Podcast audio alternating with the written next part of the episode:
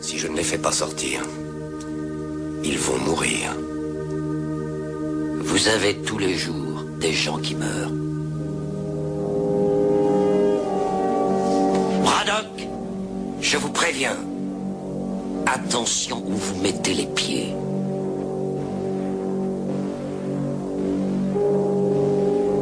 Je mets les pieds où je veux, Little John. Et c'est souvent dans la gueule.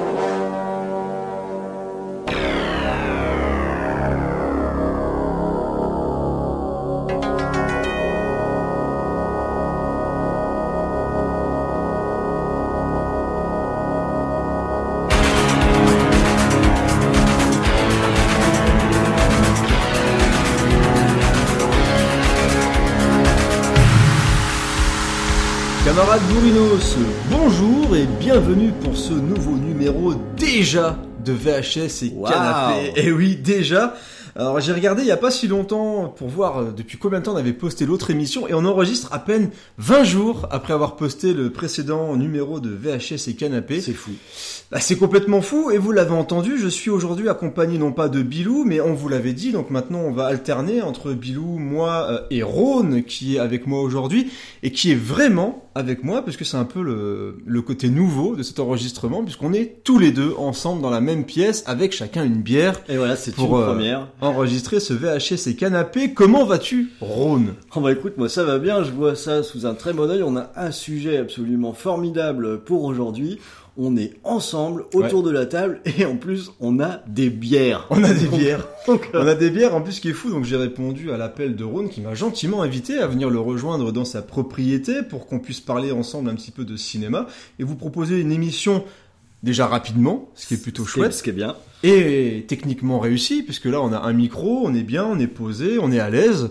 et donc je pense que forcément les interactions seront encore meilleures, et en plus, vu le sujet, puisqu'on va parler aujourd'hui des nanars, Les nanas. voilà, les nanars, hein, c'est un sujet que bah, qu'on aime bien avec Ron parce que c'est des films, on aime bien en discuter. C'est, on va le voir. Il y aura, il y a plusieurs façons de parler du nanar et il y a des personnes qui ont différentes définitions du nanar. Mais ce qui est intéressant, c'est que non seulement on aura une émission qui va être sympa, je pense, à partager avec vous, mais en plus on va pouvoir mettre plein d'extraits. Ouais. Donc on va pouvoir, je sais même pas encore tout ce que je vais vous mettre parce qu'il y a plein de choses franchement à mettre au niveau du nanar, au niveau dialogue, au niveau musique, au niveau bande-annonce. C'est un univers qui est tellement riche et foisonnant le nanar que voilà, ça promet une émission plutôt sympathique. Pas une émission courte, hein, ça on peut presque Ah bah, le deviner déjà d'entrée de jeu. Voilà, hein. parce qu'il y a Rhône qui a beaucoup travaillé sur le, sur le sujet et ça, ça promet vraiment quelque chose d'intéressant. Et en plus, on enregistre, alors, contrairement d'habitude, en pleine journée, donc on est en forme. donc même si ça dure 3 heures, on finira pas à 1 heure du matin, ce qui est plutôt sympa. Bah, notre limite c'est le- les bières disponibles. Exactement. Voilà, on va faire en fonction des bières et donc dès qu'on en a plus, on coupe. Voilà, on Voilà, prévient on même arrête. pas, on arrête l'émission. Alors, je, avant même de commencer, il est, il est toujours gentil de vous remercier parce que vous avez été nombreux, vraiment très très nombreux à avoir partagé, à avoir commenté la précédente émission sur Predator. Et ça nous fait chaud au cœur, parce qu'on voit vraiment qu'il y a eu déjà beaucoup plus d'abonnés, beaucoup plus de partages, beaucoup plus de commentaires sur cette émission. Bon, Predator, c'est un film qui parle à, à énormément de monde, mais on a eu vraiment beaucoup de retours et ça fait plaisir. Ça montre que l'émission, bah, bah, vous l'aimez, et nous, on aime la faire, forcément, et c'est pour ça qu'on va essayer de vous présenter beaucoup plus d'émissions. C'est pour ça qu'on redouble d'efforts, on traverse la France pour pouvoir faire des émissions différentes. Et on vous... Alors, c'est un peu euh, une preview, un inédit. Mm. Je pense pas que le- ça sera sorti entre temps, mais on prépare un- une nouvelle émission avec peut-être un nouvel intervenant. Donc je garde le suspense parce que c'est quelque chose de plutôt sympa, je pense. Je pense que c'est ouais, c'est sur de très bonnes bases. En tout cas, euh, on est plutôt optimiste et Ouais. impatient de partager ça avec vous. Ouais, qui nous permettrait de faire plus d'émissions. Ça sera un format un petit peu plus court. Donc euh, on vous promet que ça sera très rapide et que vous pourrez entendre ça vraiment bientôt euh, dans vos oreilles, dans les transports en commun, etc. On pourra parler de plus de choses. Voilà, on garde le suspense, mais en tout cas, voilà, VHS et Canapé va être beaucoup plus présent sur les ondes et on a l'impression que c'est ce que vous voulez et donc on va le faire et on va commencer.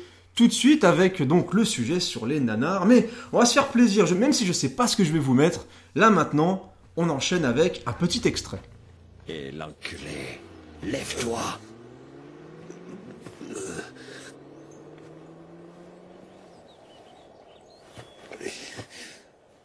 Pourquoi est-ce que tu rends les choses difficiles? Signe les documents. Nous, on touche l'argent et toi, tu rentres chez toi. Va te faire foutre. Tu veux crever? Je veux vivre. Parfait. Signe alors. Je vais vous apprendre un petit truc. Je veux que vous ouvriez grandes vos oreilles.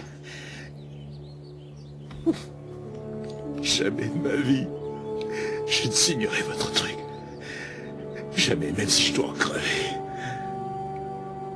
Ce sera un déshonneur pour mon pays, mon Dieu et mes ancêtres. Est-ce que j'ai besoin d'être plus clair? Je vous hais tous au plus haut point. Vous et puis toute votre clique de terroristes. Vous n'êtes qu'un sale gang d'assassins de bas étage, des putains d'enfoirés qui font chier la terre entière. Et encore, je reste poli.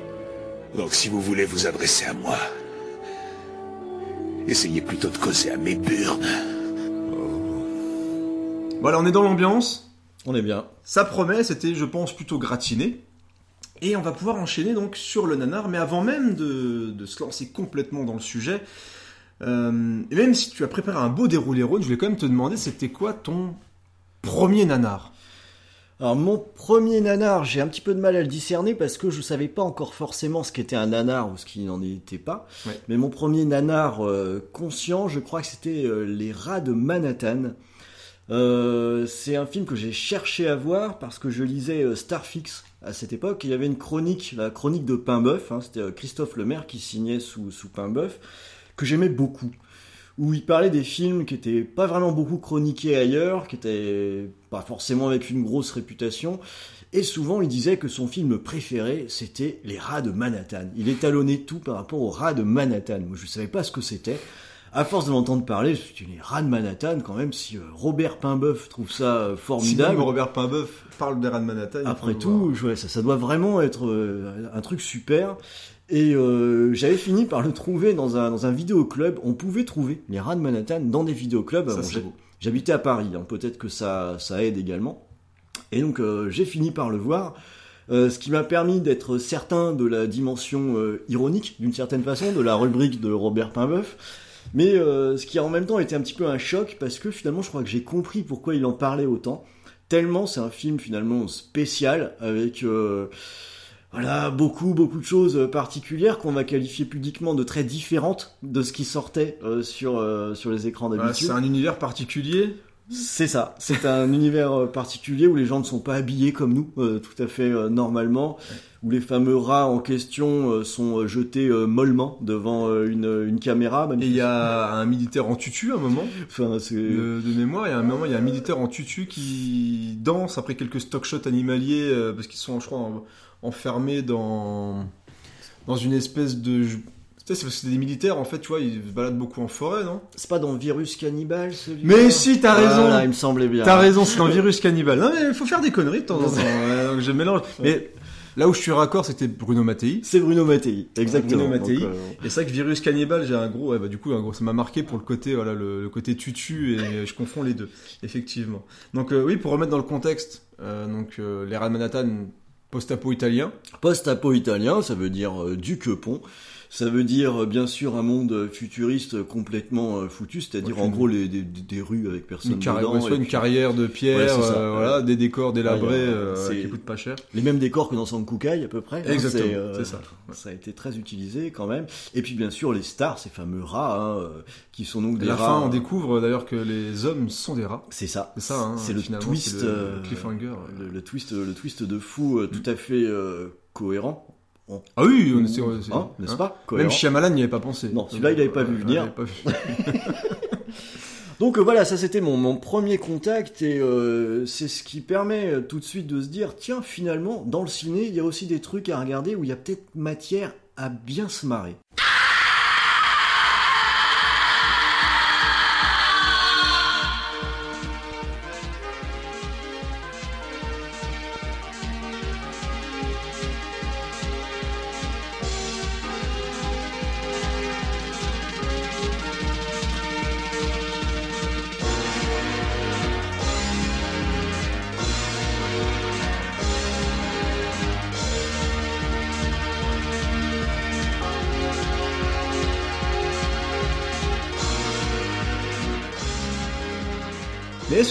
Ça me permet d'avoir une bonne question, ce qui m'arrive pas souvent.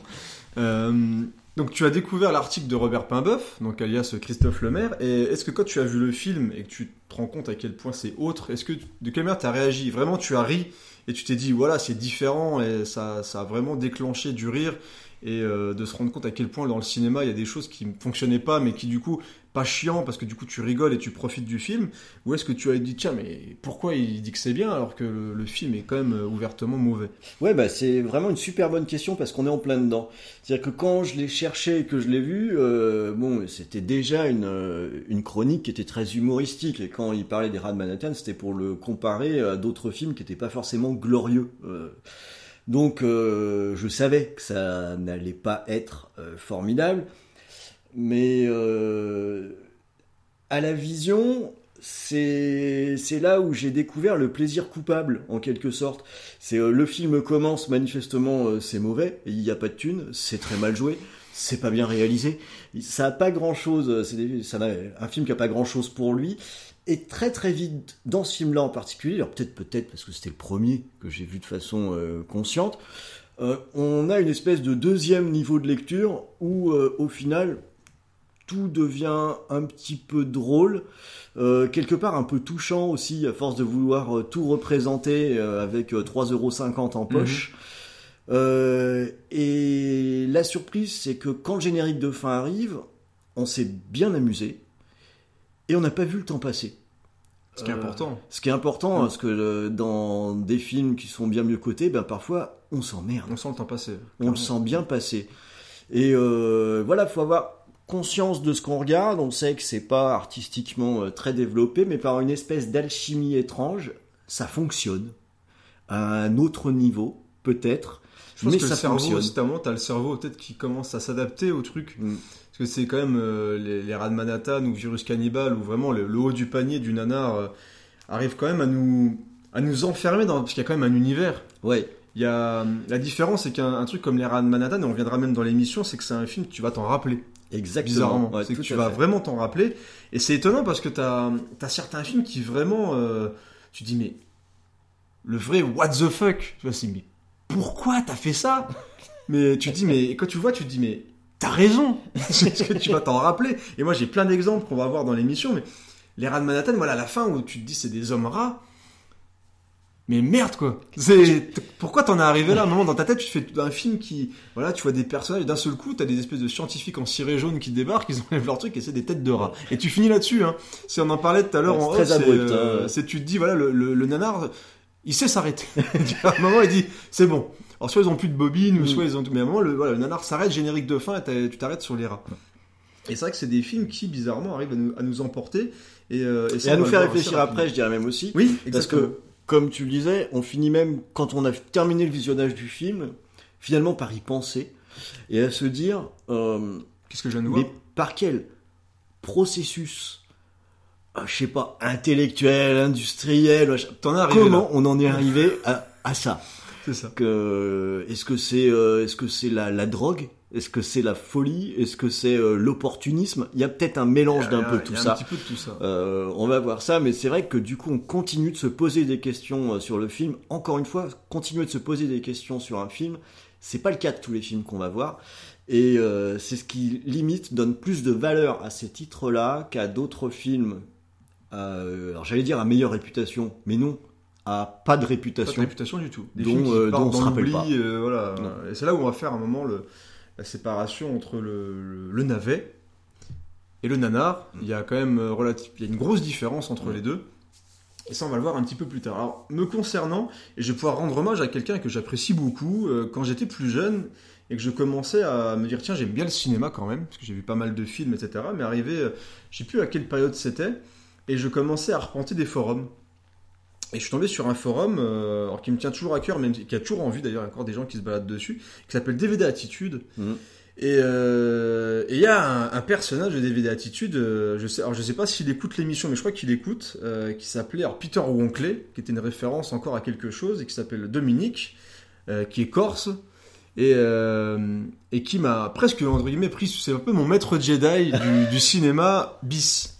Et euh, moi, j'ai regardé du cinéma, on va dire, habituel, etc. Dire, tu, sais, tu vas au cinéma, tu prends quelques cassettes. Alors, même si j'aimais un peu bah, tout ce qui était années 80, Schwarzy, Stallone, tous les trucs-là, il m'a hum, montré un horizon cinématographique complètement autre. Et donc, il m'a envoyé des films. il m'a envoyé des films euh, et je recevais des colis. Ma mère était toujours surprise à l'époque. Tiens, tu reçois des colis de Corse, qu'est-ce que c'est Qu'est-ce que c'est que ce C'est, truc, ce euh, trafic? Et je recevais des films, des VHS RIP. Il prenait des VHS, il les mettait sur DVD. Et euh, je recevais des films et de plus en plus Arby. Et euh, il me poussait à acheter des films, même chez les marchands de journaux. Il y avait des DVD qui sortaient. Je ne sais même pas si ça se fait encore un petit peu, ça, je crois même Je pas. crois que ça se fait encore un petit Ça peu, encore un peu. avec des films plus mainstream. Et euh, bah, j'ai acheté du Guerrier du Bronx, j'ai acheté du Tonnerre, euh, j'ai acheté donc des films d'Enzo Cast- de Castellari, etc. Donc vraiment du réal bis italien. et tout ce qui était Guerrier du Bronx, les nouveaux barbares, etc. Donc j'ai commencé à acheter ça et regarder ça. Et à- avec un pote à moi, on faisait des soirées, vraiment des soirées nanar. Donc je commençais à apprendre ce qu'était nanar, donc je découvrais Nanarland, tous les trucs là. Et donc un peu comme toi, je, je savais vers quoi j'allais. C'est-à-dire Mm. que euh, je- quand j'ai lancé les nouveaux barbares, ou que je crois que le, T'avais aussi un film, euh, alors bien sûr là en enregistrant, j'ai plus le nom en tête, avec Kenneth Arkin, un film, euh, un film de ninja avec Kenneth Arkin, Death Warrior. Voilà, Death Warrior. Je crois que c'est mon premier nanar, mais juste avec les nouveaux barbares. Et c'était, c'est, c'est déjà du. On démarre fort, Ouais, c'est déjà du nanar. Le Death Warrior avec euh, avec Kenneth Arkin, on est vraiment sur le, le nanar turc. Mm.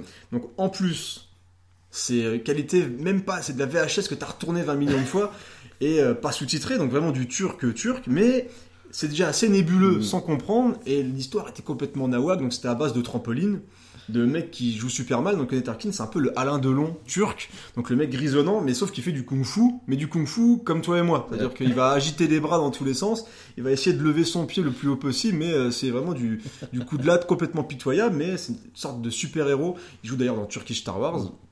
Et à un moment dans Turkish Star Wars, il met les, les bras, il met les mains dans des pierres, il commence à se battre avec des pierres.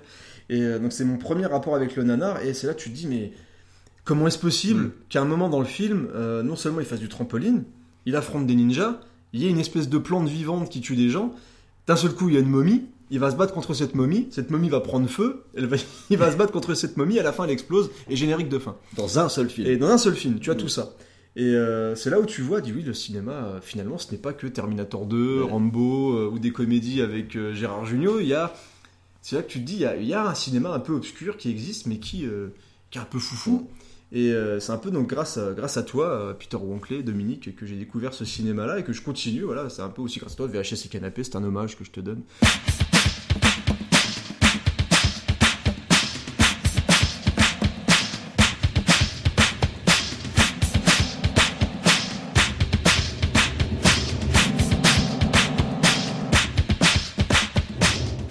Commencer justement, c'est un peu la porte d'entrée vers le podcast. C'est quoi un nanar au final? Ouais, alors, mais c'est une question qui presque a l'air évidente et qui est compliquée. Mm. Euh, finalement, quand on s'est un peu interrogé là-dessus. Alors, euh, si on recherche vraiment l'origine du mot, euh, on peut supposer que ça vient de navet. Alors, quand j'ai cherché, hein, j'ai vu que ça pouvait même venir d'un dérivé de navet, mais qu'on pouvait adresser à la peinture, au théâtre, bien avant le cinéma finalement. Donc, on n'est pas avec quelque chose de, de- de très nouveau. Mais finalement, la meilleure définition que j'ai trouvée, hein, c'est celle des euh, spécialistes de Nanarland, qui, euh, on a eu ce débat, euh, sont peut-être ceux qui ont formalisé ce, ce qu'était qu'était un, un nanar. C'est-à-dire que ce sont des mauvais films sympathiques. Euh, on peut pas objectivement dire que ce sont des bons films. On n'essaiera pas de le faire pendant ce podcast. C'est- Il y a une frontière parfois. Parce qu'il y a des moments sur certains films, j'ai du mal à me dire que c'est mauvais en fait parce qu'il y a, tu sais, il y a du rythme.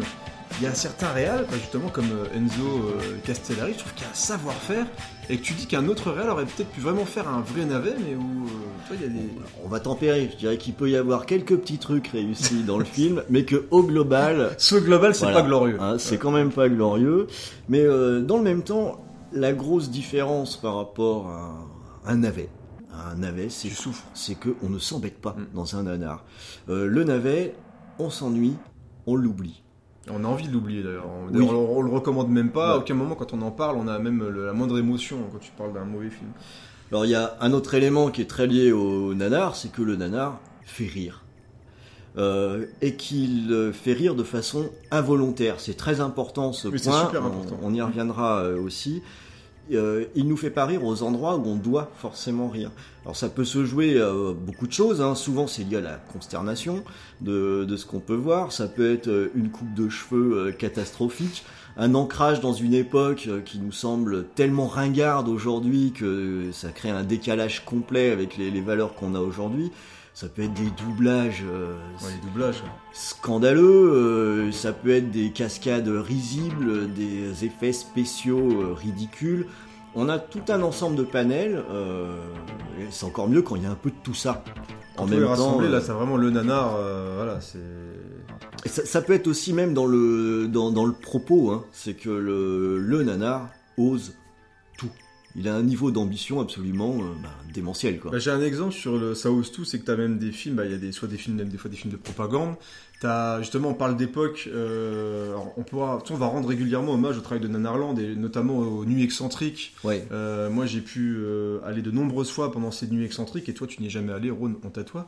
Mais t'as intérêt à venir en septembre. Oui, on va essayer cette année. ouais. Et je sais qu'au fur et à mesure, donc ils font déjà des sacrées bonnes sélections de films. Et tu vois que le nanar, c'est aussi effectivement lié à une époque. Et t'as des moments où il y avait des films qu'on appelait les mondos, Mm. qui essayaient de, de choquer le maximum de personnes avec des images dégueulasses prises n'importe comment, et même avec un discours qui était complètement trafiqué et qui était même dirigé pour, pour appuyer sur certaines choses. Et il y avait euh, dans une nuit excentrique un truc sur la Suède qui justement à cette époque était euh, désigné comme étant une- un pays avec des mœurs particulières et tu voyais des images de filles à poil partout, de gens drogués, de trucs vraiment et c'était euh, complètement hallucinant et tu te dis mais maintenant tu pourrais plus faire ça. Ah, ça c'est clair. Voilà. Là, il y a... C'est- Alors tant mieux parce que c'est c'est assez particulier mais quand tu découvres ça et que tu dis qu'à une époque des gens regardaient, trouvaient ça, prenaient ça au sérieux, tu dis Mm. c'est compliqué alors que c'était vraiment c'est vraiment ancré dans les années euh, je crois que c'était 60 70 euh, mais euh, ouais, comme tu le dis c'est c'est soit même un détail et euh, on parlait aussi vite fait pourtant c'est un film que vous savez qu'on aime beaucoup c'est Commando et Commando Mm. il suffit d'un détail et tu on a Bennett Ouais, Bennett. Bennett avec euh, on voit que ses fringues sont trop grandes on voit que le personnage est pas musclé et pourtant c'est euh, voilà il est un ouais. petit peu euh, un petit peu bedonnant et euh, et c'est le petit détail tu te dis voilà tu peux pas le prendre au sérieux. C'est là où le, le film alors, déjà de base est vraiment un peu parodique parce qu'on voit que c'est de l'action over the top tout ça mais le, le détail du personnage fait que tu vas encore moins euh, moins le trouver sérieux et que ça va commencer à te faire rire de plus en plus. Donc le moindre film la moindre coiffure le, le moindre vêtement un peu zarbi va te, te- peut te plomber un film Un joli un bandana. un joli moment donné, bandana euh, voilà. de ninja, voilà, un ninja, les ninjas, le détail. Pourquoi mettre des bandanas avec, euh, genre le ninja il est américain, pourquoi mettre le bandana avec le drapeau américain sur le ninja? C'est complètement absurde, mais d'un côté, ça devient d'un seul coup une putain d'idée Mais qui oui. transforme le truc euh, complètement. Et tu en autre what the fuck quoi. Et le ninja qui est le l'être le plus euh, invisible possible, bah dans la plupart des films de Godfrey ils sont en jaune, ils sont en bleu, ils sont, voilà, ils sont, c'est une explosion de couleurs, alors que les mecs, normalement, ça devrait être les gens les plus discrets du monde. Mais, euh, j'ai un exemple aussi, on commence déjà à, à digresser, mais Ken le survivant? Ken le survivant, c'est quelque chose de très sérieux. Ah, ça, oui. c'est quelque chose de très violent. Par contre, en France, bah il y a le doublage. Le doublage. Et le doublage est devenu culte parce que euh, qu'il y a le couteau de cuisine, voilà, euh, couteau de cuisine, couteau de salle à manger. Et euh, puis, euh, rêve. et, euh, mais tu m'as fait bobo, des trucs comme ça. Bah voilà, c'est des trucs. euh, C'était les mêmes doubleurs, je crois justement que Nicky Larson. Ouais, tout à fait. Et les mecs ont complètement démonté, mais c'est parce qu'on leur a démon- demandé de, de faire n'importe quoi à cause de la violence. Mais tu vois qu'à- à quel point un truc très bon de base peut devenir complètement nul. Nous à l'époque, moi, enfin, moi j'ai découvert ça, j'étais jeune. Mais euh, est-ce que c'est nanar par Alors, exemple Bah, nul ou pas, moi aujourd'hui, euh, j'ai découvert Ken le survivant euh, beaucoup plus tard dans, dans sa VO. Donc j'ai découvert que c'était un dessin animé sérieux. J'ai trouvé ça chiant. D'accord. Ouais, bah, du coup c'est moins fun. c'est beaucoup moins fun que l'AVF qui n'atténuait pas du tout la violence des combats, mais qui en même temps ajoutait une espèce de couche d'absurdité Mm. euh, totale, Ouais. Et soulignant l'absurdité naturelle du matériau de base, hein, parce qu'on a quand même des gens qui font 4m50 avec des crêtes. C'est vrai. Donc euh, Et post-apo d'ailleurs. c'est du post-apo. Donc euh, voilà, mieux, moins bien, euh, j'en sais rien. Mais tu te rappelles plus de la version avec le Mais, doublage que. Voilà, moi euh, je préfère la VF. hein. Et le film? Euh, le film, euh, je crois que je suis en train de ne pas m'en souvenir particulièrement, c'est qu'il m'a pas marqué suffisamment pour que j'en Parce qu'il il fasse fait partie des, justement des, des films qui posaient là, parce que moi je sais que c'est un film que j'ai vu, mais qui est pas forcément le nanar le plus nanardesque du monde, et euh, qui était avec Gary Daniels, je, crois de mémoire, et c'était pas forcément un, grand film. La technique de combat de la banquette royale est née en Chine, lorsque la mousse tâche. On va avancer un tout petit peu. Il y avait un détail intéressant parce que donc tu avais mis dans le dans le déroulé. Donc on parle des doublages, il y a le manque de moyens, il y a le côté sincère qui est hyper important effectivement. Et moi j'ai rajouté un petit truc et on va pouvoir rigoler un petit peu parce que moi j'aime bien. euh, Bah c'est aussi on parlait des jaquettes et t'as le- des fois des titres, Ouais. des titres de films. Tu peux avoir un- Ouais. un, excellent film. Mais quand tu as un excellent film, mais que tu t'appelles Ça branle dans les bambous, je trouve que c'est compliqué d'exister. Tu vois, tu peux être le film le plus sérieux du monde. Quand t'as un Français qui connaît rien aux films d'arts martiaux et qui se dit, c'est des Chinois, ils se donnent des claques dans la gueule. Ok, bah, on va t'appeler une poignée de soja pour un karatéka. tu vois, tu vois, ça pose, euh, c'est un petit peu, un petit peu délicat. et J'ai deux trois exemples. Là encore, quel est le cheminement intellectuel pour arriver à ce Bah, résultat Déjà, t'as pas vu le film bon, Ça, c'est sûr. forcément. Et bah à l'époque, on s'en foutait un peu du cinéma d'arts martiaux, pourtant ça cartonnait, il fallait trouver des titres. Et donc on a donc le fameux Il faut battre le chinois pendant qu'il est chaud, et pourtant qui est un film de Shang-Chi, qui est quand même relativement connu maintenant, grâce à Tarantino, etc. Autant on emporte le nunchaku, Putain. un coup de boule dans les valseuses, un petit coup dans les baguettes. On a aussi Bruce Lee fait la Java à Bornéo. Oh, ça se pose là. ouais. Et il y a le trait, alors, un peu raciste hein, quand même. Nous, il y en a real ball. Oh putain. Karatéka au pays de l'érotisme. Voilà, donc c'est des, des exemples qui montrent encore une fois que des fois, le nanar c'est aussi un titre. Ça se joue pas à grand chose. Ça se joue pas à grand chose, et donc rien qu'avec une, une belle jaquette bien puante, on peut aussi avoir un petit titre qui surnage, et, euh, et moi je trouve ça toujours savoureux et à ma foi plutôt sympathique. Il y a un détail que tu as souligné aussi, c'est que euh, le nanar, à, une époque, le nanar n'en est pas forcément un, Ouais. et qu'il faut parfois laisser mûrir le nanar. Ouais, alors ça, c'est vraiment euh, capital. On reviendra même à là-dessus assez longuement, un petit peu, un petit peu plus loin. Mais euh, d'ores et déjà, on peut s'y arrêter un petit peu. Euh, ce qu'on considère comme un nanar aujourd'hui, il y a de nombreux films qui, au moment de leur sortie, ma foi, euh, ne l'étaient pas. Indépendance des 1. Par exemple, Non mais c'est vrai, d'avoir le, ouais, le- flash. tout le monde, à l'époque, c'était un carton monumental. Et je dis rien que maintenant tu relances le discours du président, je suis désolé. C'est pas possible. voilà, c'est juste pas, pas possible. possible. C'est pas possible. Et, euh, on en a une ribambelle, hein, comme ça, euh, même sur... euh, on a beaucoup de films qu'on va considérer comme nanars aujourd'hui, qui ont vu le jour dans les années 80, euh, années 70-80, même pour euh, élargir un petit peu. Or, nombre de ces films, au moment de leur sortie, sortaient euh, sur les écrans. Et quand on allait les voir au cinéma, on pouvait très bien être sur le coup assez euh, satisfait du résultat. Il y a un certain nombre de ces films que, euh, qui sont un peu borderline, voire nanar aujourd'hui, que j'ai vus en salle.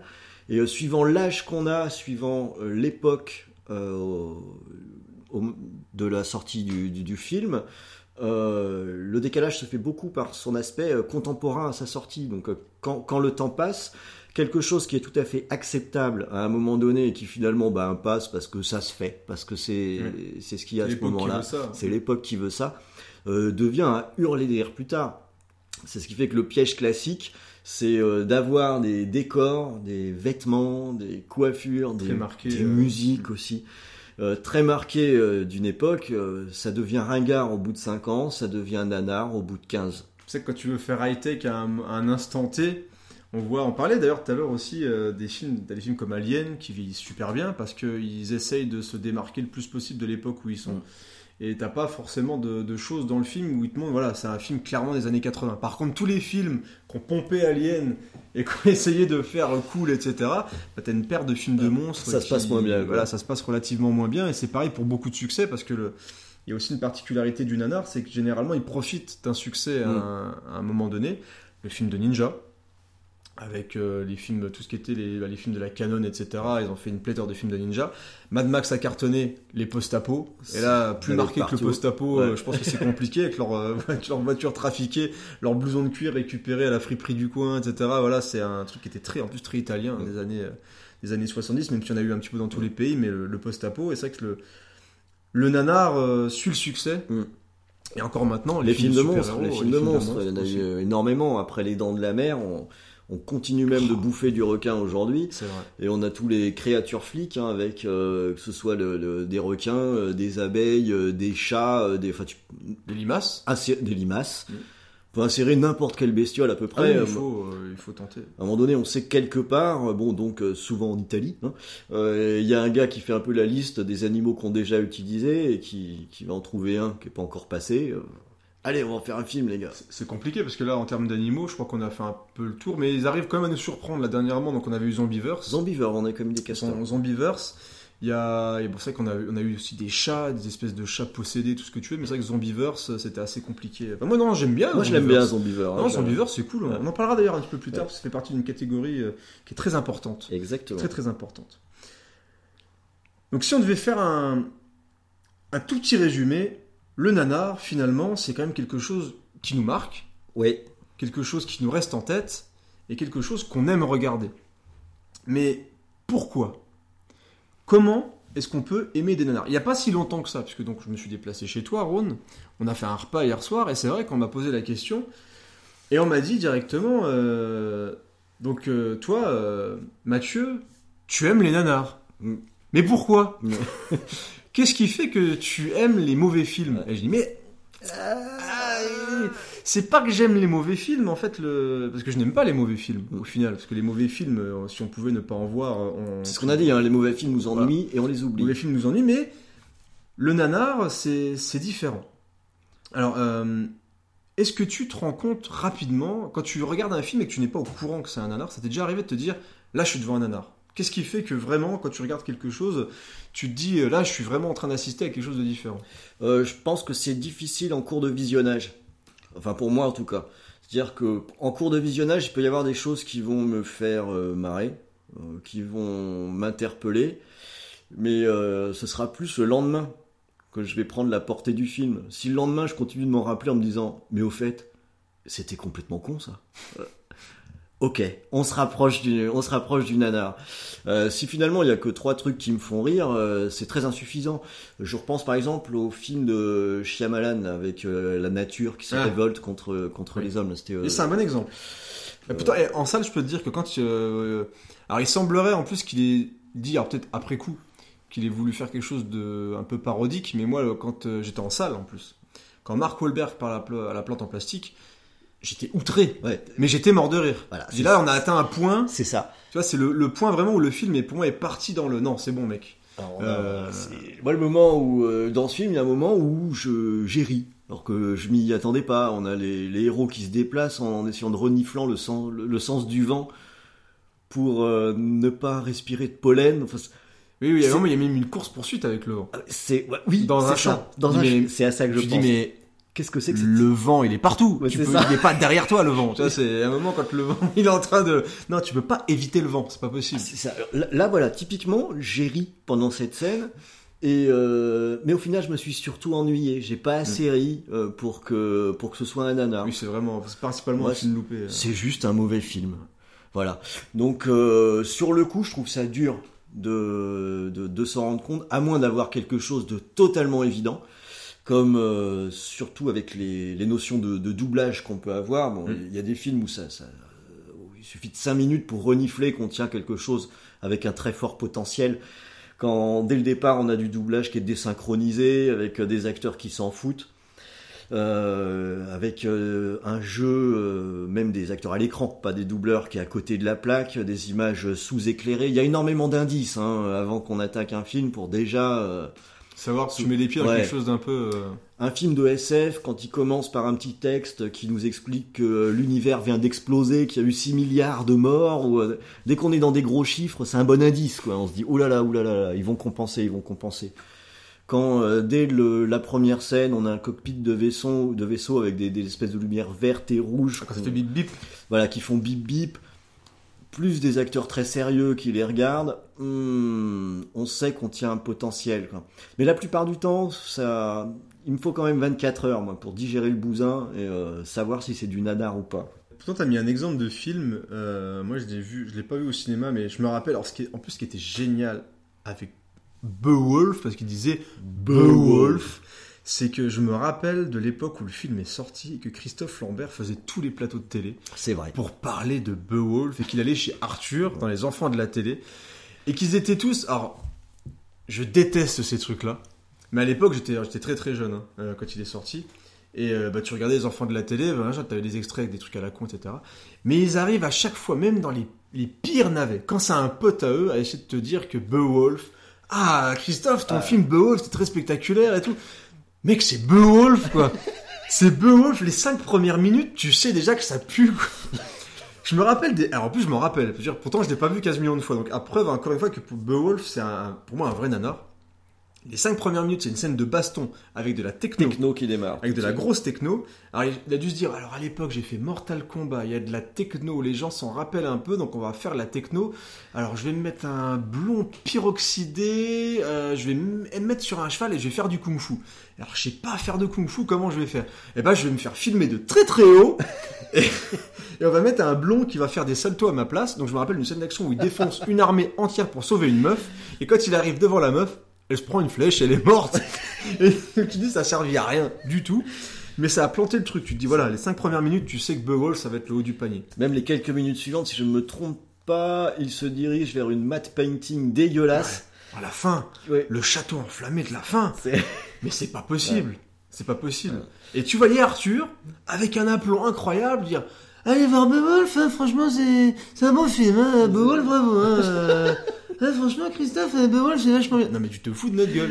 C'est pas possible. Ouais, Peut-être qu'au moment de sa sortie, ça avait euh, Non, non, non, plu non. à- je sais, Non, non, je sais non. pas, je me rends pas compte. La première fois que je l'ai vu, parce que moi je l'ai vu deux fois, euh, d'ailleurs je- je- j'ai le DVD, hein, c'était ça la deuxième aussi. fois. Euh, Il y a que la deuxième fois que j'ai compris que c'était un pur nanar. Ah, ouais. La, la première fois, j'ai été consterné par cette première scène et je me suis pas mal ennuyé euh, par la suite. Et sur mon deuxième visionnage, euh, j'ai tout vu. Parce qu'il y a un gros coup de mou Voilà. euh, dans, le- dans le château. Ouais, mais même le coup de mou en fait est Ouais. bien. En fait, faut, faut juste euh, se mettre dans de bonnes euh, conditions. T'as l'acteur qui joue le mec qui l'aime pas, l'acteur allemand qui en fait des caisses, il y a Rona Mitra euh, qui, qui est nul. Non, puis t'as tout. T'as quand même un, un monstre, le, qui est le clou du spectacle, qui est flou. Oui, Euh, c'est un monstre qu'on- ne voit pas. Dans, dans les combats, Christophe Lambert essaye désespérément de faire des acrobaties de gymnastique, un peu que c'est encore plus ridicule que dans euh, Jurassic Park 2. Ah ouais, non, mais C'est- ouais, euh, exactement. Limite, je préfère voir le coup de la barre parallèle dans Jurassic Park. Moi, j'aime bien le monde perdu. Mais c'est vrai que le, le coup de la barre parallèle pourrait être. Non, et puis, euh, puis c'est tout en fait. Quand on revoit, on réalise mieux la la platitude des dialogues pour essayer de très. remplir le ventre mou du, du, du film. Parce qu'il y a plein de scènes dans des pièces sombres, euh, mal éclairées, où ils discutent de trucs qui n'ont On aucun voit sens. rien, ils essayent de, de mettre une espèce de bruit de fond permanent, de souffle pour euh, vaguement remplir le, le- le vide du truc. Et au milieu de ça, euh, on discerne assez bien que notre ami euh, Totov, dans la moitié des scènes, il savait pas trop comment il fallait qu'il joue, quoi. C'est euh, c'est ce qui donne, euh, mais c'est ce qui donne un beau nanar en fin de Ah compte. oui, non, euh, le fameux moi, Beowulf. Beowulf, euh, pour moi, c'est un beau nanar. En un temps futur, où règne le chaos, se tient une forteresse à la frontière des ténèbres. Les ennemis sont à la porte, mais le vrai danger est à l'intérieur. Un homme, plus que mortel, né de la fusion du ciel et de l'enfer, est leur seul salut dans la bataille contre le mal suprême. Un être sain d'esprit ne voudrait pas affronter cette chose. Je suis un être un peu différent des autres. Ça, il va falloir le prouver. Le mal, il est ici. Il est dangereux. Très dangereux.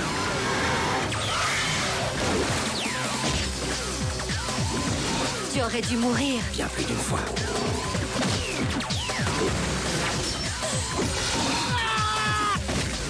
Je te présente ma fille, Kira. Nous nous sommes déjà présentés. Tu la devines. Tu la sens. On ne sait rien de lui, renvoie-le. Ne tente pas le diable.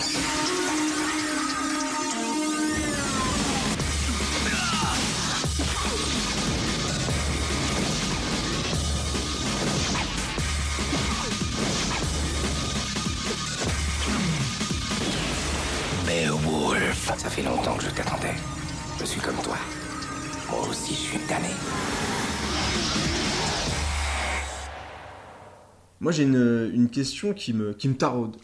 C'est, euh, on, on regarde un nanar, donc euh, on va dire, euh, on sait à peu près ce qu'on regarde, mais est-ce qu'il faut, est-ce que quelqu'un de grand public, est-ce que quelqu'un qui n'est pas préparé ou qui n'est pas forcément fan de cinéma peut apprécier un vrai nanar? Ouais, alors ça, c'est c'est c'est ça un peu le cœur de toute la discussion. Euh, Parce si on pour moi, non. Voilà, bah, c'est ça. Bah, pour moi, non aussi. Mm. C'est-à-dire que quand on nous pose la question, mais pourquoi est-ce que vous aimez un nanar? Je crois que la réponse, c'est pas de dire on aime les nanars, c'est plutôt on aime le cinéma. C'est ça. Les nanars, ça fait partie du cinéma. Et euh, pour pouvoir en retirer la substantifique moelle, ce qui va nous faire rire, Faut avoir du finalement, bagage. et oui, parce que ça fonctionne beaucoup aussi par étalonnage par rapport à ce qu'est le cinéma par ailleurs. Euh, c'est une question de décalage. Quand on voit une image dégueulasse à l'écran parce qu'elle est complètement euh, sous-éclairée ou pire éclairée de façon absurde, pour euh, le mesurer, encore faut-il savoir ce que c'est qu'une scène bien éclairée. Pour voir l'absurdité d'une histoire, un scénario qui a ni queue ni tête ou des dialogues euh, absurdes ou alors les gens quand ils parlent en même temps, des- tout ça se réfère au langage du cinéma. Si on ne le maîtrise pas du tout, euh, on peut pas le comparer et entre guillemets profiter du, du nanar. Donc euh, la réponse finalement la, la plus résumée, c'est que pour aimer les nanars, faut juste aimer le cinéma. Est-ce que j'irais jusqu'à dire que quand on aime le cinéma, on doit aimer les nanars? Bon, pas forcément. On va Ah, pas non pas jusque euh, là. Mais donc c'est ce qui permet de pouvoir profiter. euh, Parce que plus tu vas voir de films, et plus tu vas te faire une échelle de valeur. Exactement. Quand tu vas regarder, ah, même un mauvais film, hein, Mm. des fois on va tomber sur un mauvais film, bah, il faut savoir que c'est un mauvais film. Parce que c'est soit une discussion que j'ai euh, avec même des fois des collègues, c'est quand on parle un petit peu de cinéma, c'est euh, ouais, mais t'es trop difficile, t'es chiant, machin. Je dis, oui, mais si tu restes sur un niveau euh, relativement faible, si dans ta vie tu ne, on va dire, tu ne regardes que Taxi, que Taxi 4, Mm. parlons même pas du 1 qui a quelques trucs rigolos, mais si tu restes sur Taxi 4, mais que tu ne regardes que Taxi 4 toute ta vie, bah pour toi Taxi 4 ça va être la base de C'est ça, le voilà, maître ton étalon. niveau de cinéma. Voilà, moi, je, je n'ai vu que 4 Taxi 4, mais pour moi, le cinéma, c'est Taxi 4. Alors que si tu vois plein de films, si tu passes de 2001 l'Odyssée de l'espace, à Predator, à Piège de cristal, euh, et d'un seul coup, bah, tu te retrouves devant Star Crash, où euh, bah, tu vas commencer à te dire, c'est bizarre. si tu commences à regarder un film de Bruce Lee et que d'un seul coup, tu regardes un film de ninja de Godfrey-O, tu te dis, putain, c'est... C'est pas la même chose. C'est bizarre les coups de savate là, les ninjas un peu fluo, c'est un peu zarbi. C'est vrai que quand on me demande euh, pourquoi et comment j'arrive à tenir 12 heures euh, dans une salle de cinéma avec les, tous les fous de Nanarland, bah tu dis il y a- c'est parce que c'est cool, moi je trouve ça cool, mais, mais tu peux pas te rendre compte qu'un un film est un nanar si euh, effectivement pour toi un- c'est quoi une erreur de montage Mm. c'est quoi euh, un problème de raccord c'est quoi euh, pourquoi un acteur va mal jouer si tu compares Robert De Niro avec un mec de Plus belle la vie tu vois quand même qu'il y a un décalage quoi tu vois. Alors que si tu ne vois que Plus belle la vie bah, un acteur pour toi entre guillemets ça va être ça. Donc le, le nanar c'est particulier. Autant un navet tout le monde peut subir un navet et comprendre qu'un film est tu peux t'ennuyer tu peux ne pas comprendre Bah, le bilan, il est simple, c'est tu t'ennuies ou tu t'ennuies pas. exactement. Donc ça, là, pour, pour, pour le navet, ah oui, là tu voilà. Tu regardes tu regardes un très très mauvais film tu n'en tu ne vas rien retenir du tout. Mais ça va quand même te permettre de te faire euh, d'apprendre un petit peu sur le sur le cinéma. Mais que le nanar pour pouvoir profiter vraiment du nanar je pense vraiment que ça peut pas forcément parler à tout le monde parce qu'il faut le comprendre Mm. ce nanar. Il faut Ouais, comprendre que ce ninja fluo n'a aucun sens. Hein, c'est c'est des codes, euh, des codes à, dé- à décrypter. euh, pour- exactement. Enfin, c'est c'est co- c'est comme pour tout en fait. hein, euh, Il y, a, y a différents niveaux de lecture et euh, plus euh, l'éducation dans le domaine concerné est forte, et ben plus on profite de ces niveaux de lecture. Ce qui, ce qui est un des cas les plus paradoxal du monde, c'est que finalement pour pouvoir profiter réellement de ce qui est euh, d'un niveau le plus faible, il faut avoir la culture la plus étendue possible. exactement C'est euh, voilà, une espèce de cas d'école hein, finalement où la culture nous aide à décrypter le, le niveau zéro. Quoi. bah, plus tu vas c'est dans tous les tous les domaines culturels ça fonctionne. Dire si pour la musique si tu écoutes euh, toujours la même chose forcément tu vas pas forcément avoir le même même rapport avec la musique que si tu écoutais plein de choses différentes. Dans le rap tu vas avoir différents trucs dans le rap dans la dans le rock etc dans le cinéma c'est pareil. Plus tu vas voir de films plus tu vas pouvoir te former ton, ton esprit. Ah tiens je regarde un film bah oui il est bon ou il est meilleur que ou il est moins bon que etc et il y a plusieurs niveaux dans le nanar Ah, il y a plusieurs Aussi. niveaux. Il y a le nanar de compète, il y a le petit nanar, il y a, il y a les, ceux qui ont des scènes nanar seulement. exactement Voilà, on a, et puis bon, il y a les champions du monde qui, euh, de la première minute à la dernière, sont Arrive, ouais, un, parce un autre pour, univers. pour tenir, euh, quand t'arrives à avoir un nanar euh, Devil Story par exemple. Alors tu ne l'as pas vu. Ah oui, Devil et celui-là, je l'ai Tu pas vu. Devil Devil Story. Story.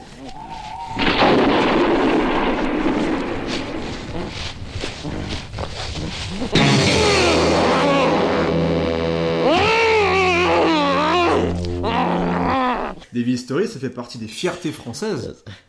À une époque, Devil Story, euh, donc c'est un, film d'horreur français. Eh oui, un film d'horreur français.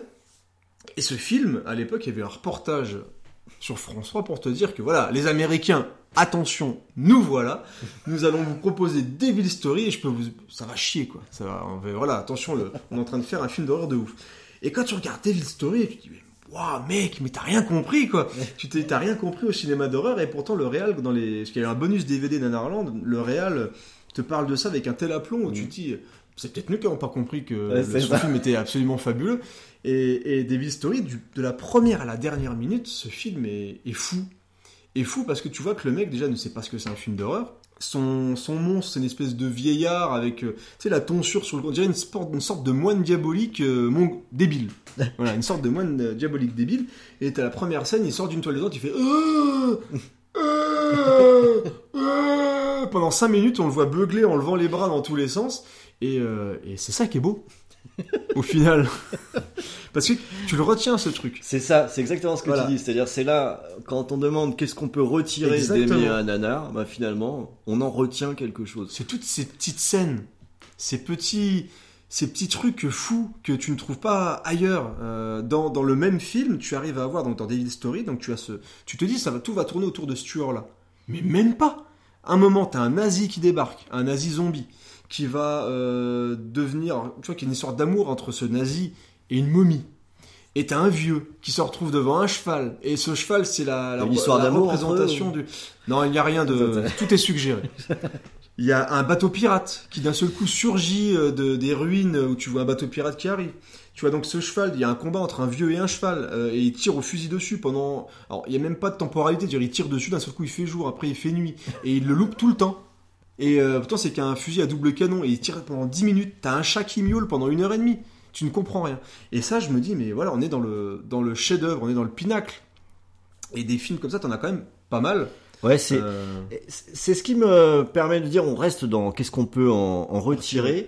Moi, j'avais noté euh, quelque chose euh, que, que je vais illustrer, hein, mais je crois que tu l'as illustré aussi, c'est que on a ces films qui finissent par exercer une certaine fascination sur ce qu'on est en train de voir.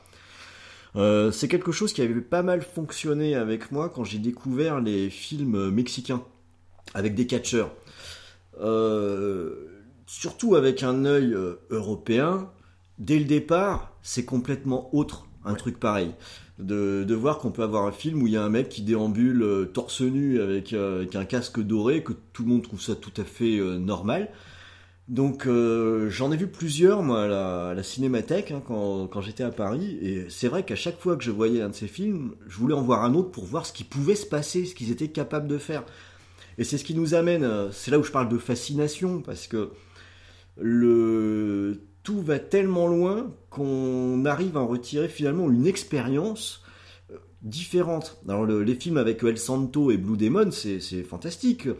Euh, donc on a des catcheurs qui se promènent, euh, qui se battent. Quand ils croisent un loup-garou, ben ils font du catch. c'est normal. Euh, c'est normal. Oui. On croise de façon tout à fait gratuite des nanas qui se promènent topless, mais on on s'emmerde pas à expliquer. Hein. Elles, elles se promènent topless. Tout se règle à coup de, de manchettes. On pourrait dire quand même qu'un bazooka ou un flingue serait. Non, non, écoutez les gars, on va plutôt faire des, des- des manchettes. Voilà. Et des- C'est c'est juste stupéfiant quoi. Enfin surtout El Santo contre le loup-garou, je m'en suis toujours pas remis. Euh, C'est euh, comment imaginer un instant qu'un loup-garou euh, d'abord sait catcher. C'est vrai, en fait, tu parles depuis tout à l'heure et j'ai même pas pensé à ça. C'est-à-dire qu'à un moment, tu me dis tout se règle au catch, mais oui, un loup-garou qui fait du catch, du- C'est assez rare quand même, ouais, hein, et pourtant il fait des surpassements. c'est peut-être même trop rare. C'est bah, c'est trop rare, on devrait faire ça hurlement s'il faisait du catch et loup-garou, bah ça serait Ah, ouais, ils sont déjà allés chose. assez loin. Il y a eu un moment dans, dans le dos, il y a des, des trucs de cuir SM euh, où t'as Christopher Lee qui a des lunettes disco. Sont allés dans une autre voie. on va Fabuleux. dire. Retenez tous les titres. Hein. Il y a, là, vous avez une, une filmographie Ouais. pour des soirées de ouf. Alors là, là-dessus, pour le coup, vous pouvez aller sur n'importe quel film Ouais. où dans le titre il y a El Santo, ou bien Blue Demon, ou bien quand il y a des crossovers avec El Santo et Blue Demon, c'est encore mieux. N'importe lequel, mais vraiment n'importe lequel. Si vous en avez jamais vu, c'est un truc que, que vous verrez pas à la télé, que vous verrez De moins en moins, là. pas au cinéma, que vous verrez vraiment nulle part. Ce qui fait que ça mérite cette certaine euh, fascination, parce que ben l'air de rien, euh, vous voyez quelque chose que tout le monde n'a pas vu quoi. C'est une expérience, euh, une expérience en plus. En plus c'est fun. Mais c'est fun et moi c'est une anecdote que je voulais aussi placer, c'est que t'as as des films en fait où d'un seul coup t'as des fois des trucs sympathiques. Moi, j'adore les post-apo. Et euh, donc, je l'ai déjà dit tout à l'heure, j'aime bien les films de Castellari. Je trouve qu'il y a une énergie vraiment, euh, vraiment dingue dans ces films. Que ce soit Les Guerriers du Bronx, et en plus, le mec, il a fait des polars euh, quand même assez, assez cool. Mais il a eu une période vraiment euh, post-apo. Donc, il a fait Les Guerriers du Bronx 1 et 2. Donc, des mecs avec des casques de moto, des mannequins en mousse, tout ce qu'il faut. Et dans Les Nouveaux Barbares, il y a. Alors, tu sens qu'il y a encore moins de budget, ce qui est quand même assez, assez compliqué. Donc, là, on est vraiment dans des carrières à la Sainte-Coucaille. Donc, il y a des pierres partout. Il y a des. des des véhicules, c'est des, vraiment des, des kartings transformés. Un peu recarrossés, des- Voilà, où t'as des petits pics sur les côtés, les mecs Mm. sont un peu, vraiment, alors quand je parlais du friperie tout à l'heure, c'est vraiment la, la, la, la plus bas de gamme, là, vraiment, c'est vraiment le plus bas de gamme. Mais il y a des scènes complètement dingues, et il y, y a une scène qui est, tu t'y attends pas, mais vraiment, hein. dire que t'as, à un moment, t'as le héros du film qui se fait capturer par le grand méchant, j'ai plus les noms en tête, et euh, donc il l'a accroché, les deux bras sont accrochés comme ça, genre à à des poutres avec des chaînes, et il y a tout le gang des méchants qui sont là, et il dit ouais machin, tu vas, tu vas subir, tu vas subir, et là t'as le grand méchant qui arrive derrière lui, et il lui dit euh, tu vas subir le châtiment suprême, et là paf, il le sodomise. Et en même temps qu'il le sodomise, tu as des flashs de lumière, euh, tu sais, comme dans 2001 à la fin, où ça part dans tous les sens. Mais tu te dis, mais merde, mais qui a eu cette idée, quoi? C'est pas possible mais t'es- Toi, t'es là, tu dis, mais qu'est-ce que je viens de voir? C'est... Et je suis resté quoi? Et j'avais mon pote qui était à côté, on était là en train de boire des bières et de manger des pizzas, et là, d'un seul coup, t'as la scène de sodomie disco, je ne connaissais pas ce principe, mais tu te dis, ouais, là, tu... Et je l'ai en tête, je l'ai vu une fois, C'est le les scènes film. choc. Moi, le grand prêtre, Wan, chef des Templars, je vais t'imposer le suprême sacrifice.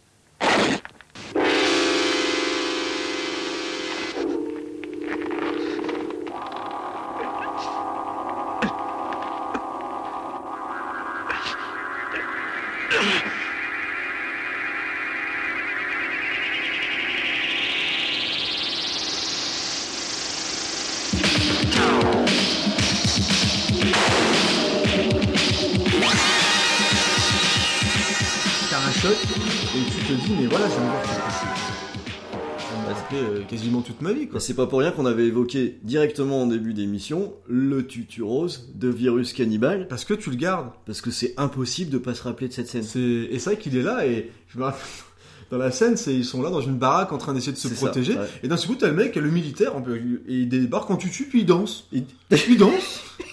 Il danse en tutu dans la scène, tu sais, tu sais pas pourquoi, C'est- euh, et d'un seul coup il C'est danse en pas, tutu. c'est pas expliqué, c'est. Non, non. Ça arrive. Voilà, c'est ça. C'est. C'est là entre. Ça. En plus, c'était vraiment le film. T'as le plus de stock Ouais. shots dans les films de Bruno Mattei. T'as tu vois des plans d'oiseaux venus d'un d'un d'un reportage sur l'Afrique ou je sais pas. Jamais quoi. avec le même grain d'image. hein. Ah jamais. Non non. Jamais. c'est- Il y a toujours vraiment un. D'un seul coup, tu fais. Oh mais qu'est-ce qui se- j'ai changé de chaîne Non non Ouais. même pas. Je suis toujours sur le même truc. Mais voilà, le- la scène de sodomie de- des nouveaux barbares, moi ça m'a Ouais. marqué. Je dis waouh waouh waouh, où est-ce qu'on est quoi Cela, ce- cela étant, ce genre de truc un petit peu euh, what the fuck qui sort de nulle part, quand c'est euh, David Lynch qui le fait, euh, on crie au génie. C'est un chef-d'œuvre. Donc ça se tente. C'est ça. Mais Ça bah, se tu tente. dis pourquoi pas moi Ouais. Pourquoi moi je ferais pas ça dans un post-apo italien euh, un petit peu chelou Mais en fait, ce qui est important, c'est que ça, tu vraiment, tu le gardes en tête. Et dans la plupart des grands nanars euh, que j'ai vus, ou la plupart des grands nanars qui existent, on a le cas de Whitefire, tu gardes la musique de Whitefire en tête, elle Ouais. est nulle à Yesh, tout ce que tu veux. Whitefire. Whitefire, Whitefire. Et ça marche, donc ça marche. Et t'as plein de scènes what the fuck, t'as le côté un petit peu euh, bizarroïde entre la relation du héros avec euh, la gonzesse qui doit ressembler à sa sœur, il y a un combat à la tronçonneuse, il y a des répliques complètement what the fuck de Fred Williamson, donc voilà, c'est c'est des films qui, euh, qui se déroulent, tu sais pas ce que tu vois, tu sais pas ce que le mec a pris pendant qu'il l'a écrit, et pourtant tu te dis mais ça se voit quand tu le filmes. Ouais, c'est ça, ça se voit forcément Hein à un moment donné. Il y a un moment, quand tu es en train de, de filmer David Story, tu sais que t'es en train de faire un truc qui. euh, tu sais que tes acteurs sont mauvais quand même. Tu sais quand tu fais des doublages mauvais que ton doublage il est nul. Mais, euh, mais tu le gardes, tu te dis oh c'est pas grave. Oh, c'est bon, on a su. C'est pas grave, je, je vais le mettre quand même, euh, honnêtement, il n'y a, y a aucun souci. quoi. Mais, euh, mais dans ce cas, parce que nous, entre guillemets, on est, euh, on est habitués, on voit ça depuis très très longtemps. Et qu'est-ce que tu auras envie de dire là à une, à une personne qui n'aime pas le nanar? Il vient et te dit Non, Ron, j'entends ce que tu dis. Mais pourquoi t'aimes le nanar? Tu perds ton temps, c'est complètement nul de regarder un nanar. Oh, fous-moi la paix déjà. Ah oui, c'est vrai, on peut, on peut commencer comme ça. Ce qui est plutôt une Euh, bonne remarque. On peut commencer comme ça. Alors, ça dépend euh, le niveau de discussion que j'ai envie d'avoir. Parce que si on commence à me dire euh, non, pourquoi tu fais ça, tu perds ton temps Moi j'ai envie de répondre, mais toi comment t'occupes le tien quoi? Et on peut jouer au petit jeu des comparaisons. Et euh, finalement, c'est euh, limite, bon, ça va sembler partir loin, hein, mais à un moment donné, c'est une philosophie de jouir. De, de- De jouir. Ah, Ah, une- aussi. C'est un choix de jouissance. Aussi, un choix de jouissance. Mhm. Qu'est-ce qu'on fait de notre vie? Est-ce qu'on souhaite euh, en retirer un maximum de satisfaction et de plaisir et d'expérience. C'est beau. Ou est-ce qu'on souhaite se conformer à ce que tout le monde va considérer comme étant la façon dont on doit passer du temps quand on regarde un film? Voilà, ça m'agace un petit peu qu'on mette des jugements de valeur sur, euh, sur un endroit ou un autre, parce que, je veux dire, euh, où est-ce qu'on met la frontière, quoi? Tu perds ton temps à regarder des nanars, mais est-ce que tu perds pas ton temps à regarder des films? Tu regardes pas de films Euh, C'est quoi perdre son temps Enfin, à, par- à partir de quoi est-ce qu'on considère qu'il est bien utilisé ou mal utilisé Donc, la meilleure réponse que j'ai à, donner, c'est euh, ce qu'on a dit tout à l'heure, c'est que je, ne perds pas mon temps, puisque j'en retire quelque chose. Et après tout, si mon interlocuteur n'en retire rien, j'ai envie de dire c'est son affaire. Tant pis pour lui. Euh, on a les clés pour bien se distraire, déjà qu'il essaye, qu'il vienne à une nuit excentrique, C'est ce que j'allais te dire. qui, qui passe un petit peu de temps euh, à ce qu'on regarde à plusieurs, Exactement. avec un peu de bière, parce que vous l'avez compris, la bière c'est un peu la vie. Bah, c'est la vie, Et, bière, euh, pizza et, et nanar. Et on peut se rendre compte comme ça que qu'on va passer un, un bon moment. Et au-delà de ça, c'est peut-être aussi une histoire de génération ou d'âge. Alors peut-être que je dis une connerie, hein, je vous le dis tout de suite. Sûrement. Euh, sûrement. voilà, sûrement. Sûrement. Moi, je suis né en 73. Donc, euh, j'avais l'âge qui allait bien pour regarder une flopée de séries B jusqu'au Z qui sortaient en salle dans les, dans les années 80. Et c'était complètement courant, entre potes, d'aller voir des films qu'on savait pertinemment ne pas être très bons, voire qu'on soupçonnait d'être mauvais, mais parce qu'on savait qu'on allait se marrer. C'est aussi une conception de, du, du loisir cinéma qui peut, qui peut être ça. le côté spectacle du cinéma parce que là où moi je te rejoins complètement, c'est que je trouve même que c'est pas, il y a pas meilleur moment que maintenant que de regarder des nanars, que de faire des soirées films où on se fend la gueule parce que maintenant le cinéma est devenu quelque chose de Calibré. quelque chose alors calibré mais peut-être trop sérieux. Non. Où euh, justement, moi, quand toutes les nuits excentriques que j'ai fait, le point commun entre tout ça, c'est l'ambiance de feu, quoi. Mm. C'est euh, c'est que les gens sont là vraiment pour se marrer et pour voir, euh, voir un vrai spectacle.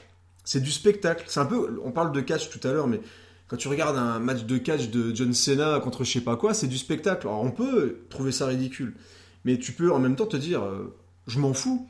Et au final, je regarde, je vais regarder ce match de catch parce que c'est du spectacle, parce que je sais ce que je vais voir. Mais surtout, tu as une sorte de communion. Et il n'y a pas mieux pour le nanar que d'en profiter à plusieurs. Le point commun de tout ce qu'on a fait depuis le début de VHS et Canapé, c'est que c'est des films qui sont. euh, que tu as envie de partager, tu as, Mm. envie, t'as envie de parler de tout ça. Et le nanar, moi je trouve qu'il n'y a pas mieux que de dire écoute, tu sais pas ce que c'est un nanar, viens mon pote. Tiens, Je- prends je cette te bière, montrer, ouais. décapsule cette bière, viens avec moi, mets-toi assis dans mon canapé et, et viens, et ben on se lance Devil Story. Mm. Si à la fin, effectivement, tu vas me dire, voilà, on c'est nul, euh, je me suis fait chier, t'en fais, t'en feras peut-être plus de ta vie, mais c'est, il y a un côté partage que moi j'adore. Et euh, le, le principe même de Nanarland où des gens écrivent, prennent le temps d'écrire des chroniques avec plein de vannes, avec euh, à Mm. trouver le moindre truc chelou, le moindre détail qui va te faire marrer. Limite même le, le fait de redécouvrir le film après, tu te dis mais ouais, Ouais. c'est Ah ouais. cool, j'ai pas vu ça. J'avais pas vu ça, j'avais pas entendu ce mec hurler au loin, Mm. que j'ai pas vu cette perche, j'ai pas gars vu ce sautaient au costume chelou. trampoline derrière. Voilà, ouais. j'avais pas fait gaffe aux trampolines. Euh, À un moment, on va me parler de commando, tu vois, il y a des trampolines. Oui, j'ai fait l'arrêt sur image, j'ai vu les détails, tous les trucs un peu pourris. Et, euh, et tu parlais d'âge, et je pense que c'est une question de curiosité. Aussi, beaucoup. ouais. Voilà, la curiosité, parce que moi, quand j'ai commencé à regarder, j'étais assez jeune, mais on m'a dit, bah tiens, euh, t'es curieux, bah essaye de voir ça. Alors tu pourrais dire, oh non, euh, moi je regarde Godard, euh, je regarde Stanley Kubrick, euh, je regarde que ces trucs-là. Mais non, tu te dis, tu te dis merde, quoi. Tu te dis, et puis une fois que t'as vu un film de tel réal, bah tu te dis merde, je me suis bien marré devant Virus Cannibal. peut-être qu'il y a autre chose derrière. Et euh, ah, j'ai vu un post-apo. Écoute, j'ai bien kiffé. Est-ce que je vais pas commencer à regarder les films de Sergio Martino, Ouais. de voir le, le seul, le post-apo de Lucio Fulci? Bah tiens, il fait pas que de l'horreur, il a aussi fait ça. Parce que l'italien de ces années-là, voilà, tu... c'est open Mm. bar. Les années 80, 70, 80 en Italie, c'était open bar. Et tu peux, tu prends par-ci par-là, mais je pense vraiment que surtout, kiffer ensemble. C'est Ouais. vraiment le, le principe, c'est de, tu te poses, tu regardes et tu vas le maximum de films et tu fais des soirées. Et c'est pour ça qu'en septembre, tu t'engages et tu, tu fais ce podcast juste pour ça. En septembre, tu viens et on se met à plusieurs, on regarde le film et c'est la, c'est la fête quoi. Ah ouais, mais je, Je me rappelle la première année. Ils ont balancé des mannequins en mousse dans, le, dans la salle, c'était la fête. Est-ce qu'ils étaient en feu Ah non, ils ont pas Non, osé. ont pas Ah osé. non, c'était un peu sensible, ils étaient un petit peu tatillons encore, la sécurité dans ces quoi-là. Moi, j'ajouterais bien un petit truc aussi dans le dialogue qu'on peut avoir avec la personne qui ne comprend pas ce qu'on ce qu'on peut en retirer. Je trouve que le nanar, c'est un peu le, le pinacle d'un des grands principes du, du cinéma, qui est euh, la, la suspension d'incrédulité. Le concept même du cinéma, c'est qu'on va accepter, pendant la durée du film, le- les postulats qui nous sont présentés. Alors, ça, c'est d'autant plus fort sur le cinéma de genre, fantastique, SF, ou souvent même des, des thrillers, où euh, les postulats sont pas forcément euh, réalistes. quoi. Non, dans Volte-Face, ça n'existe pas. On ne change pas de visage. Euh, Et pourtant, le film. Après, il y en a, il y en a qui ont bloqué juste à Oui. cause de ça. Il y en a qui ont bloqué à cause de je me ça, suis dit, allez, c'est pas grave, je, je kiffe. Et on, que le- et, on, et on accepte ou on n'accepte pas. Mais, ça. et c'est là où euh, peut-être peut-être d'autant plus en France où le cinéma euh, français typique c'est euh, du social et c'est ancré dans une réalité qui ne demande pas cette suspension d'incrédulité. Donc, euh, enfin, j'y avais pas pensé en préparant le podcast à cet aspect-là, mais euh, finalement, pour apprécier un nanar, est-ce qu'il faut pas déjà avoir une certaine inclinaison pour ce qui est Il faut une certaine ouverture d'esprit. voilà, déjà dès le départ, on peut pas partir de trop loin. Enfin, faut pas être seulement lecteur de Télérama. Voilà, Faut, faut peut-être aller. euh, Désolé, hein. je, dis, je dis pas seulement, hein, des trucs très bien dans, dans Télérama. Enfin, faut- je sais pas pourquoi je dis ça. je- Ouais, assume, hein. Eh, fais comme dans Doberman, à un moment, il y a un mec qui se torche avec les cahiers du cinéma, t'as le droit de faire pareil. si non, non, j'ai pas lu Télérama depuis des années, donc en fait, j'ai pas d'avis sur ce qui Mm. se passe euh, aujourd'hui. Je suis sûr que même maintenant, ils aiment les nanars à Télérama. J'en sais rien, parce que juste que je me rappelle de, de ma jeunesse, quand mes parents lisaient Télérama, et que je lisais les critiques assassines des films de John Carpenter, et Ouais. des années après, je l'ai toujours pas euh, digéré. Sauf que maintenant, il fait, les... il fait la couverture de Ouais, Télérama. oui, voilà. ont changé d'avis. En même C'est- temps, ils ont changé de, de rédacteur aussi. Oui, oui, bon, ok, allez, allez. Bon, je le renvoie plus, ça marche. Ça va pas du tout. Euh, D'après nos renseignements, on devait avoir affaire à un type tout seul. Euh, mais là, on a un commando d'experts en explosifs. Mon contact à Washington dit qu'on n'a pas affaire à un élève, mais qu'on a affaire au professeur. Quand l'armée monte une opération qui doit pas échouer, c'est à lui qu'ils font appel pour entraîner les troupes, d'accord? C'est le genre de type qui boirait un bidon d'essence pour pouvoir pisser sur ton feu de camp. Ce mec-là, tu le largues au pôle Nord, sur la banquise avec un slip de bain pour tout vêtement, sans une brosse à dents, et demain après-midi, tu le vois débarquer au bord de ta piscine avec un sourire jusqu'aux oreilles et les poches bourrées de pesos. Ce type-là est un professionnel. S'il atteint la plateforme, on sautera tous, et il restera plus qu'un grand trou au beau milieu de l'Alaska. Alors on va trouver ce type, le descendre, et on sera débarrassé de ce Alors, tu parlais de Télérama à l'instant, et donc Télérama qui est un magazine français de Mhm. cinéma. Et c'est vrai que le nanar n'est pas seulement lié à un, à un pays. Et ça qui est beau avec le nanar, c'est que c'est dans le monde entier. Une valeur universelle. Mais partout. Partout, partout, partout. Et ça m'a marqué dans le, quand tu as commencé à, à rédiger justement par rapport à certains pays. C'est que je me dis, mais on a oublié euh, les Philippines. C'est vrai. On a oublié euh, la France, mais il n'y avait pas que ça. Mm. Il y a les États-Unis.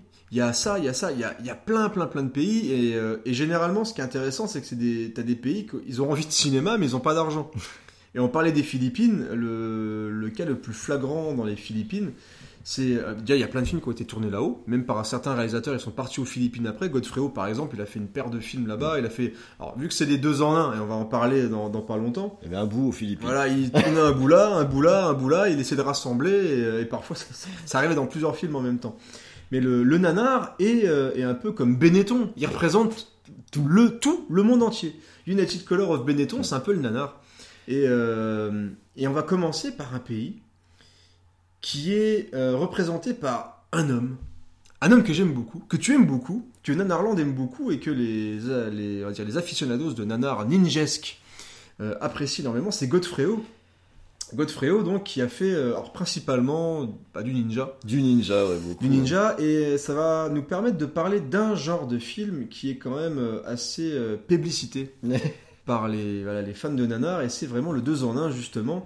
Et euh, est-ce que tu veux parler du 2 en 1 ou je me lance? Alors là, pour le coup, c'est plus, c'est plus ta spécialité sur le, le, le 2 en 1. Là, euh, je vais te laisser euh, y aller là-dessus, euh, même si j'apprécie aussi pas. Alors, mal. le 2 en 1, pour résumer, donc, tout est dans le titre, c'est que vous avez deux choses en une. Ce qui était beau avec Godfrey Ho, c'est qu'il donc, il récupérait parfois même des bobines. Alors, il disait que non. Après, dans certaines interviews, bah, il finissait par dire que oui. Euh, donc, il filme. Est-ce qu'on peut garder en tête d'entrée de jeu pour l'ensemble de, de cette petite partie là que euh, Godfredo est, est un escroc? Alors, il est d'autant plus un escroc qu'il est en plus professeur dans une école de cinéma. Ouais, bon ok. Voilà, donc euh, tu te dis, à un moment, il y a quelque chose de grand qui se fait. C'est le mec, il avait un plan au début et il a réussi. C'est que son cinéma, maintenant, du coup, il peut le montrer à tout le monde. Mais, et pourquoi on a moins de nanars, du coup Comme ça, Ninja? Donc le 2 en 1, c'est tout simple, c'est vous avez un film tourné, par exemple, euh, à Hong Kong, euh, un film de combat, donc plein d'arts martiaux, il y a de la baston, alors plus ou moins parfois des petites chorégraphies sympas, hein, ça, là, n'est pas, pas la question.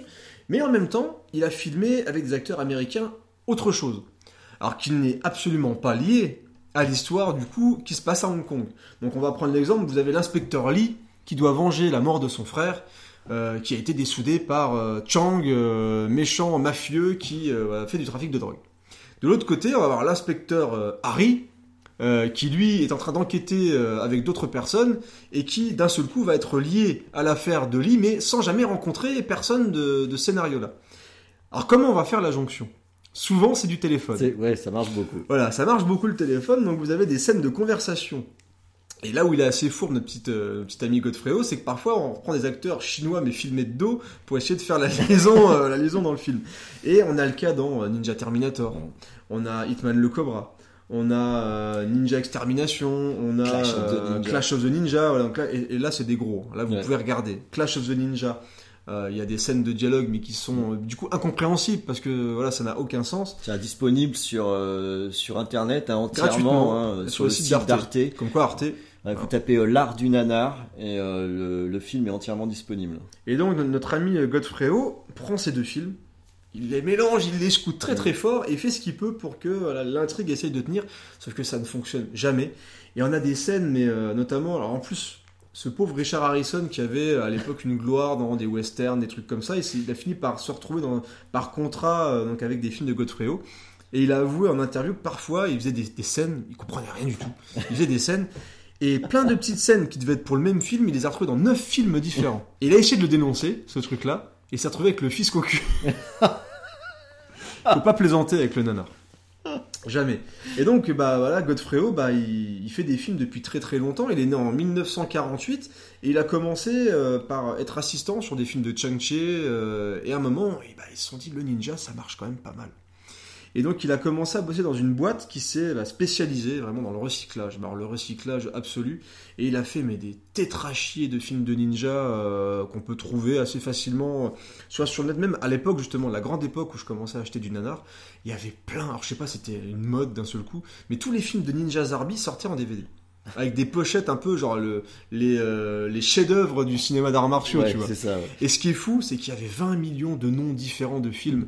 Et parfois, tu achetais une jaquette de DVD, le film qui était dedans n'avait pas le même nom. Tu peux racheter plusieurs fois le même sans le Exactement. savoir, ouais. Et t'avais le nom du film qui ne correspondait pas à ce qui était gravé sur le DVD.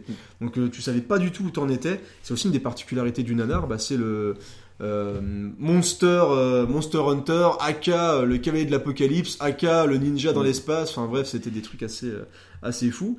Et donc le voilà le cinéma de Hong Kong. bah, nous proposait énormément de films de ninja parce qu'à l'époque c'était la grande grande mode et la Canon Bah, la Canon a beaucoup participé à ça. hein, on a fait une émission entière sur la Canon, mais on pouvait pas au moins glisser un mot sur la Canon. Les euh, American Ninja, le ninja blanc, c'est quand même aussi au niveau euh, nanar, euh, nanar de ninja, il se pose quand même là avec ce pauvre Michael Dudikoff. J'ai découvert quand j'étais dans un bus que je partais au Futuroscope. Donc imagine le goût du chauffeur, ah, bien lui a donné de nous diffuser le, bah, le ninja blanc, comme ça dans le bus. Donc j'ai découvert le ninja blanc quand j'étais tout petit dans un bus, mais à l'époque je trouvais ça cool. Mais c'est ce qu'on on parlait d'époque, hein. Ah bah oui, bah, à Voilà. l'époque j'étais À un j'étais moment plus donné, petit c'est- à un moment donné, c'était et t'avais Michael Dudikoff dans le Ninja Blanc et moi je trouvais ça cool. Et donc la Canon, on va pas faire euh, voilà, une tartine dessus, mais la Canon c'est quand même un bon représentant quand même de, du Ouais. nanar des années 80. Ouais, ouais. euh, Pour les dans- dans États-Unis, pour le coup, euh, c'est. C'est Manahem vraiment Golan, solide, euh, voilà, c'est. ouais, bah, il faut un gros bisou à toi, hein, Manahem. euh. Euh, alors toi, tu vas me parler un petit peu parce que c'est un... j'ai moins de moins de rapport avec ce réal là, même s'il a fait ah, lui au niveau euh, au niveau film, il en a fait une tétrachie aussi. hein. Jésus Franco. Alors, notre ami euh, Jesus Franco, qu'on appelle Jess Franco de temps en temps, enfin aussi une ribambelle hein, de pseudo. Hein, pour, euh, pour C'est un peu le roi du cul. Hein. Il aimait bien les films érotiques. Ah voilà, c'est ça, ouais. Donc, euh, qui nous a quitté en 2013. Hein, donc, euh, il y aura plus de films de, de Jess Franco.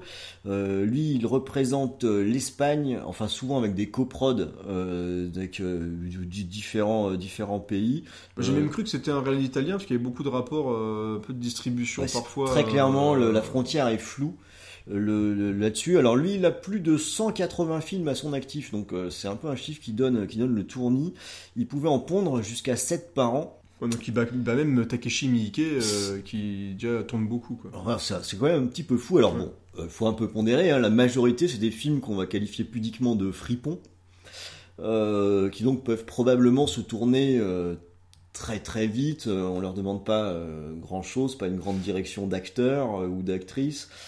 Euh, bon, ok, mais quand même 180, 180 films, il fallait, il fallait les faire. Alors, on a le, le réalisateur euh, pour, le, pour qui on ne peut avoir que de la sympathie. Parce que finalement, dans, dans les nanars, il n'y a pas forcément euh, tant de réalisateurs emblématiques que ça. On a des réals qu'on en fait, mais qu'on peut faire que ça. Jess Franco fait partie de ces rares euh, qui, qui a toujours flirté avec le, le, le nanar. Euh, C'est dans le bis. Ouais. Voilà, il est dans le bis depuis le début. Quoi. il est dans le bas du euh, bis. Dans le bas du bis. Dans le bas du bis. Et tu vois, même moi qui n'ai pas vu de film, je connais le nom de Jesus Franco. Bah, c'est quand même un réal qui. euh, On peut qui pas compte. passer à côté. On Mm. peut pas passer à côté. Euh, mais tu le connais d'une certaine façon. On va en revenir après dessus parce qu'il a aussi travaillé avec euh, avec euh, Eurociné notamment. Enfin, Mm. voilà, il est, il est dans tous les mauvais coups en fait. Donc euh, on l'a forcément vu.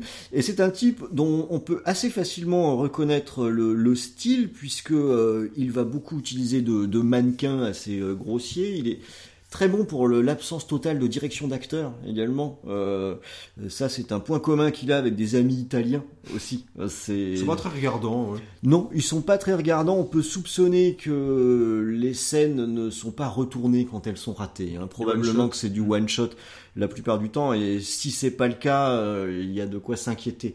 On l'a refait? Mm, On fera pas mieux. ça, On fera ça ira. Et euh, d'ailleurs, dans sa carrière, il a souvent euh, eu des contrats parce que ce qu'on aimait chez Jess Franco, C'était sa capacité à tourner les films très très vite. Bah, comme Bruno Mattei, d'ailleurs, c'est un point commun qu'il a avec Bruno Mattei. Exactement. Donc le comment pouvait être assez secondaire, mais euh, le fait qu'il soit très rapide, c'est quand même important. Et euh, je voulais prendre comme exemple, euh, comme film emblématique de Jess Franco, euh, le- Les Prédateurs de la nuit que j'ai vu en 1988 au cinéma. Donc euh, je suis allé le voir au Ça fait cinéma. 4 ans. Hein, bah ouais, bah, tu vois, donc tu pouvais pas aller le voir au cinéma parce que c'était probablement interdit au moins de. Bon, au moins de je ne ouais, sais pas 16 quoi. au moins. Et c'est celui-ci que je vais prendre parce que je pense que c'est probablement son plus gros budget, euh, ce qui euh, ne lui apporte aucune qualité complémentaire euh, pour autant. Mais en plus, on a Telly Savalas dans une scène quand même. C'est Kojak, hein, ça rigole pas. On a Christopher Mitchum dans le film, qui est bien le fils, Le fils de. le fils de, mais euh, voilà, qui n'a rien à voir avec Robert en termes de talent. c'est ça, qui lui ne sait pas jouer, par Mm. contre. Mais il s'appelle Michou, mais sur l'affiche, c'était pas mal. Mais surtout, on a quand même Brigitte Lahaye. Euh, et ça, c'est peut-être la seule qui semble un peu se sentir concernée pendant le film, parce que tout le monde a l'air de, de s'en foutre. Le film, c'est un décalque de, des yeux sans visage, hein, donc ça passe, ça part de quelque chose d'assez euh, sérieux. Et je l'aime bien parce que c'est très représentatif de ce que fait euh, Jess Franco. euh, Franco. C'est-à-dire que c'est totalement bancal de A jusqu'à Z. Le rythme est catastrophique. On a des espèces de tunnels de rien dans, dans, dans le film et qui sont entrecoupés de scènes totalement gratuites et gore. Notamment une aiguille dans l'œil, ça fait toujours un petit peu mal euh, quand c'est. euh, dans l'œil, ça, fait penser au, dans l'enfer des zombies quand il y en a une qui se prend un bout de bois dans l'œil. Là, c'est l'œil, c'est ouais, c'est compliqué. C'est un- peu euh, compliqué, hein. C'est vraiment un peu compliqué. Et euh, le, c'est un de ces films qui finit par attirer euh, la sympathie par le fait que absolument rien ne fonctionne. Et on l'a dit, pour qu'un nanar marche, il faut que ce soit fait au premier degré. Ce, ce qui est une certaine sincérité là-dedans. Et heureusement, il y a Brigitte Lahaye. Et c'est ça qui transforme tout ça en nanar, parce que elle, dans le film, manifestement, elle s'applique. Elle essaye de jouer, mais le mieux possible. Ah, J'aime bien la façon dont tu dis le mieux possible. Mais je crois même qu'elle est pas si mauvaise que ça, à moins que ce ne soit Par comparativement aux, aux autres, autres. qui ont l'air de s'en foutre, mais quelque chose Puis elle est jolie, quoi. d'impressionnant. Elle était jolie, Brigitte Lahaie. Elle était assez jolie, mais euh, là, elle reste euh, habillée dans. Ah ouais. Ouais, oui, voilà. Oh, merde Je, je te le dis tout de suite, donc faut pas que ce soit ta motivation pour regarder Ouais, le film. ouais, non, faut vraiment que je sois motivé par le côté nanar du, ce que je l'avais pas vu, moi. Et elle-même, elle a déclaré euh, dans des interviews qu'elle elle était euh, très satisfaite de Jésus Franco et que si on lui avait vraiment donné sa chance, ça aurait pu être un excellent réal. Donc euh, voilà, ça n'engage euh, qu'elle. hein. Euh, Non, mais je pense que ça a dû, ça a dû lui faire du bien que quelqu'un ne la mette pas à poil euh, directement. Elle, Alors, elle aurait peut-être même dit J'étais habillé, j'avais un peu chaud. Mais c'est elle qui fait que ce film est absolument formidable parce que tout autour d'elle, tout part en couille, tout est raté. Mais il y a juste elle en fait qui est là, elle Mais essaie de faire. Elle, est au taquet. et elle est au taquet. Elle essaye d'être, elle a un sérieux absolument imperturbable.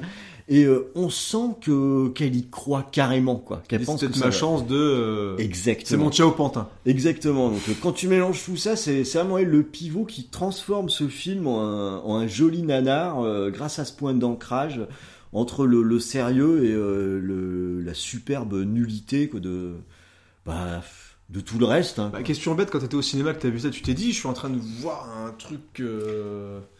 J'ai trouvé ça, euh, je crois que j'avais juste trouvé ça mauvais. Et encore, j'avais 15 ans, donc j'étais pas encore Mm. euh, hyper regardant. Forcément. hein. Mais j'avais j'avais pas encore compris que, que c'était un nanar parce que je ne savais pas euh, que c'était Christopher Mitchum, j'avais pas repéré ça. Euh, moi j'étais allé le voir parce que c'était un film euh, fantastique et qu'à cette époque-là j'allais voir tout ce qui sortait. Donc, encore une fois, t'as le côté le temps a fait son, son office. Exactement, et, exactement. Je l'ai revu beaucoup plus tard le, le film. Je me suis rappelé que je l'avais vu au cinéma, que j'avais pas trouvé ça terrible, donc j'ai peut-être vu ça, je sais pas, dans les jeudis de l'angoisse ou dans une diffusion télé quelconque. Je me suis dit oh, bon allez, je vais le regarder à nouveau.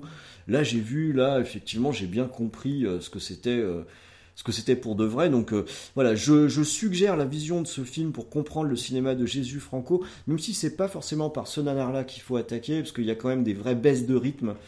Euh, donc c'est pas un champion du monde. On est Ouais, dans faut, le. faut le regarder en plein après-midi, bien réveillé, C'est ça. euh, et pas le soir en disant pour je, je vais m'amuser. quoi. Mais bon, les quelques scènes gore valent leur pesant de Ouais. cacahuètes quand même. C'est, ah, c'est, c'est quand même bien ce film, franchement.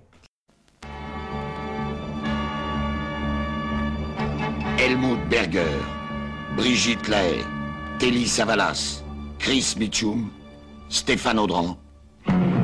Dans Les Prédateurs de la Nuit. Tu me la ramèneras, je compte sur toi. Peu importe ce que ça coûtera. Même si tu dois fouiller Paris de fond en comble.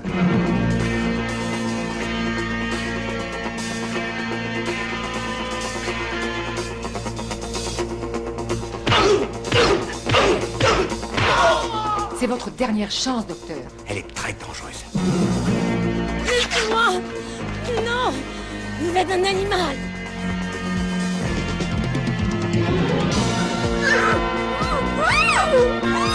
Il avait peur d'opérer sur des chairs à vif. Des chairs à vif? Si vous n'avez qu'une vie, vous pouvez avoir plusieurs façons de mourir.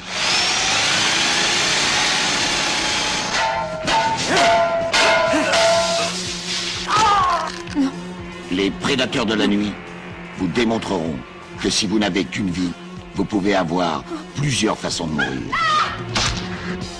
Les prédateurs de la nuit, une production René Château. Alors j'ai envie de dire maintenant Cocorico. Cocorico. ouais. C'est le moment de dire écoutez, ok, la France, elle a des idées quand même parfois. Et la France, elle aussi, elle aime bien profiter des succès qu'on a dans le monde entier. Oui, nous aussi, on aime les cannibales. Eh nous oui. aussi, on aime les films avec des nazis méchants.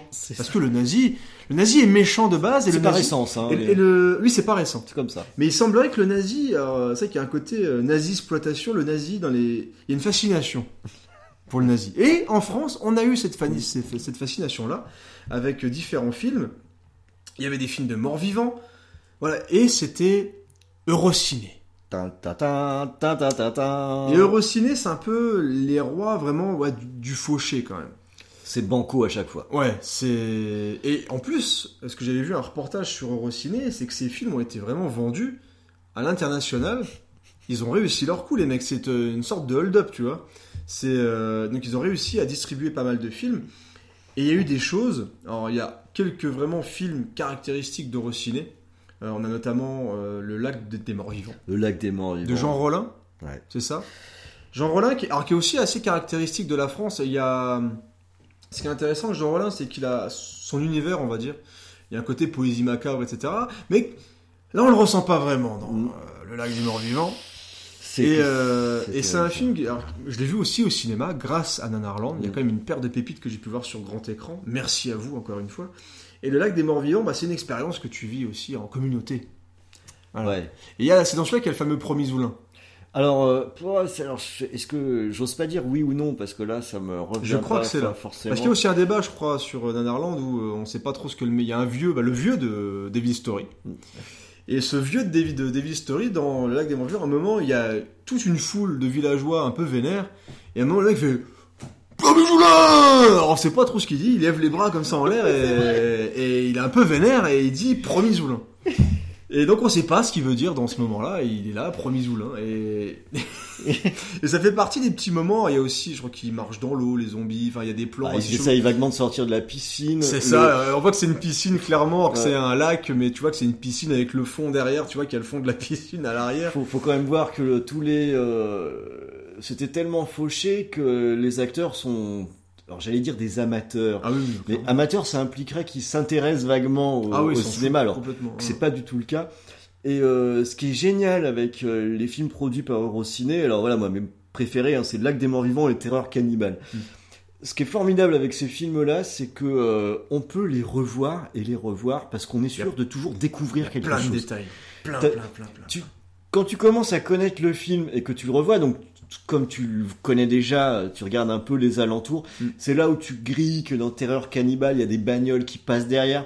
C'est là que tu grilles que... Alors que ça, se passe- ça se passe en Amazonie, je Oui, crois. c'est voilà, c'est c'est filmé, je crois, dans une espèce de vieux champ euh, en France, euh, dans un vieux truc, quoi. Mais tu vois, c'est. c'est T'as même des scènes où clairement la route est pas loin, quoi. Ouais. Donc, euh, et euh, le, euh, tu prends le temps de regarder aussi le, tous les tous les figurants euh, qui, alors t'en as qui se marrent euh, dans les scènes dramatiques, qui ont conscience que ce qu'ils font c'est c'est n'importe quoi.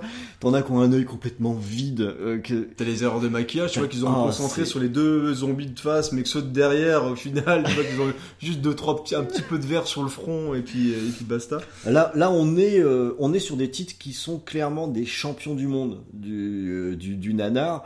Euh, les, alors, c'est même pas un problème de doublage, hein, puisque c'est joué directement. Les prises de son sont faites, sont, sont faites en direct, hein, donc.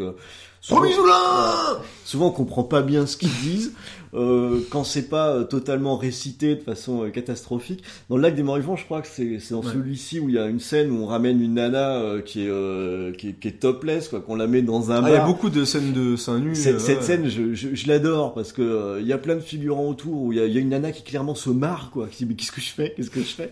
On sent le désarroi dans les euh, dans les figurants qui jettent régulièrement des coups d'œil pour savoir s'ils font bien. euh, S'ils font bien ce qu'il faut à ce moment-là, tout le monde a l'air d'être un petit peu perdu. Ça sent l'improvisation totale. Absolu. ouais. Euh, Ça doit être recollé n'importe comment. Alors là, pour le coup, on est absolument certain qu'il n'y a pas de deuxième prise. Euh, parce que, enfin, je Oui, veux parce dire, que là, tu te dis, voilà, on a- écoute, euh, t'as rigolé là-bas, on recommence, quoi. Ouais, mais- c'est c'est ça. Quand, le mec filme aussi, il s'en fout un peu. et tu vois, J'ai même pas vu qu'il rigolait au bout, je m'en fous. Et- mais quand on arrive à un tel niveau de, de on s'en fout, euh, bah c'est ce qui donne ce résultat tout à fait stupéfiant, quoi. Et euh, dans le cas de- des productions Eurociné, il y a un aspect, euh, qu'il y a un capital sympathie là-dedans. Il y a un Euh, côté c'est familial où on se dit voilà on est entre nous, Ouais. c'est franchouillard. C'est limite entre deux entre deux verres de vin saucisson, bah on fait un plan euh, ça. un plan avec des zombies. euh, On va se dire, euh, voilà, c'est en famille, on se fait un petit truc en Super ça. 8 euh, pour, pour, pour déconner, mais eux, ils l'ont distribué. Et il y a quelque chose là-dedans de se dire, on s'en fout. Euh, nous, on est une boîte française, on va faire de la coprod avec euh, l'Espagne, avec euh, Jess Franco, dont, Mm. on vient de, dont on vient de parler. On va lui donner euh, 24 euros et il va nous faire un film entier euh, parce que nous, on est capable de le faire. Quoi. Alors en fait, non, ils sont pas capables, mais l'air de rien, ça les aura pas empêchés de vendre les films. Mm. Et euh, quand on disait au début que la force du nanar, c'est qu'on s'en souvient, on est en train de parler du lac des morts vivants qui date de 81. Euh, de combien de films de 81 est-ce qu'on peut parler Combien de films de morts vivants dégueulasses il y a eu euh, où t'en as rien à secouer quoi, tu vois, c'est même encore maintenant, t'as énormément de films d'horreur qui sortent et dont on se fout mais complètement parce que c'est chiant et plat et tout ce que tu veux. Mais là, ouais, il y a c'est touchant. C'est touchant. Et c'est pour ça qu'il y, y a aussi un, un truc important à dire, moi je trouve, sur le nanar, c'est que moi, à aucun moment, quand je regarde un nanar, je suis malveillant. Ouais. Et, mais sans déconner, c'est un truc qui est important parce que t'en as qui vont. euh, on a un peu une, une tendance au cynisme. Où, euh, où voilà, tu, tu vas dire, tu, tu vas te moquer ouvertement du truc et dire, voilà, c'est c'est nul ce que tu veux, rigoler. Moi, moi, je trouve pas. Moi, je regarde jamais ça avec cynisme. Et je trouve que, en plus, je suis sûr en plus que tous ces gens-là, bah, ils étaient contents de faire du cinéma.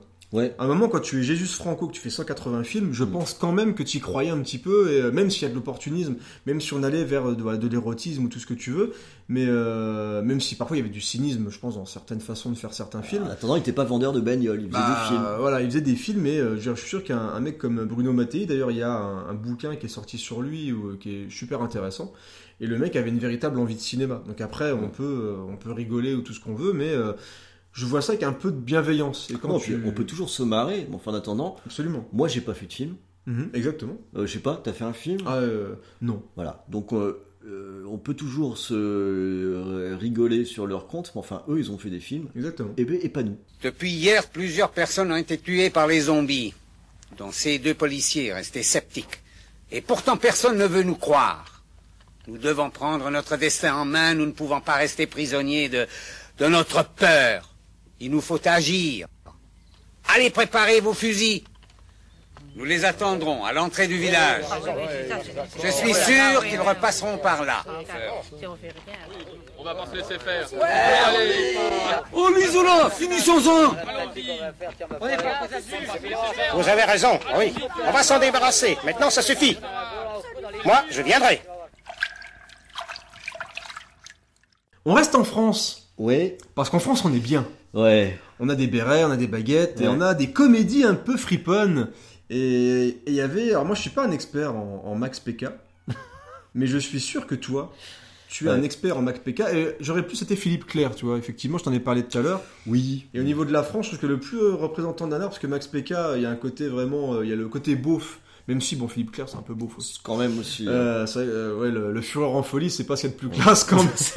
C'est pas- super classe. C'est pas super dire classe. super classe. Et, euh, et je trouve que voilà, on a Philippe Claire et Max PK sont un peu pour moi euh, les, bons représentants. Philippe Claire, pour moi, c'est plus le générique de fin de Bénil, où il court en accéléré, mais pendant 1h30. C'est un peu ça, ouais. Et ce côté-là. Alors que euh, Max Pécasse, on est plus, euh, je pense, dans l'espèce de délire complètement autre dans, dans les scénarios qu'aimerait bien être, mais qui sont pas. Euh, je- Ouais, je pense que lui voulait vraiment faire de la comédie. Je pense, euh, ouais. ouais, ouais. Je, Je pense, pense que vraiment la il comédie avait- américaine, euh, il cherchait plus, euh, il, il pensait plus lui faire de la qualité que Philippe Claire. Je crois que lui il savait plus, plus ou moins ce qu'il était en train de faire. Voilà, c'est la petite différence que je ferai entre les deux. Après, attention, hein, je veux pas vous faire croire que je suis un spécialiste en, Si, si, bah, en euh, comédie française. présenté, tu es le Ouais, j'ai voulu, j'ai voulu euh, parler un peu de Max Pécasse parce que je pense que c'est aussi un pan des nanars, euh, le- Ah oui. le- les, les comédies. Et c'est euh, pas si simple que ça à discerner parce que par essence, les comédies sont censées nous faire rire. Pour que ce soit à la fois une comédie et un nanar, ça veut dire que ça doit nous faire rire, mais pas aux moments qui sont prévus pour nous faire rire. Donc c'est un petit peu compliqué. Alors parfois c'est même plus fourbe que ça, parce que t'as des moments où tu vois que la vanne tombe à plat, mais ça se voit tellement qu'elle est foirée à cause de certains trucs que t'es obligé de rigoler. Ouais, voilà, Ouais. c'est exactement ça. En fait, on a, euh, il faut que ce soit tellement nul que c'en est drôle. Ça peut aussi marcher euh, comme ça. Donc, pas facile vraiment à discerner. Je vais être tout à fait honnête, c'est pas ce que je préfère. Mais souvent ça marche grâce aux acteurs qui en font des tétratones. C'est ça.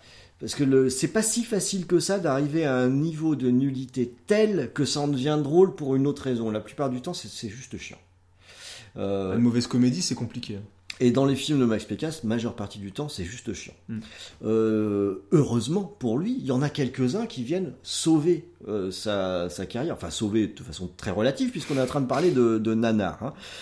Et notamment sa trilogie emblématique des films de, de Saint-Tropez.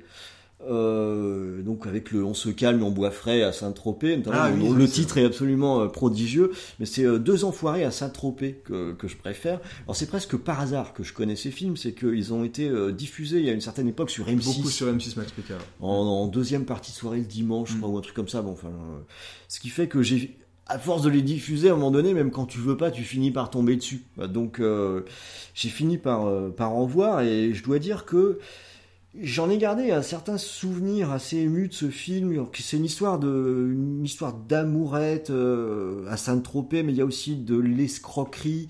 ça veut vaguement être du polar en même temps. Enfin, ça veut être beaucoup de choses en, même temps. Et il y a tout ça et en même temps il y a rien. C'est incompréhensible on, ça tient pas debout une seule seconde, et les acteurs ne sont pas du tout concernés non plus. Euh, ce qui fait que ça ressemble au final à une espèce de collage de petites scènes qui pourraient être des scènes de plus belle la vie, mais en moins bien.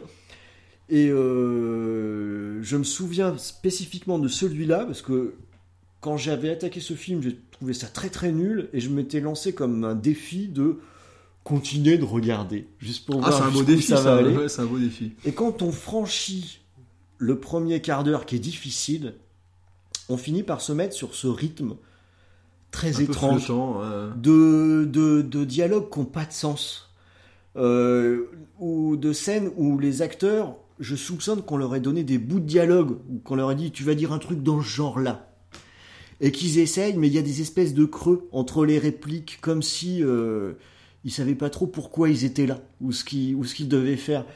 Et ça donne une ambiance un peu à part, en dehors euh, de, de ce que devrait être une comédie. Alors, ce n'est pas du tout drôle en termes euh, en termes de comédie, mais c'est susceptible de le devenir quand on se laisse embarquer par euh, cette espèce de flow un peu un peu absurde et et parallèle quoi. Alors ça peut très bien ne pas marcher hein. si on trouve ce ouais, quand, quand, on continue de trouver ça chiant au bout de 25 minutes, faut, faut, faut arrêter. Faut arrêter, faut parce arrêter. que moi c'est le genre de truc, c'est ça que je suis pas non plus, dire je suis pas un, un, méga adepte de comédie, notamment franchouillarde.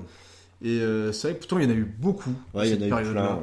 Il y avait aussi les. Alors t'avais mon curé chez les Thaïlandaises, mon curé chez les nudistes. Bah, quand il y a Jean Lefebvre dedans ou, euh, ouais, il a fait des bonnes Charlot, choses, Jean euh... Lefebvre quand même. Il a fait quand même des bonnes choses, mais si t'enlèves les comédies vraiment de. Bon, t'avais du Michel Audiard, des choses comme ça, mais ce genre de. Alors c'est presque du teen movie, mais du coup je me dis pas vraiment, parce que le côté polar, pas vraiment. On mais t'avais aussi trop. les. Alors je sais pas si c'est du Philippe Clair, mais t'avais des films qui avaient des titres ahurissants, genre Par où t'es rentré, on t'a pas vu, on t'a pas vu sortir. Euh, moi il y en a un, alors là par contre je l'ai subi. Alors on m'avait vendu ça comme un nanar, mais c'est euh, Arrête de ramer, t'attaques la falaise. Ça dure 1h05. Ça se passe dans une espèce de, de, bâtiment abandonné. Il y a Michel Galabru et quelques acteurs, entre guillemets, de théâtre, genre comédie française. C'est affreux, c'est affreux. Ça dure une heure, mais j'ai cru que j'allais mourir. Mais tu te dis au bout de 20 minutes, faut que t'arrêtes. Mais là, j'aurais dû arrêter, c'est clair. Quoi. Ouais, bah, alors il ne va pas sur euh, les Saint-Tropez de Max Pécasse. Ah, ça mais en plus, ça m'intéresse pas du tout. Ouais, faut, faut vraiment franchir un certain palier. Pour, que t'avais, euh... mais il y en avait beaucoup, beaucoup des comédies un peu comme ça, chelou. Il y avait aussi bah, les comédies italiennes avec Aldo Malchon, mais je crois que c'était non, en France, il faisait ses films, je sais plus, c'était mélangé entre l'Italie et l'Italie et la ouais, France. C'était plus ou moins des, des coprods, mais euh, je suis pas sûr que c'était. Plus beau que moi, tu meurs. Je crois qu'il avait fait aussi plus moche que Frankenstein, tu meurs, un truc comme ça. Enfin, il faisait plein de trucs. Euh... Et ça, tu sais que ce film-là, j'en ai des souvenirs parce qu'on avait une VHS j'étais vénère parce que mon frère avait enregistré un truc sur euh, un, de mes, un, de mes, films préférés. Il a enregistré plus moche que Frankenstein tu meurs. C'était nul, et pourtant j'étais petit, hein. mais c'était nul. Et ça fait partie des comédies françaises où on parodie des trucs américains, où on veut faire peut-être plus malin, machin. C'était horrible. Voilà, je, je passe là-dessus.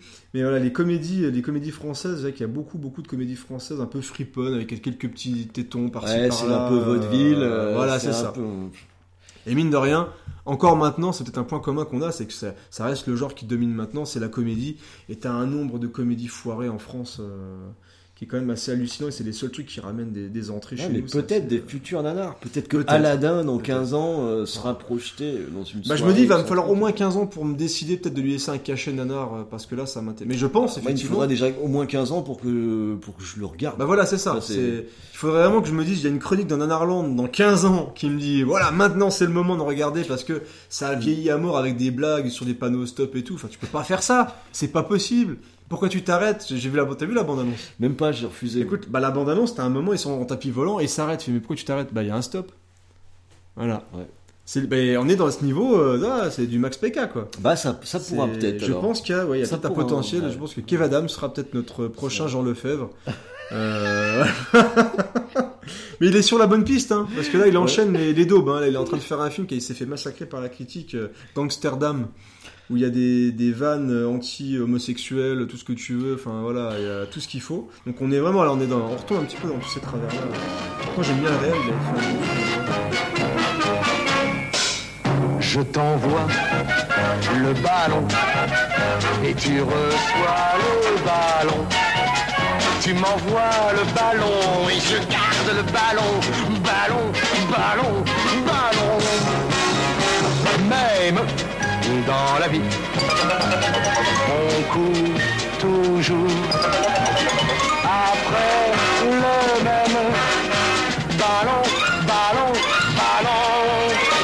Ballon, c'est rond, la terre, c'est rond, l'argent, c'est rond, c'est rond, c'est rond comme le ballon, il faut. Donc du coup, on, on s- on se barre de la France. Ouais. Et on arrive chez notre ami Bruno Mattei. On en a déjà un petit peu parlé, mais ça va nous permettre de- d'aller vers deux trois petits trucs que moi j'aime bien. Ouais, puis ça mérite qu'on s'y arrête parce que euh, Bruno, euh, Bruno Mattei, hein, euh, ouais, je, je commence sur un ou deux trucs hein, parce que Vas-y, vas-y. je pense que Bruno Mattei, on a un des noms qui euh, personnifie réellement le nanar. Ouais. Bah, pour moi, Bruno Mattei, c'est le, le boss de fin de niveau. c'est c'est le patron. C'est un peu le type qui peut transformer tout ce qui touche en nanar. C'est une sorte de mercenaire du cinéma aussi. hein. Le Alors, mec, il a tout fait. Il a, il a tout. Tout, tous les genres. Il a tout fait. Il- il- genre, on arrive, on dit écoute, Bruno, j'ai un truc. Je peux le faire, il dit. Il dit moi, je le fais. J'ai que 20 euros, mais je le Bah, fais. Il s'est jamais arrêté à rien. Non. Et, euh, et c'est ce qui en fait, euh, à mon sens, un des réals les plus euh, sympathiques Mm. qui soit. Parce que le, la déconnexion, elle est telle entre ses budgets. Alors je m'étais, c'est le budget de la, de la pause café d'un épisode de Julie Lescaut. Quoi. C'est, il- tourne pour rien. Ah, que dalle. Et ça, c'est pas pour autant. Et je suis sûr qu'un pas épisode, un épisode de Julie Lescaut, je suis sûr qu'il vaut, mais tu peux faire trois films de Bruno Mattei. Ah mais à l'aise, Ah oui. à l'aise. Et ça l'a jamais arrêté. Non. Pour s'attaquer à des sujets et euh, enfin, à- à des thèmes qui en théorie demanderaient mais du pognon, mais dans des proportions pas possibles. quoi. Robo War. Bah, Robo War, voilà, voilà. Robo War, c'est quand même un décalque de Predator. Predator, ça doit être dans une jungle, il faut un méchant qui en impose, il faut euh, des, des badass en face, il faut des batailles avec des gunfights, il faut tout ça. Bah, figurez-vous que dans le film Robo War, il y a tout ça. Alors la jungle, elle est en toc, les mercenaires, ils ressemblent à rien, les gunfights sont mous du genou et n'ont aucun sens. Surtout, l'extraterrestre, c'est un gars qui est habillé en motard. C'est tout. Il a un casque, un casque de moto, je crois que ça. Le casque de moto est très important dans les films italiens. bah, ça permet euh, de faire en sorte qu'il n'y ait pas de maquillage, en Et fait. puis il y a un côté, il y a un côté futuriste du casque de moto qui est. Et c'est euh, Ça marche, quoi. mais qui est quelque part. Alors, Robo War ne, ne se cache jamais d'être le décalque de Predator. Fait aucun effort hein, pour. Oh, euh, oh, oh. c'est une évidence. Hein, dès, dès la jaquette. euh, alors, sauf qu'on se dit tiens, un gars a quand même un casque de moto, c'est quand même étrange. Mais euh, c'est quand même vraiment un décalque. Il y a aussi la vision spéciale et tout. Il y a, il y a tout. Mais il a jamais sa visière, il voit, il voit à peine. Mais en fait, c'est euh, Bruno Mattei, c'est-à-dire que Bruno Mattei il se dit euh, tiens, je vais refaire Predator et finalement je vais le faire avec euh, quatre potes, mais au bois de Vincennes, mais à, à 16h30 parce que euh, parce que j'aurais pas besoin d'autorisation et que ça et que ça passera. Et il se démonte pas et il le fait quand même. Et c'est un peu c'est un peu tous ces films et, et je dois dire que je, moi ça me plaît. Ça me plaît euh, le gars qui se dit à un moment donné euh, je m'en fous, j'y vais. Je dis toujours oui. J'ai envie. Ouais. J'ai envie de le faire. Et, Mm. et tu sens même souvent dans des scènes, et pourtant c'est le boss final de, de- du nanar, mais si c'est à ce point le boss du nanar, c'est parce qu'on sent souvent qu'il y a malgré tout une volonté d'arriver à un résultat. Trois fois sur quatre, ça foire. Le, quand, au niveau de la réal, de- du découpage ou des plans, il va tenter par moment. Il va tenter de faire un oblique à un moment, de faire un peu un truc décadré, de faire machin, parce que parce qu'en fait c'est ça que font les bons réals, tu sais, c'est de donner du sens dans le cadrage. Et le, rien que le fait qu'il tente, tu te dis, il y a une volonté de bien faire qui est là. Sinon, il ferait du il plan-plan. il y a une envie de cinéma. D'accord. L'envie, elle est là. Pas de bol, trois fois sur quatre, ça déconne. Quand c'est décadré, mais ouais, mais pourquoi tu l'as fait On n'arrive pas à suivre. tu ouais, il le fait quasiment à l'instant. Ah, Ah, je vais peut-être tenter un truc avec ma caméra. Probablement de l'impro, quoi. Mais, euh, mais euh, quand tu mets les deux, c'est ce qui donne à la fois la touche nanar et à la fois donne un côté euh, attachant. C'est attachant à, à tout ça, ce qui fait que je sais que les films de Bruno Mattei, en même temps, c'est ceux qui m'ont peut-être le plus fait euh, marrer. Et, euh, et en même temps, euh, j'y reste euh, attaché, quoi. On a tout de suite évoqué le, le virus cannibale et le tutu. Ça fait, ça fait déjà la troisième fois qu'on revient sur ce, sur Ce plan. Mm. Mais en même temps, à un moment donné, quoi, comment t'arrives à faire ça? Comment t'arrives à produire une, une scène qui est à ce point autre que tout le monde s'en rappelle, que c'est un extrait, euh, je, je, je l'ai pas fait, mais je suis sûr que si tu vas sur YouTube et que tu fais la recherche, Je suis sûr que tu le trouves. tu, tu, tu vas le trouver avec euh, plein de vues, quoi. Euh, un, un truc pareil. Donc, rien que pour ça, Bruno Mattei, ben, il mérite notre respect, quoi, par rapport à ça. Voilà, moi, je. ouais. Puis il a fait, il a fait énormément de films et c'est, je disais tout à l'heure, c'est parfois une caractéristique de beaucoup de réalisateurs italiens, c'est qu'ils ont touché à tout. Ouais. Alors lui, il a, il a tout fait. hein. Alors il a commencé comme monteur, donc il a fait énormément de montage de plein, plein, plein de films. Et il a fait du film érotique, du film de femmes en prison, du film érotique en prison. Je crois qu'il a fait du film de gladiateur, il a fait du post-apo, il a fait du film d'horreur, il a fait du giallo, il a fait du film de zombie, Ouais. du film de cannibale, il a fait du film de nazi. Il a tout fait, tout fait, tout fait. C'est, il est un peu comme The Rock maintenant. Ouais. On lui demande quelque chose, il disait oui. Je peux le faire. Je, j'ai pas de sous, mais Pas je peux pour le même faire. cachet, par contre. Ah, pas pour le même cachet. Ah ouais, avec le Rock. ouais, The Rock est un petit peu plus à l'aise. Voilà, lui, quand tu fais alerte à Malibu, qui a l'air aussi d'être quand même assez, assez perché. euh, Il y, a, il y a un côté aussi, bah, bonne humeur, tu vois. C'est. Mais voilà, il, il tournait. Il tournait, tu sens vraiment une amour de cinéma. Le mec, Ah il faisait des films, il faisait des films, il faisait des films. Et encore maintenant, bah, on en parle. Alors plus de ses films des années 80, parce qu'il a tourné quand même jusqu'en 2000, euh, ouah, 2007. Je crois que son dernier film est sorti même un an après sa mort. Ah, le- il avait- Après, le, le problème, c'est que je pense. euh, Après, faut nous contredire hein, si vous n'êtes pas d'accord avec ça, mais pour moi, Bruno Mattei, plus ça avançait, plus euh, finalement il devenait euh, plan-plan Mm. dans, dans ce qu'il faisait. Euh, ce qui fait qu'on avait plus le- ce même décalage. Lui, il y avait moins de folie. Ouais. Il y avait moins de folie. Mais je pense aussi clairement qu'il y a aussi un point commun avec tous ces réals, c'est que plus on avance dans le temps, plus le cinéma change aussi. Et plus la façon de faire des films a changé, et je pense vraiment que ces réalisateurs-là ont fini par euh, le circuit, on leur donnait forcément moins de thunes, parce que le cinéma changeait justement. Ah, déjà ils avaient, en alors déjà de base, et le, et le circuit de distribution était complètement changer, mais ils arrivaient à les vendre ces putains Mm. de films. Mm. Ils arrivaient à les distribuer un peu, ça sortait au cinéma, tout ce que tu veux. Mais il y a vraiment, je pense que le fait que le cinéma ait changé, euh, des gens comme Bruno Mattei, bah, ils n'ont pas vraiment pu euh, rentrer dans le moule comme certains, parce qu'ils n'avaient déjà pas forcément le même talent, effectivement, mais euh, leur folie plaisait moins. Il y a, un petit point aussi qui fait qu'un gars comme euh, Mattei pouvait euh, avoir un certain impact en France pour un certain public, c'est qu'au moment où ces films sortaient, euh, qu'ils soient mauvais ou pas, c'était secondaire. La question, c'est qu'il proposait quelque chose qui était alternatif à ce que présentait la critique dans son ensemble. Et euh, quand dans les années 80, tu avais entre 14 et 17 ans et qu'avec les copains, tu allais voir un film, en fait, tu pas besoin de la presse, tu allais dans un, dans un ciné de quartier et tu regardais l'affiche. Tiens, on va se faire un truc avec des cannibales. Tu sais pas si c'est bien ou si c'est pas bien. Tu vas voir un truc avec, Des cannibales. euh, avec des cannibales. Il y a quelque chose là-dedans qui relève un peu de ce qu'il y avait euh, aux US dans les années 50 ou 60 où tu avais beaucoup de promesses sur l'affiche. Sur l'affiche, ouais. Elles étaient belles, les affiches. Et, euh, mais film. absolument, elles étaient belle. belles les affiches.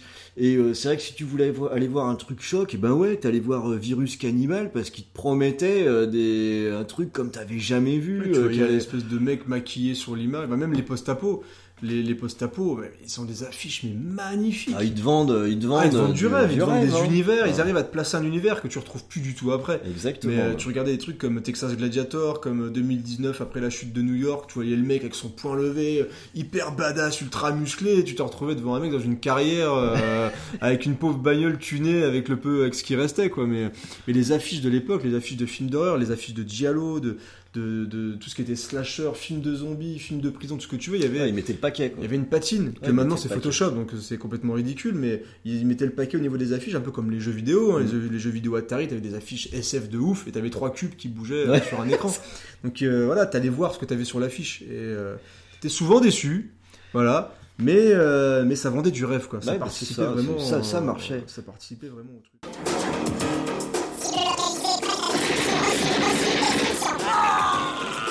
Un spécimen unique, mi-homme, mi-machine.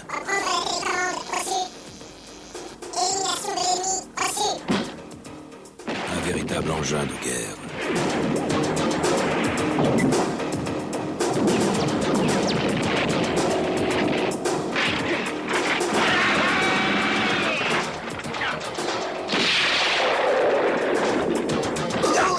Fallait pas perdre, bonhomme.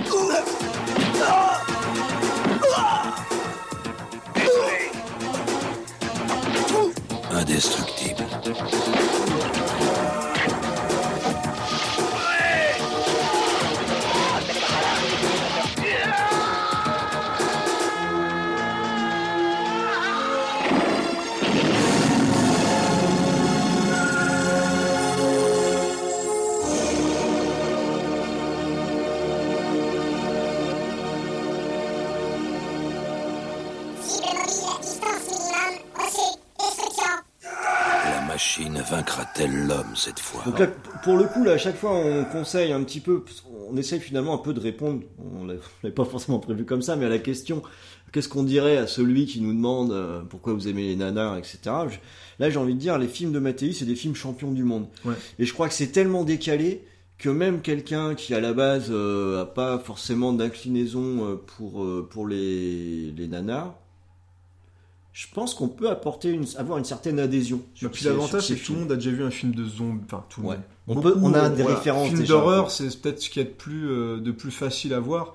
Et euh, voilà, des films comme. euh, même des films tiens, comme Rambo, parce que Bruno Mattei a fait Strike Commando. Ouais. Qui est euh, un rip-off total de Rambo.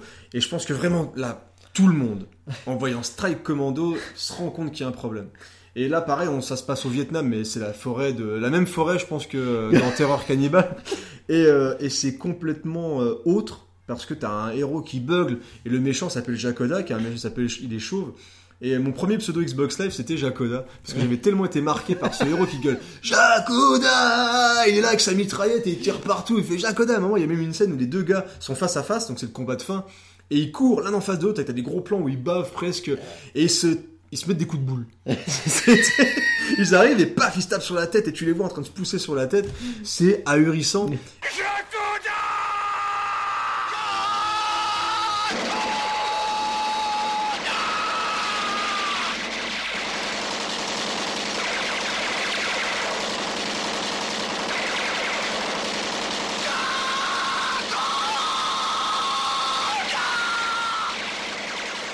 Et euh, bon, bah, t'as pas de thunes, t'as rien, t'as des explosions, des, des Mais il y a une, quand même une petite énergie.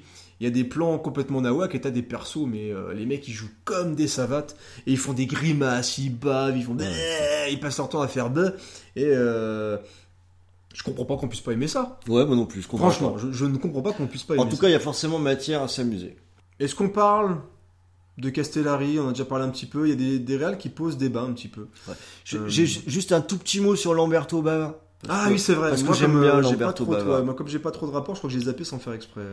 Voilà. Alors, euh, bon, je vais pas forcément passer euh, une éternité sur Lamberto Bava, mais je pense que c'est juste un cas sur lequel on peut s'arrêter un petit peu, parce que déjà, c'est le fils de Mario Bava. Et que Mario Bava, il a inventé vraiment beaucoup de choses et il a apporté beaucoup au cinéma. C'est un peu le créateur du slasher. hein, Alors, Mario ex- Bava. exactement, euh, en tout cas du Giallo aussi, d'une certaine façon d'aborder la mise en scène, Ouais. notamment à travers les, les éclairages, euh, une maîtrise hein, des éclairages de, de fou. hein. Enfin, Mario Bava, c'est quand même là pour Oui, le coup, un- on est, on est dans le dans haut le du panier. italien, ouais. Mais il y a le fiston Lamberto Bava qui malheureusement n'est pas de la même trempe. Il est un peu comme Christopher Mitchum. C'est un peu ça, c'est un peu ça. Mais je préfère Lamberto Bava parce que c'est euh, les films qu'il a fait sont fun. Alors on va pas s'amuser à passer en vue. Euh, ce- Bah, Démon qu'il a 1 fait. est bien. Non. Oh, le 1, il est sympa. Je t'assure que non. Mais si, je l'ai vu. eh, je l'ai même vu il y a pas si Alors, longtemps. bah, il y a une folie que j'aime si bien. tu l'as revu il y a pas si longtemps, voilà. Pour moi, les deux démons, parce que c'est ça, mais c'est- ce sont des vrais nanars. Même dans Démon 1, excuse-moi, je te rappelle qu'il y a des punks dans une histoire parallèle qui font n'importe quoi. C'est qui- peut-être ça qui m'a qui, plu. qui, qui ressemble à rien. Et tu t'ennuies Le- jamais. Ah, mais on s'ennuie pas, Voilà. c'est pas ce que je veux dire. Moi, je. Mais je- tu vois, c'est là le problème. Dans le décalage parfois qu'on peut avoir, c'est que moi, le vrai Démon 1, j'ai un... bah, c'est peut-être un bon nanar, mais j'ai un bon souvenir de Démon. euh, alors, Mais j'en ai pas un mauvais souvenir, mais je voulais surtout revenir sur Démon 2. oui, Démon 2, par contre, c'est plus compliqué. Moi, c'est c'est Démon 2 euh, qui m'a qui m'a marqué et qui là, je pense qu'il n'y a pas trop de débat que c'est un vrai représentant du nanar. euh, Non, Démon c'est ce que 2, j'allais hein. dire. Démon 2 fait pas débat. Donc hein, l'histoire c'est en, en deux secondes parce que finalement ça suffit deux secondes. Des démons sortent des écrans de télé. Fin de l'histoire. Donc euh, quand les démons sortent, ils s'attaquent à tout le monde, ils bouffent tout le monde, etc. Et là on a un film qui est vraiment, qui est vraiment superbe parce qu'on a des, des maquillages qui sont, euh, qui sont ratés. Ah oui, ils sont foirés. On a la, la fameuse combinaison du réalisateur qui veut montrer qu'il sait bien réaliser, donc il essaye vraiment de s'appliquer, hein, faire des effets de style euh, réguliers, mais qui euh, échouent euh, lamentablement. Et surtout, on a une scène que personnellement j'adore parce que quand j'ai vu Démon 2 euh, pour la première fois, là voilà, pour moi c'est une scène choc, pendant la vision du film, j'ai éclaté de rire, alors que c'était pas le moment. Les démons débarquent dans une espèce de salle de sport. On a des tas de big gym qui sont en train de faire de la muscu. Les mecs sont super balèzes. C'est un film de 87, donc ils ont des moustaches, des cheveux longs. Ils ont euh, des, euh, des- des tenues qui sont absolument remarquables, avec des espèces de vieux shorts d'athlétisme, de, l'époque, ouais. de- comme ils avaient en RDA, là, où euh, t'as un peu des, des testicules qui pendent un peu. Si Ouais, tu. Voilà. Donc ils ont des et avec des jolis petits juste au corps là, pour qu'on voit bien les biscottos. Et là, les démons arrivent et il faut bien voir que les démons ils font 1m20. Ils sont tout petits, ils font pas peur du tout. Et pour faire comme si euh, c'était une catastrophe, on a donc tous ces athlètes qui se mettent à beugler comme des pucelles en, courant partout et en faisant des mimiques épouvantables parce que un gros mec balèze qui sait pas jouer quand il veut mimer la terreur, eh ben il ressemble un petit peu à euh, ouais c'est ça une pucelle effarouchée. et ils essayent de se sortir de ça avec les démons quoi. Je m'en suis jamais remis de cette scène. Euh, je, il m'arrive, je, je dois tout avouer, de me repasser juste cette scène. Mais c'est là, c'est des scènes cultes, tu les, ouais, tu les passes facilement comme ça. Voilà, j'adore ça et rien que pour ça, je voulais rendre un petit hommage à euh, Lamberto Bava, euh, qui euh, pour moi fait pas débat. quoi. Donc, on peut revenir sur Enzo Castellari où il y a plus, peut-être plus discussion. Bah, le Castellari, en fait, il est, c'est un représentant quand même du nanar parce qu'il a fait. euh, pour Parce qu'il en a fait. Il en a- Parce qu'il en a fait. Ouais, il en a fait. Il a fait La mort au large, qui est un film de requin, un peu, un peu nul, mais très très drôle, très très drôle. Il a fait Les Guerriers du Bronx 1 et 2. Et là où, en fait, ce qui est étonnant, c'est qu'encore une fois, euh, il y a des choses nanardes dans les films. Mais ce que j'aime beaucoup chez Castellari, c'est qu'honnêtement, pour moi, Les Guerriers du Bronx, j'ai du mal à ne, à ne pas passer un bon moment comme dans une bonne série B. Ouais. Et je me dis, euh, il y a du mannequin en mousse, certes. Et c'est ce qui fait quand même, euh, à un moment, le mannequin en mousse, tu fais une croix. C'est ok. Ça- nanar. ça- ça, c'est, ouais. Voilà, nanar. Il y a peut-être du plan nichon gratuit. Donc là, pareil, tu coches. Nanar. Il faudrait faire une grille, une grille de loto pour savoir quand tu regardes un film. Ah ouais, nanar, ok. Pour voir les champions du monde, ce qu'ils ont besoin d'avoir. Ouais, ouais. Ouais. Mec en cuir qui devrait pas être là, nanar. Ouais. Moustache, oh là là, nanar. et euh, euh, et les, les guerriers du Bronx, alors autant j'ai pas de débat sur les nouveaux barbares, mais les guerriers du Bronx, il y a des, je crois qu'il y a des chroniques nanarland. Et euh, dans, beaucoup de cas, c'est considéré comme des nanars. Mais alors le 2 est même encore plus bourrin et rentre dedans, mais t'as des scènes d'action qui sont relativement efficaces. Alors t'as le, j'ai plus le nom du l'acteur principal qui s'appelle Marc, Marc Grégory. Marc Grégory, qui est un bodybuilder qui a été récupéré, alors qui est un peu, un- alors je pense qu'au niveau regard bovin. Ouais, ouais, bon, Non, on je coche, on coche, nanar, on voilà, cocher. Je, je coche nanar. Mais bon, c'est pas le premier film d'action avec un acteur nul. Et j'aime beaucoup. Il y Et a quand même euh, une chier de films qui sont pas des nanars avec des mecs qui ont des regards bovins. Ex- bon, il y en a plein. Bah, tu peux déjà faire quasiment tous les films d'action actuels, euh, Ouais, les films avec John Cena. John Cena, The Marine, pour moi, là, nanar, tu vois. The Marine, on est dans le nanar euh, récent où il y a tout et n'importe quoi. Il se prend pour commando, mais il a pas compris. C'est partie des choses qu'ils n'ont pas compris comment on faisait un bon film d'action fun. Et euh, voilà, le- les guerriers du Bronx, moi je trouve que le 1 et le 2, ils ont vraiment une bonne efficacité. J'allais dire l'univers est travaillé, mais c'est une carrière. Hein. C'est, des carrières avec des mecs en moto. C'est une belle Mais, carrière. euh, c'est une belle carrière. Voilà. Un peu comme Castellari, c'est une belle carrière. Et c'est un mec qui a fait quand même des super bons films. Je suis d'accord. Euh, il a fait The Big Racket, il a fait Coma, il a fait Inglourious Basterds, qui a influencé justement le cinéma même de Tarantino. Il fait partie des réals qui ont influ- influencé Tarantino. Et je pense vraiment que, que ce mec-là est un très bon réalisateur. qu'il Cannibal Holocaust, hein, quand même un film avec un Deodato. propos. euh, Deodato. Ah bah attends, oui, mais je suis Ouais, c'est- parti non, mais je l'ai Deodato. pas relevé, mais tu racontes n'importe quoi. Ouais, je raconte n'importe quoi. Ouais, c'est ouais, un je- film de ouais, Rogero en fait. Euh, mais ça fait partie des réals qui ont après dévié et qui a fait effectivement des très très mauvais films. Euh, notamment hein, le film Simbad avec euh, Lou Ferrigno. Et Simbad. Lou Ferrigno? Ah, Nanar, Coche. bah oui, parce que là, niveau. Euh, ah ouais, il joue très très mal. Et dans Simbad, mais t'as des. Alors déjà, tu sens que c'est complètement fauché. Il n'y a pas une thune dans Simbad. Et t'as un moment dans Simbad où Simbad est au fond du trou. Euh, alors, je- j'espère que je confonds pas que deux films, parce qu'il y a vraiment des fois, ça se ressemble tellement. Et il y a un moment, Simbad est au fond du trou et il ne sait pas comment monter. Aïe. Donc c'est un espèce de puits et il faut qu'il bien qu'il grimpe quelque part. C'est impossible de grimper rond, tu ne peux rien faire, pas de paroi, rien du tout. Il saute. Non, mieux que ça, il voit des serpents. Et là, il fabrique une corde avec ces serpents et il arrive à remonter. Et c'est le moment où tu te lèves et tu applaudis. Parce qu'il y a un mec qui était là et dit Ok, alors il est tombé dans le trou. Il faut que je le fasse sortir, c'est impossible. On est. euh, Alors c'est l'époque de Sinbad, il y a pas. Et bah là, le mec il dit Il y a des serpents qui apparaissent. Et hop, directement, il fait une corde. Et là, tu coches le gros C'est un nanar. oui. Là, tu mets le tampon, tac, c'est Ah, parti, c'est un nanar. génie. Lou Ferrigno, Corde serpent corde. Corde de serpent. Nana. Mais voilà, et, et ça fait mal, moi ça me fait mal. Quand je vois Simbad et que je me dis le mec, il a fait Coma, il a fait The Big Racket, il a fait quand même des très très bons films, et là d'un seul coup tu vois des films comme euh, La mort au large et, euh, et Simbad. Quoi. Donc voilà, moi j'aime bien Castellari, mais voilà, si vous voulez voir des bons nanars, et même juste des bons films, moi je trouve que Les Guerriers du Bon, c'est très bien, mais voilà, Simbad, il y a moyen de se fendre la gueule, clairement. Et La mort au large, c'est très très drôle aussi. Où tu vas, hot dog Putain d'enfoiré. Je vais te caresser la gueule, moi. Tu me plais, petit PD. Oh, ordure. Tu vas voir si je suis pédé. Fumier. Restez calme.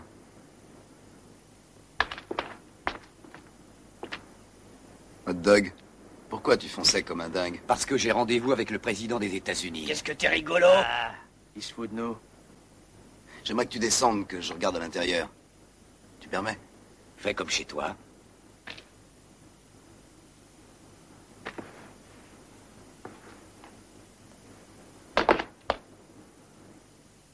T'as jamais connu ta mère, toi Elle t'a balancé dans l'égout, puis elle s'est barrée.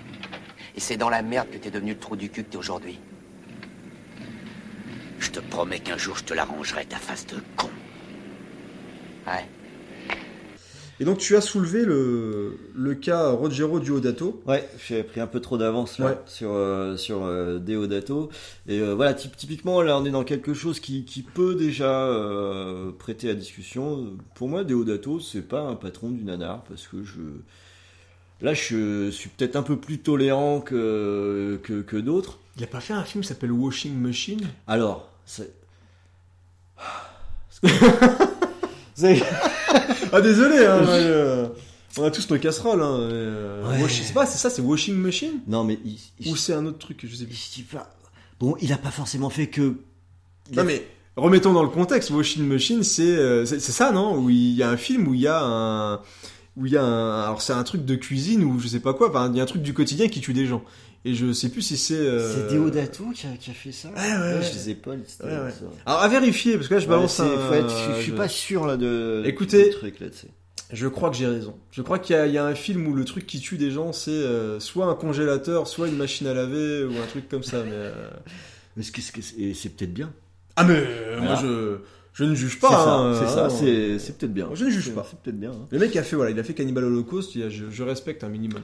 Voilà, bon, c'est pour- ça là on est sur des types où il y a un peu comme Castellari. Moi je trouve qu'il y a du savoir-faire. Mais je trouve qu'il y a mieux de savoir-faire dans Castellari que chez Rogero Diodato. Quoi. Moi je retiens Cannibal Holocaust, mais j'ai du mal à te dire, écoute, il a fait ça, il a fait ça, il, a fait il ça. a fait Cannibal Holocaust et Barbarians. Ah oui, mais là j'ai envie de cocher euh, frère mongol nanar quoi. Eh mais comment tu sais? Est-ce que dans Barbarians, franchement, est-ce qu'il n'y a pas un moment donné où Deodato il s'est dit, ok, j'ai deux Mongols.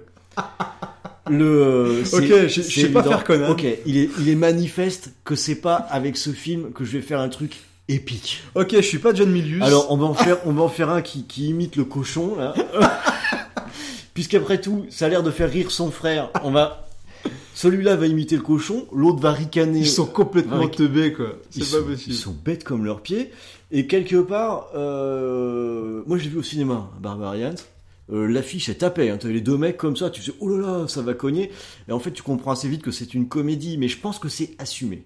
Ah mais il y a des chances parce que quand tu regardes le film, t'as du mal à te dire euh, les mecs ouais mais mais c'est quand même teubé quoi. Tu peux pas filmer par accident un gars qui imite un cochon pour faire rire son frère en, en se disant Sinbad que c'est fait une une corde idée. de serpent, c'est tout à fait sérieux. Ah ouais, bah, peut-être alors.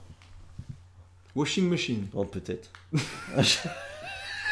Bon, ok, de toute façon, je, je veux dire, je, je veux pas non plus être l'avocat de, de Deodato, hein, j'irai pas. euh, Mais il a fait Cannibal Holocaust quand même. Ouais. Voilà. C'est vrai. euh, sans Cannibal Holocaust, est-ce qu'il y aurait eu des virus cannibales et. euh, Ouais, il a, alors lui, il a lancé une paire de Ah, rip-off. voilà. euh, ouais, c'est vrai que grâce à lui, on a eu une paire de rip-off cannibales assez, euh, assez rigolo, quoi. Assez rigolo. Mais voilà, du Dato, ouais, moi, j'ai, à part ça, ouais, j'ai pas trop de, trop de films de lui où je me dis, voilà, le mec, c'est un bon réal, tu vois. Alors, en, en fait, en même temps, en même temps que je le dis, je vois que je, je cherche hein, depuis tout à l'heure. hein. Le Washing Machine? Non, je cherche un autre film. Ah, mais. Et en fait, je crois que j'en vois pas d'autres non plus. Écoute, en plus, ce qui est bien, c'est que moi, je sens qu'on va bientôt balancer un extrait parce qu'en plus, j'ai envie de m'ouvrir une autre bière. et c'est le moment où on va pouvoir chercher le fameux film et où on pourra valider en direct si j'ai raison ou pas. Mais je suis sûr que j'ai raison. Je suis sûr que j'ai raison. Alors, j'ai une solution. On s'écoute un extrait. Un extrait. Ne croyez rien de ce que vous pensez.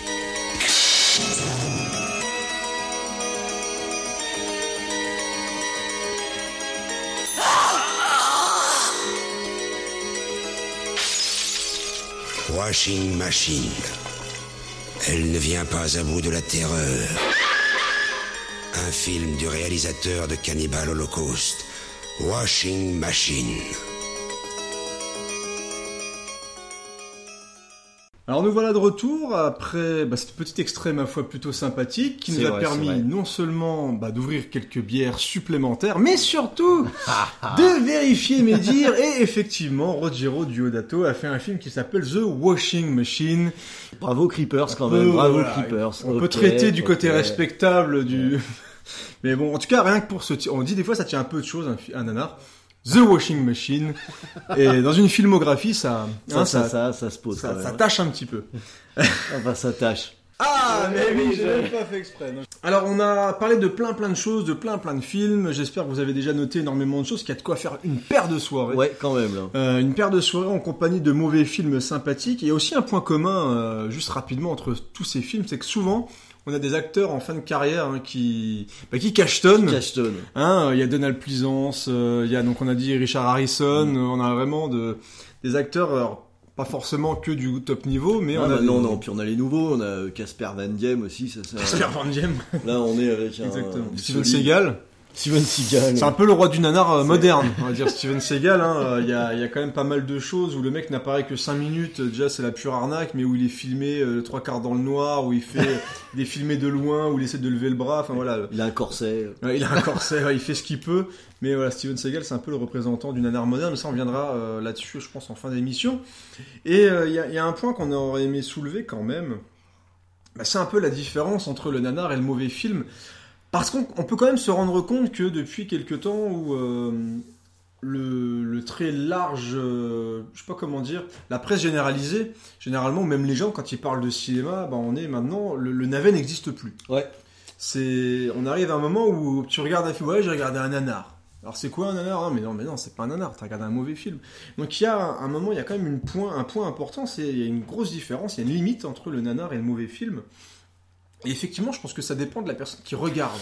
Ouais, c'est compliqué, c'est compliqué. On a, euh, alors déjà la personne qui regarde, ça joue beaucoup.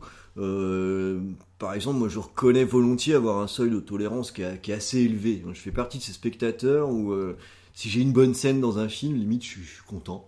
Ouais, Mais des fois, c'est important, même dans certains films. Il y a le, le film d'horreur Massacre au camp d'été. Oui.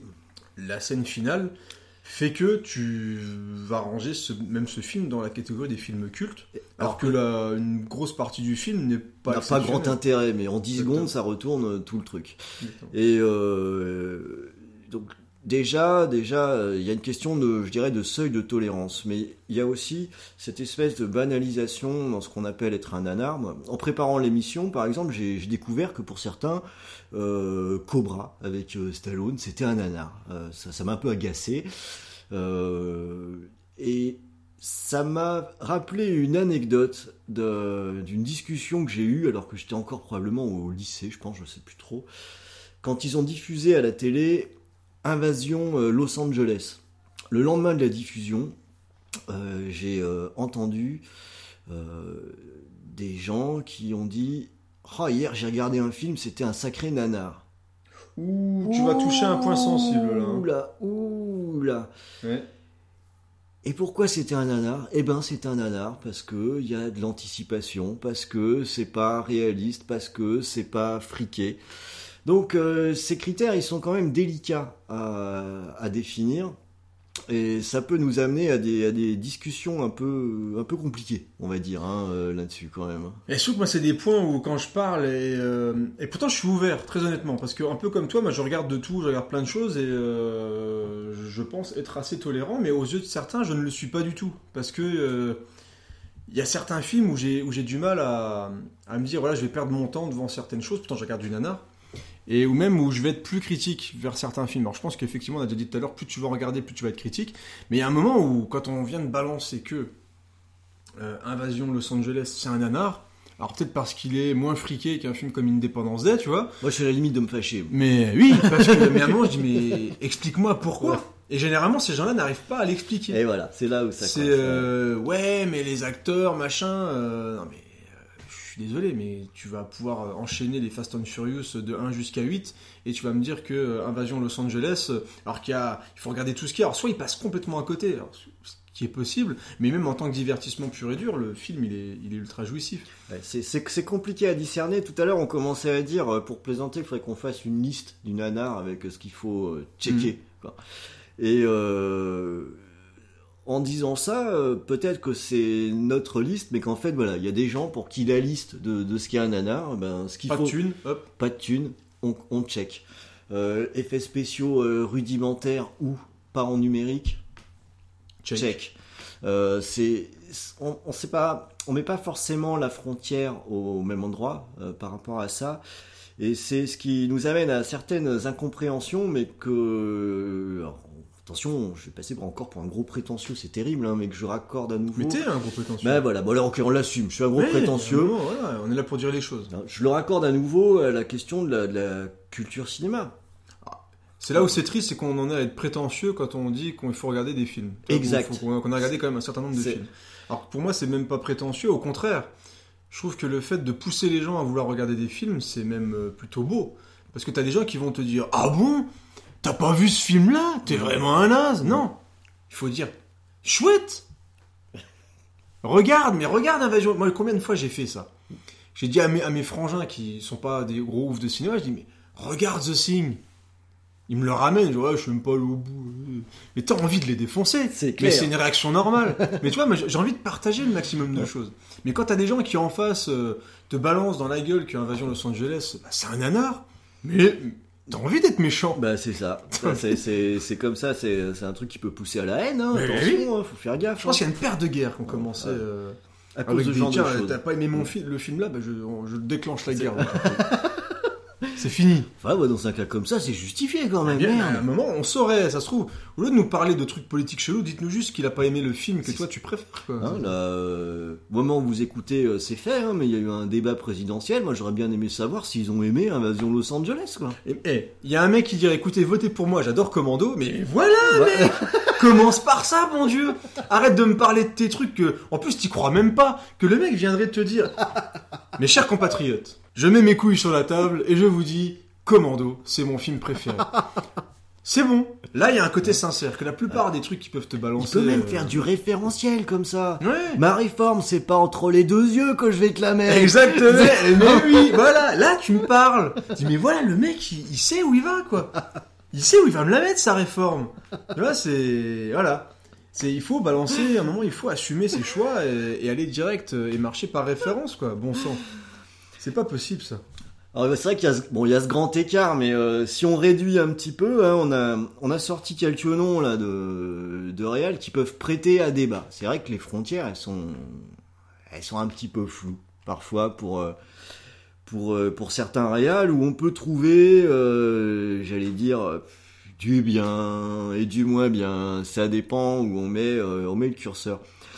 Moi, j'avais euh, nommé euh, Lucio Fulci dans ses, euh, dans ses réals. On reste encore un peu du côté de l'Italie, hein, mais euh, bon, en même temps, l'Italie, c'est un gros producteur. hein. Bah, à l'époque, ouais, encore, encore une fois, à cette époque-là, les années 70-80, c'est vraiment le pays où il y avait. Alors, il y avait du très très bon.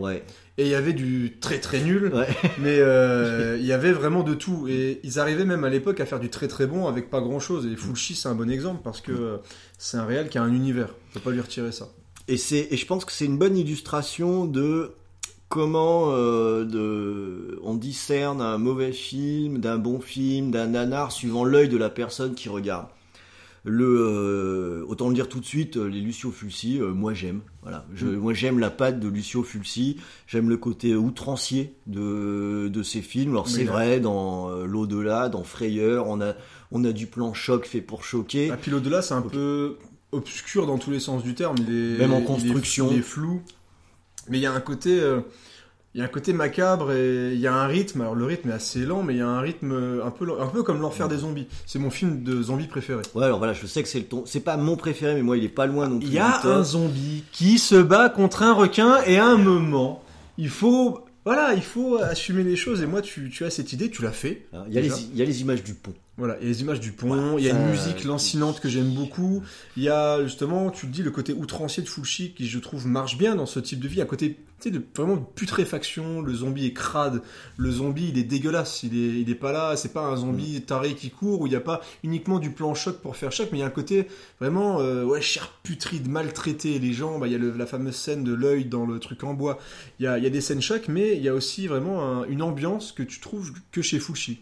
Mais, mais d'un autre côté, là je vais me faire l'avocat du diable, hein, parce que je l'ai dit d'entrée de jeu, moi, euh, Fulci j'aime beaucoup. D'un autre côté, dans les Fulci, euh, on a aussi euh, du maquillage un peu grossier. On a une direction euh, fait check. Check. On a une direction d'acteurs qui est quand même très très discutable. Check. Et on a quand même, alors là ça va être dur à checker. On a ce qu'on a un petit peu évoqué dans euh, son la construction même de ces films. Euh, peut, alors soit on rentre dedans et on prend ça un petit peu comme quelque chose d'éthéré dans sa dans sa globalité, soit on rentre pas dedans et on a l'impression de voir un truc incohérent qui tient pas debout. Et ce qui fait que suivant euh, notre sensibilité, on check ou on ne check pas. Et ça commence, ce qui fait que je peux comprendre ceux qui ont mis les petites coches. Quand on arrive à un certain nombre de petites coches qui, disent Ah, Excusez-moi, mais euh, ouais, c'est. C'est du nanar. Alors, dans ce cas, moi, j'irais plus vers le navet que le nanar. Parce que quelqu'un qui va pas rentrer dans un full chi, j'ai du mal à me dire on peut rigoler devant l'au-delà, en fait. Tu vois ce que je veux dire? Si je vrai. regarde l'au-delà et que je rentre pas dedans, je me dis peut-être plus, je vais pas être fasciné, je vais m'ennuyer. Et euh, j'ai du mal à me dire qu'un film de full chi, on, on rentre vraiment dans le nanar, parce qu'il y a pas de... Il y a un côté outrancier dans le gore, mais qui est pas forcément drôle, parce que les scènes sont vraiment dégueulasses. Elles sont vraiment Euh, dégueulasses. voilà, elles sont vraiment dégueulasses. Il y a énormément de scènes dans L'Emmurée Vivante, euh, dans L'Au-delà, dans Frayeur, dans Les Ventreurs de New York. C'est la maison près du cimetière. La maison aussi, près du cimetière aussi, qui est quand même dans aussi un, des, un film qui est particulièrement crade, euh, qui est Et- très sombre. Et très tordu dans sa très construction aussi. Alors qu'il y a des problèmes de fabrication, alors soit c'est voulu et voilà, soit effectivement au niveau du scénario il y a quelque chose d'assez flou et on arrive avec beaucoup de difficultés dans certains films d'aller d'un point A à un point B. Mais je me dis pas, euh, il y a des films que j'ai un peu moins aimés, mais je me dis pas, oh là là, c'est un gros nanar. Non, là je me dis voilà, c'est un peu moins bon, mais j'ai, je crois que j'ai jamais rigolé devant un film Mm. de Fulci. C'est pas vraiment le film qui me porte le plus à la Bah, gaudriole. Dans la même idée, pour rester euh, en Italie, euh, il y a les, les derniers films de Argento. Ouais, non, là on est dans le nanar. Là. Bah, je, je- alors c'est là où on parlait de seuil de tolérance. Ah. Ça, ça me fait plaisir que tu me dises ça parce que justement, pour le coup, on va avoir un petit désaccord là. Dracula, son Dracula 3D, euh, Ah non, Dracula 3D, je peux pas le défendre. Autant pour moi. Ah ouais, Dracula. Mais on a, si je regarde euh, Cards Player par exemple, euh, Ça c'est chiant. je l'ai fait. C'était des films, tu vois. Exact. Ouais. Et, et je peux pas m'empêcher de me dire, aussi mauvais que ce soit, j'ai toujours des micro-passages à des moments où euh, je vois qu'à un moment donné, ce mec-là, il a su faire. Il y a un moment où les médicaments ont fait effet, oui. Ouais. Il arrivait à faire un plan. A- a- Mais en fait, ce qui est gênant dans ces trucs-là, c'est que c'est des réals qui faisaient des trucs, mais de ouf. Suspiria, moment, c'est quand même le mec de Suspiria. Moi, j'ai plus de la tristesse quand je me, je me retrouve devant un card player. Tu vois, c'est. On... Bruno Mattei, c'est différent parce qu'il a été constant dans ce type de film. Ouais, ouais, ouais. Tu vois, on a, on a de la sympathie parce que le mec a une envie de cinéma, il y a des trucs fous dans ses films. Un mec comme, euh, comme Ar- Argento ou Argento, je sais jamais comment on prononce, c'est qu'il a fait, il a fait des chefs-d'œuvre. Mm. Donc on est vraiment dans le cas, c'est comme si Carpenter me chiait dans la main après avoir fait, euh, ah, il a fait des, des moins bons films, mais euh, j'ai jamais vu Carpenter faire une merde ou un nanar. Mm. Mais Argento, le voir arriver à faire du Dracula 3D, ou alors peut-être que le mec a une envie de cinéma, c'est possible. Mais là, on arrive plus à l'étape où euh, on est dans le vieux qui a de l'incontinence. Il faudrait qu'il euh, s'arrête, en fait. Il ouais, sait il, pas faut savoir, s'arrêter. il faut savoir s'arrêter. C'est pas s'arrêter. Et t'as certains euh, réalisateurs, certains acteurs. alors, des fois, ça permet d'avoir du nanar. Mais j'ai toujours, je suis toujours plus mal à l'aise quand j'ai un, réa- un réalisateur que j'aime bien. C'est comme si Spielberg. Alors je sais qu'il y en a qui n'aiment pas certains de ses films, mais euh, c'est comme si Spielberg d'un seul coup il te faisait Virus Cannibal, tu vois. C'est, tu te dis c'est pas possible. Comment t'en es arrivé là, mec C'est arrête, c'est pas la peine. tu vois, c'est. Alors il y, a des- il y a des mecs comme Lucas qui produisent tout et n'importe quoi. Un mec qui, qui a fait Star Wars et qui arrive à produire Howard the Duck, tu te dis, il y a un, mo- un moment dans Mm. sa tête, le mec il a, un- il a une double personnalité, tu vois. Tu comprends mieux avec l'épisode 1 après. Oui, voilà, tu commences à te dire, j'ai lâché, voilà, Oui, finalement oui. j'ai fait épisode 1. Mais Argento, moi j'ai plus de la peine. J'ai du mal à me dire. euh, C'est c'est vrai, c'est vrai que c'est un petit peu tristoun. euh, C'est une, fin- une fin de carrière un peu triste. Mm. Parce qu'au final, tu vas retenir ça, même si il y a beaucoup de films que tu vas aimer, Mm. tu vas dire, ouais, merde. Quand on fera le, un jour l'épisode spécial euh, Argento, déjà on apprendra si on dit Argento ou Argento avant de le faire. Ouais, ouais. Je Et, euh, Argento. et puis je pense qu'on s'arrêtera avant ces films-là. Bah, on, on fera comme on dit, voilà, c'est. Il a peut-être fait les films là pour se faire plaisir, tu vois. Alors, t'as des gens comme Coppola qui continuent à faire des trucs un peu bizarres, mais euh, ces films sont intéressants. Mais Argento, je trouve que formellement, il a perdu de son éclat. Parce que là, là, les, le- le- les grands plus des films d'Argento, bah, c'est sa, folie visuelle. Que tu ne retrouves pas du tout. euh, en plus, dans Dracula, t'as des Ce acteurs qui est, comme ce Roger horrible en Hauer, plus, euh, là, ce qui est horrible avec ces types-là, c'est que tu peux pas t'empêcher d'avoir un peu d'espoir à chaque fois.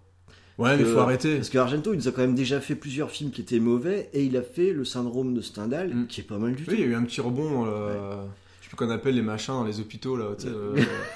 Dans l'oscillation, l'oscillation, là. il redescend.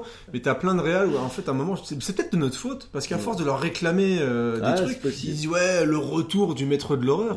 Waouh mais tu te prends le- la gifle dans la gueule et au final les gens se foutent de. Non, c'est de sa faute aussi. Quand même, dans les Masters of Horror, il a pondu un épisode qui était excellent. Jennifer, c'était lui, Ah oui, c'était Ouais, Jennifer. c'était très bon. Bah, même Carpenter, hein. Carpenter Cigarette Burns, euh, très très bon. Et qui est pas, qui est pas foufou, mais tu sais, on réclame ces gens-là. On leur dit revenez. Ils ont, ils ont 70 ans. Je veux dire, à un moment, toi, on te dirait arrête, va pas en retraite. tu dirais, mais il y a des gens qui manifestent dans la rue, tu vois, pour euh, rester tranquille à la maison un petit peu. Et, et eux, on les réclame, tu vois, on réclame ces gens pour qu'ils refassent des films parce que dans les années 70-80, ils étaient au taquet. Mais tu peux, tu peux comprendre que Georges Romero, à un moment, fait faire des films de zombies, il en a ras le cul. Ouais, c'est clair. Et, et qu'au final, bah, il va te faire ton film de zombie et tu vas après, tu vas lui chier dessus parce que le film est moins bon que Ouais. Zombie dans les années 70. C'est de ta faute, mec. Voilà, je te parle directement dans le micro, je regarde le micro en même temps. C'est de notre faute, je pense. Clairement que ces gens-là font de la merde. L'acte était signé par les chefs de la tribu Kestamal. Mais il n'existait pas de tribu Kestamal. Vous pouvez croire ça? Vous pouvez le croire? Oui, Il peut le croire. oui, je peux le croire. Mon père est allé jusque-là. D'une façon ou d'une autre, je dois y aller. Mais cela peut durer des jours et des jours. Vous m'avez conduit jusqu'à ce village et je vous remercie. Je vous aime, Doc. Mona, vous êtes batte. Ah, champagne Non, merci. Vous préférez peut-être une boisson un peu plus corsée Tout un coca, s'il vous plaît. Il est noble et pur, et sa pensée s'est décidée en un instant. En lui, rien d'obscur. Il sait vouloir, il sait oser, il sait pouvoir. Ah oui, complètement. Là, on a vu. complètement. Donc là, je vais me boire une petite gorgée et on va aller vers un mec qui m'énerve encore plus. Ah, pourtant, tiens. il me fait rire. Pourtant, il me fait rire parce que bah, c'est Uwe Ball. Ah, je vais ouais. te laisser commencer le temps de boire ma gorgée de bière parce que c'est un mec qui mérite de parler de lui avec une gorgée de bière. Il, il bah, c'est voilà Ball. ouais. Et Doc- Docteur Ah. Ball. On l'a, euh, on a pris un petit peu de parce que euh, là, pour le coup, je pense que c'est une très très belle illustration de L'opportunisme. et puis de la limite aussi, de la limite entre le mauvais film et le nanar. Et euh, c'est un peu compliqué. C'est un peu compliqué parce que ouais, c'est un opportuniste, c'est vrai. Euh, son but c'est de faire du cash, c'est vrai. Et d'un autre côté, parmi ce qu'il a fait, je pense qu'il a fait ultra majoritairement des choses mauvaises, voire Ouais, très très mauvaises. mauvaises, ouais. Voire très mauvaises. Et au milieu de tout ça, euh, il a aussi fait des trucs que moi je bascule du côté nanar et pour lesquels je peux pas m'empêcher, à mon corps défendant, d'avoir un. une certaine sympathie. Alors, pour moi, le, le représentant euh, ultime, c'est euh, House of the Dead, que j'y peux rien. Moi, je trouve ça bien. Je trouve que c'est un vrai bon nanar. Euh, c'est ridicule de bout en bout. Il y a des choix invraisemblables Ouais. qui sont faits. Le quand je quand je au-delà du bon sens, hein. Alors c'est ça. Et, et là, j'ai envie de dire que c'est tout, c'est un champion immédiat du nanar. En plus, ça fait partie de ces films que moi j'ai attaqué sans préjuger du tout. Je m'attendais pas forcément à un nanar. Je m'attendais à un mauvais film, comme parfois on aime aussi se taper un mauvais film de temps Ah, en temps. Comme on est, en, limite, tu peux dire, parce que c'est comme du, du Mortal Kombat par exemple, on est sur du, du- de la bonne série B, ou Ouais. c'est du jeu vidéo. C'est ça. Donc euh, on part déjà sur une base un peu handicapée. Il, a, il a déjà un- un- une jambe plus courte que l'autre, tu vois, donc il est un peu bancal déjà de base avec son principe, et il fait un, et il fait House of the Dead qui est peut-être parce qu'on parle des fois de Mario, il n'y a pas d'histoire, mais House of the Dead c'est pareil, c'est, euh, on est sur le, il y a rien, c'est du zombie et, et fais ce que tu veux avec ça quoi. Et c'est beau parce que, enfin c'est beau. Ah c'est une sorte de beauté quand même. Ce que, ce que je vais, par rapport au sujet qui nous intéresse aujourd'hui, au nanar, House of the Dead, c'est euh, une représentation moderne de ce qu'on pouvait connaître quand on voyait un, ben, un virus cannibale. C'est-à-dire que euh, on attaque le film, au bout de 5 minutes, ça n'a déjà aucun sens. Le, euh, pour moi, l'élément déclencheur, c'est donc euh, ce groupe d'imbéciles arrive sur une île pour faire une fête. Ouais, une fête sponsorisée par Sega, euh, où pendant cette fête, il y a 12 personnes. Ah oui, c'est la méga teuf. Hein. Et- ouais. Et il suffit de ça pour te dire où je tiens quelque chose. Là, je tiens quelque chose. Et par la suite, ça va de mal en pis.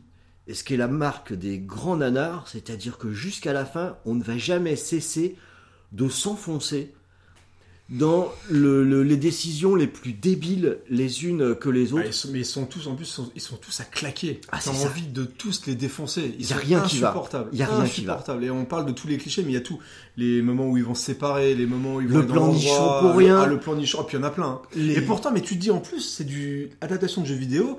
Là, maintenant, il n'y a pas plus lisse que ces trucs-là. Là, il y avait, il y a, il y a du gore, mais c'est truc crado. T'as des nichons, c'est violent. Une imitation de bullet time Ah, ah ouais, qui, est- qui absolument fantastique.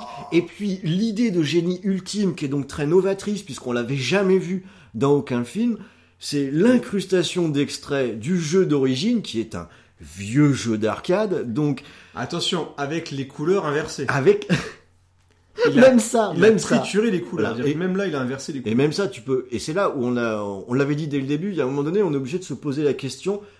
Mais comment est-ce qu'on a pu arriver à ce, à ce résultat Qui a eu l'idée Il y a un moment, il dit écoute, en plein, en plein gunfight, on va insérer des images du jeu.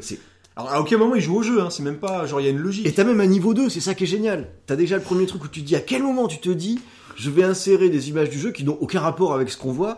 Et là, t'as un autre mec, peut-être le même, peut-être tu, euh, ce bon vieux euh, Oué, qui, qui s'est dit attends, niveau 2, je vais inverser les couleurs. Inverser les couleurs.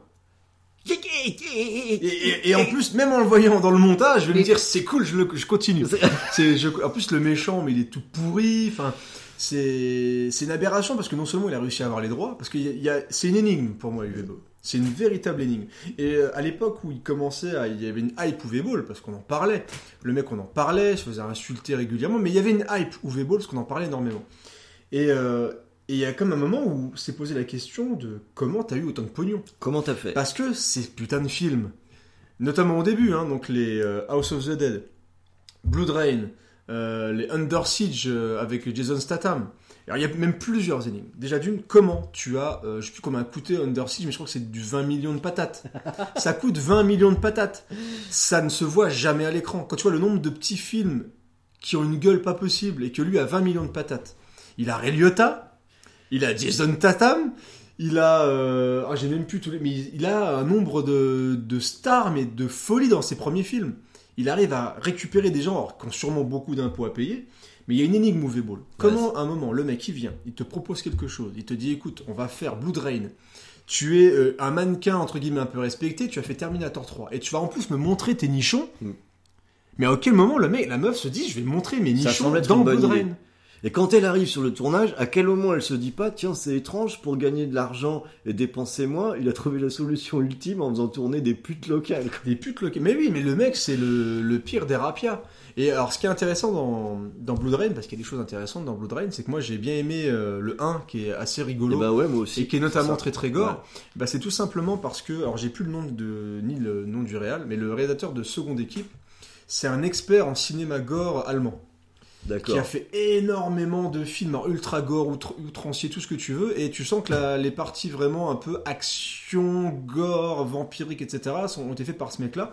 Parce que toutes les parties un peu érotiques, alors, érotique poète poète, et je sais pas si tu as vu Blood Rain 2 Si, si, j'ai vu Blood Rain 2. qui est un film érotique M6 euh, avec, alors c'est plus la même actrice, mais il y a des, une- un nombre incalculable de scènes de cul euh, qui servent à rien du tout et qui tombent comme ça entre les gonzesses qui se touchent. Alors bien sûr, c'est vraiment du, du l'érotique soft tout pourri.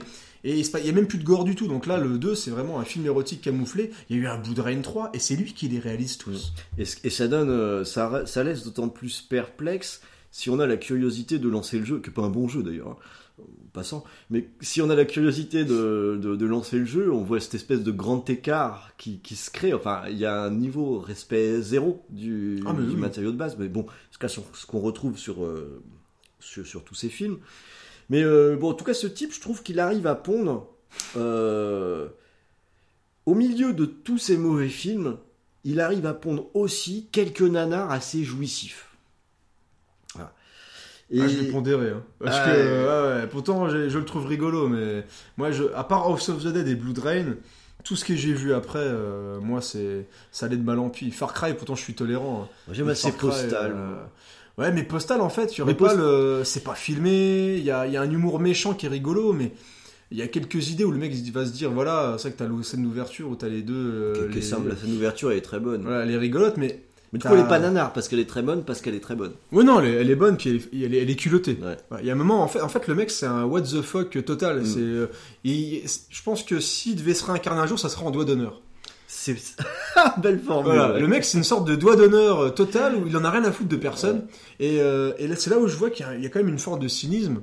C'est que dans tout ce qu'il a fait, et même dans. euh, alors, je vais peut-être te laisser parler de, de Postal avant de parler de- du film où il y a des braquages, je sais plus comment il s'appelle. euh, euh, il a fait même eu plusieurs suites où c'est un mec qui tue plein de gens dans la Qui rue. pète les euh, plombs, qui pète les plombs, ouais. euh, C'est d'un cynisme. Rampage ou un truc comme. Rampage, exactement. Et il y en a eu trois. hein, et il a même lancé un Kickstarter, le bâtard, pour qu'on lui finance sa suite et il s'est fait, euh, il s'est fait déboîter. Et, mais je te laisse parler de Postal parce que moi c'est pas un truc qui m'a marqué plus que ça. En fait, Bah, j'ai trouvé assez chiant au final. À vrai dire, Postal, voilà, moi, c'est là où on est toujours sur cette différenciation. Postal, pour moi, c'est pas un nanar. C'est pas un nanar Ah non, parce que plus, comédie. ce qui est, ce qui est drôle, euh, ce qui fonctionne, euh, fonctionne euh, vraiment. Je dresse pas une statue à ce Postal, hein, attention. Ah non, mais, c'est juste que j'ai été surpris par, euh, par ce film. Alors déjà, c'est. Par le début du film Ouais. qui, qui me semble être très culotté et que pour une fois, on est toujours sur l'adaptation de jeux vidéo. La, la réputation du jeu, de, du jeu vidéo est sulfureuse. Le film respecte ça. Absolument. Est un film euh, sulfureux qui ne respecte euh, rien. Et en ça, je le trouve pas mauvais. C'est peut-être le film où l'acteur principal est le plus doué. Alors je mets des gros guillemets avec mes doigts, où le mec, je pense, il est, il est relativement dans le film. Il y a quelques idées qui fonctionnent parce que tu as notamment sa gonzesse qui est une obèse euh, Ouais. qui couche avec un gars. euh, Voilà, le mec c'est le loser absolu quoi. Et euh, il y a des espèces de, alors je sais plus qui joue dedans, mais il y a- je crois qu'il y a une espèce de gourou. Une espèce de gourou comme ça qui arrive à avoir une sorte d'un gros lot de fanatiques et puis enfin il y a des scènes de fusillade, de gore où tout le monde se fait buter, il y a des nains, des handicapés, euh, tout ce qu'on Il y a veut. tout ce qu'on n'a pas le droit de montrer dans le même film. c'est ça. Et il s'est dit, allez, je vais y aller, je vais y aller franco, on m'aime pas de toute façon, j'en ai rien à foutre, et il va, Je mets tout, quoi. voilà, il met tout. Donc c'est le film qui, où les gens se sont dit, ah tiens, Uwe Boll, euh, c'est un mec chouette et tout, ça a commencé un petit peu à, voilà, enfin, faut pas non plus, euh, hein, c'est pas, c'est pas, c'est pas foufou, quoi. Non, c'est pas foufou, c'est pas foufou non Mais c'est mieux qu'House of the Dead Voilà. ou que Blood Rain 2. qui Ouais, est, c'est euh, c'est ça. vraiment pourri. Mieux d'une certaine façon et moins Parce que bien. formellement, c'est nul. Oui, euh, formellement, c'est une catastrophe. Donc, euh, je disais mieux d'une certaine façon, mais moins bien d'une autre, parce que pour moi, autant House of the Dead mérite tout de suite un statut de vrai film nanar. Ah oui, un vrai nanar. Intéressant en Clairement. tant que tel, et qui mérite d'être lancé un soir avec trois potes et des bières. Euh, autant c'est nettement moins le cas de Postal. Oui, qui, euh, tu peux regarder ça normalement euh, Ouais. sans bière.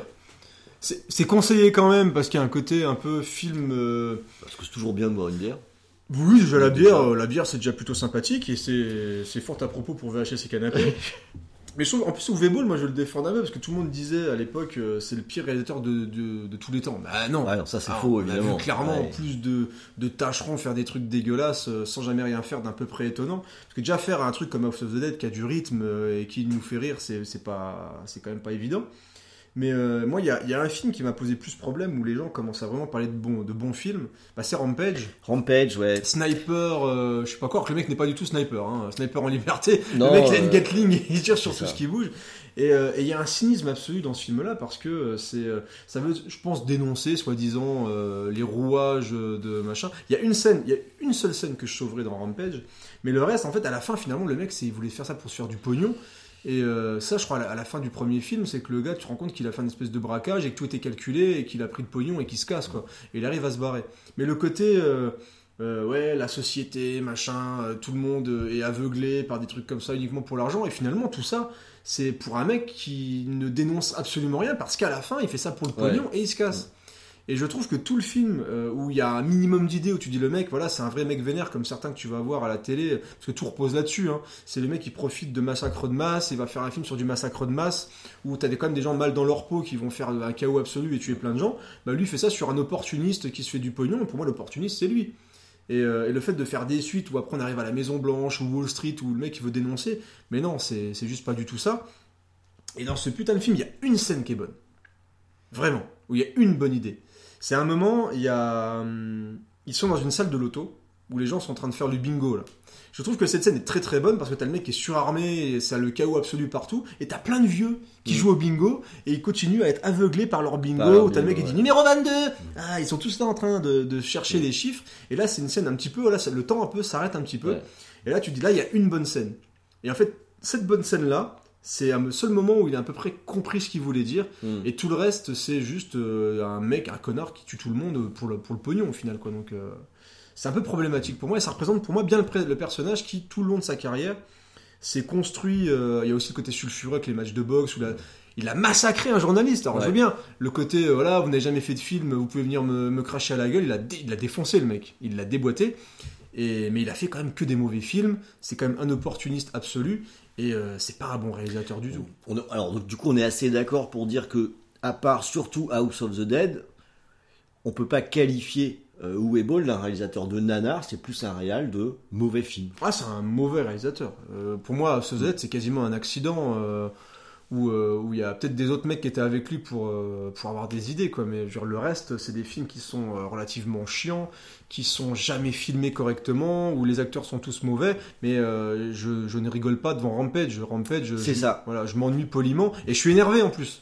Moi, la fin m'a énervé. Vraiment, quand j'ai vu le, le pourquoi du film, je me dis, mec, tu te fous de notre gueule, quoi. Et t'as vraiment des gens qui considèrent ça comme un bon film, qui dénoncent.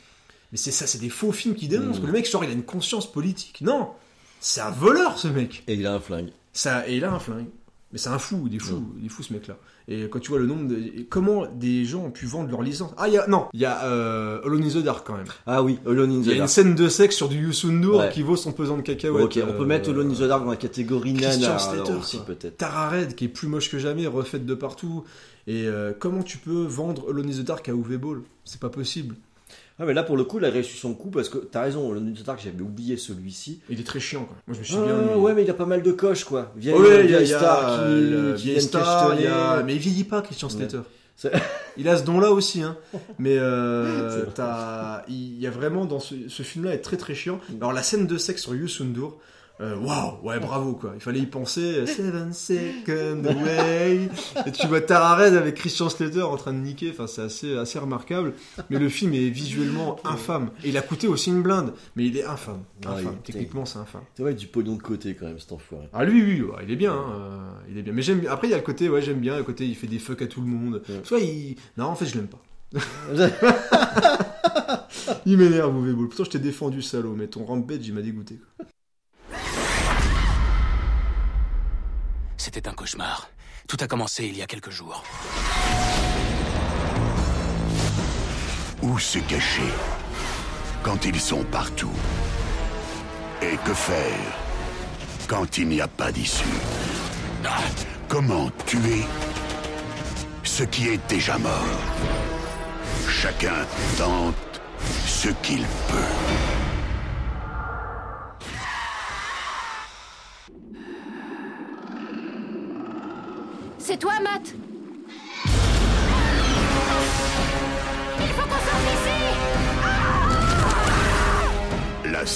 Façon de s'en sortir vivant, c'est de les faire tous retourner dans... Ça fait tellement longtemps que je t'attends. D'après le célèbre jeu vidéo House of the Dead 2003. T'as osé caler Roland Emmerich? Ouais, parce que moi celui-là je l'aime pas du tout. Voilà. Voilà. alors on a, moi, on a, on a chacun le droit d'avoir notre tête de turc. Hein. Tonton Emmerich. Parce que euh, Roland Emmerich, pour moi. Ah, mais il euh, a fait Universal Soldier. Alors, non mais, attention, c'est ce que je dis. Il a pas fait que des trucs honteux. Mais euh, je crois quand même que Roland, Roland Emmerich, euh, Independence Day, Moi, je pense qu'il court derrière ces années-là. C'est-à-dire qu'il a Euh, eu des succès assez inattendus. inattendu. Et Qui- il tente de répéter les et mêmes puis, euh, choses. Des euh. succès au-delà de ses capacités. Ouais, clairement. Euh, le der- je, suis- même allé en voir un au cinéma, hein, euh, sous la pression d'un ami que, que- qui n'est plus mon ami maintenant à cause de ça. Bah, c'est normal. On est allé voir euh, 10 000. Ah oui. 10 000, on prend notre petit tableau là, avec les petites coches à mettre.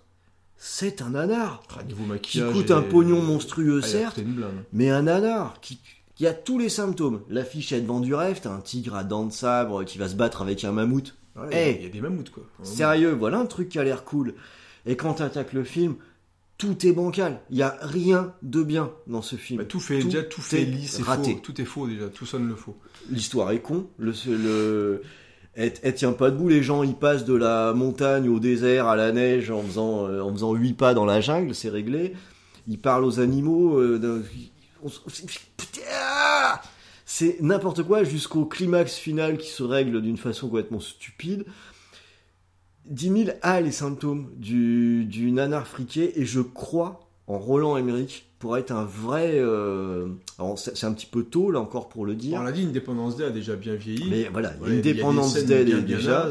Bah, le côté déjà ultra patriotique, euh, euh, quand t'es gosse, ça passe, mais c'est vrai que le discours du président, la fin, le vieux qui se sacrifie en disant des trucs chelous. la clé USB la dans l'ordinateur, euh, euh, dans l'ordinateur des extraterrestres. Voilà, euh, les mecs qui arrivent à pirater et se, se barrer au dernier moment, le sauvetage du chien, euh, c'est voilà, c'est des trucs qui sont un peu. Mais je pense vraiment qu'en fait, Roland Emmerich, c'est malheureusement une, une petite marionnette des, des studios aussi. Et euh, le cas bah, d'Indépendance des deux, qui heureusement a fait un flop, parce que c'est pareil, ça fait partie des revivals de Mhm. vieilles licences qui reviennent après 30 ans alors qu'on en a rien à foutre.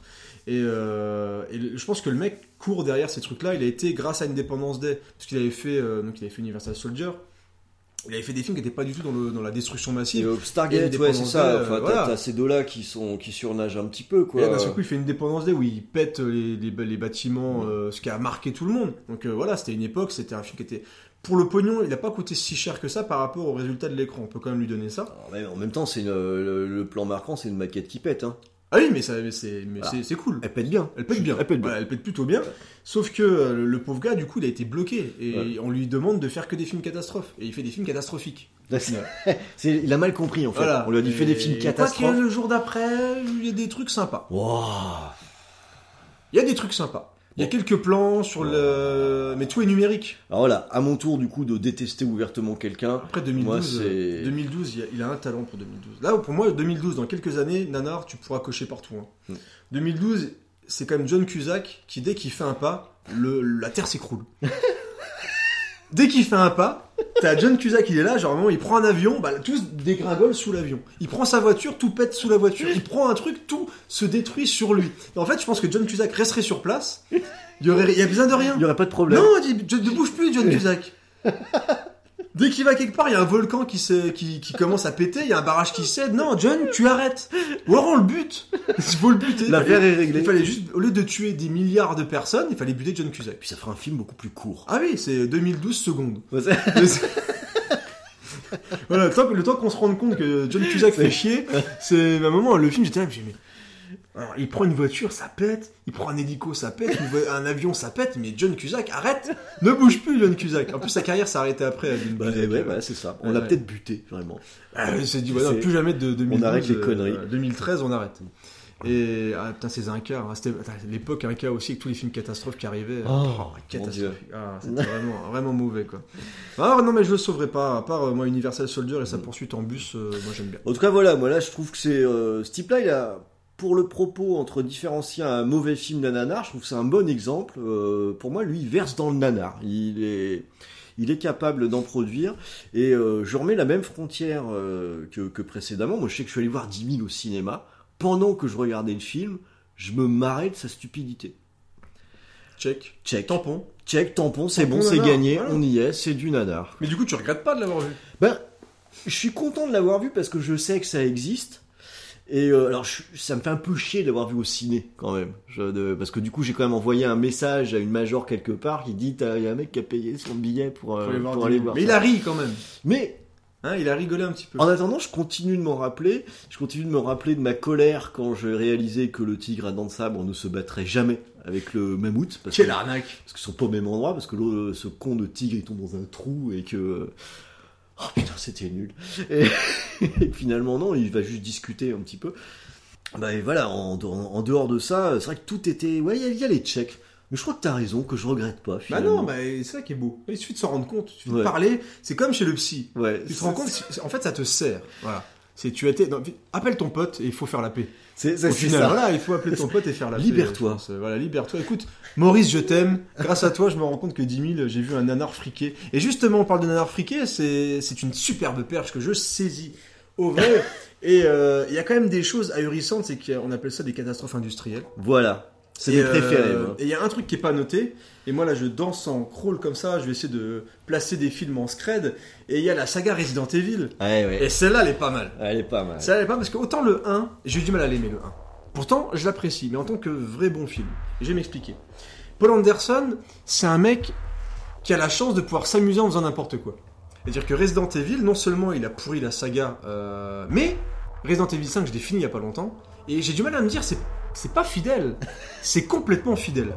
Resident Evil 5, c'est n'importe quoi. Et euh, Paul Anderson, qui a fait Mortal Kombat, qui est très chouette, Qui avait pas fait un film de SF qui était pas mal. qui a fait, euh, euh, alors il a fait Event Horizon, Event Horizon. qui est très bien avec Sam Neill, qui est vraiment très très Ouais. bien, bonne ambiance et tout. Mhm. Mortal Kombat, moi je l'aime vraiment. Ouais. Euh, c'est un bon film d'action basé sur un film qui, euh, sur un jeu qui était compliqué. C'est un film de baston. Street Fighter c'est un petit peu ramassé et là il a réussi à faire un film d'action plutôt sympathique. Et pourtant il y a un, un point nana qui est notre ami Christophe Lambert qui est très rigolo avec son rire complètement stupide. Et, mais bon le film fonctionne. Et à un moment, bah, ils se sont dit, bah, le mec a réussi à faire euh, Mortal Kombat. Soldier avec Kurt Russell qui est rigolo, pété de thunes, un peu chiant mais rigolo. Et bah, on te donne Resident Evil. Je vais voir Resident Evil, je suis très jeune, contrairement à toi. Ah, Je sors de ça. la salle de cinéma, mais énervé, je voulais tuer Paul Anderson parce que t'avais euh, Alice qui faisait des coups de à des chiens zombies. Et euh, pour moi, c'était beaucoup trop. Et Resident Evil 2, avec son Nemesis en semelle compensée, me dit voilà, écoute, finalement, bah, c'est pas lui qui l'a réalisé. Mais euh, Resident Evil 2, déjà, on est dans le nanar, le vrai. C'est clair. On je est me dans suis- le je vrai me suis nanar. arrêté au 2. en fait, euh. Et ah, j'ai tout joué. Mais Resident Evil 2, quand t'as le Nemesis qui débarque en force et qui fait 1m50 et qu'à la fin il devient pote avec Alice, limite ils se font des checks, euh, vas-y Alice je vais te sauver. T'as Alice qui traverse un vitrail de d'église en attaquant les gens, elle tire en bullet time ralenti, t'as des... Ah c'est nul à chier Ils arrivent même à faire moins bon que euh, la cinématique de Code Veronica où elle marche sur les murs. Ils C'est ont- clair. Tout le mauvais goût y passe. C'est, c'est filmé de traviole, c'est assez nul. Mais rien que pour le Nemesis euh, dégueulasse, euh, voilà, ça vaut le coup. Et il est un petit peu plus gore que le 1, mais ça reste, ça reste très très mauvais. Et, euh, mais je vais passer sur le 3 qui est réalisé par Russell Mulcahy, qui a fait Highlander 2, donc je te laisserai en parler. Parce que ça vaut le coup. Mais à partir du, du 4, là, le mec s'est dit, je vais reprendre les manettes, c'était pas assez foufou. Ouais, faut rajouter. Voilà, on va rajouter du cuir. On va rajouter encore plus de kung fu Il y a eu Underworld entre plus de ouais, plus de mauvais plus de mauvais goût plus de ralenti plus Mm. de tout. On va mettre Wesker euh, en cuir euh, qui ressemble à un nazi tout ce que tu veux. Et on va surtout vous mentir tout le long des films. On va vous faire des plans de fin qui sont super cool. Et on vous je vais dire un truc très très vulgaire à, base de trucs anal mais, mais euh, et en fait les films ils sont tout cheap ils sont tout nazes mais moi je rigole jusqu'au jusqu'au dernier qui est catastrophique qui est visuellement dégueulasse donc pour moi la saga Resident Evil c'est dans les nanars récents un peu friqués il y a une petite place dans mon cœur. Parce que j'aime bien les regarder de temps en temps. Je trouve qu'il y a un rythme assez sympa, on s'ennuie pas trop. Il y a plein d'idées complètement stupides qui nous prennent vraiment pour des cons. Et et donc il y a un petit côté un peu, euh, un peu opportuniste que j'aime bien dans, dans Resident Evil. euh, Mais voilà, je l'ai placé. Et toi, tu voulais parler de Flash Gordon qui a, qui a coûté 35 Ouais. millions de dollars. Ah, c'est un peu ma Madeleine de Proust en plus, celui-ci, euh, Flash Gordon, parce que Flash Gordon, je l'ai vu, j'étais, j'étais petit, hein, donc euh, je suis allé le voir au, au cinéma, et euh, j'avais trouvé ça absolument génial. Quand on disait que ça se passait dans l'œil aussi du, du spectateur, euh, franchement, je me souviens encore, euh, tout petit, après avoir vu le film, dans mes cahiers de dessin, euh, je dessinais des, des grands vaisseaux qui ressemblaient à, aux navires des hommes oiseaux et tout ça. J'étais vraiment à fond sur Flash Gordon.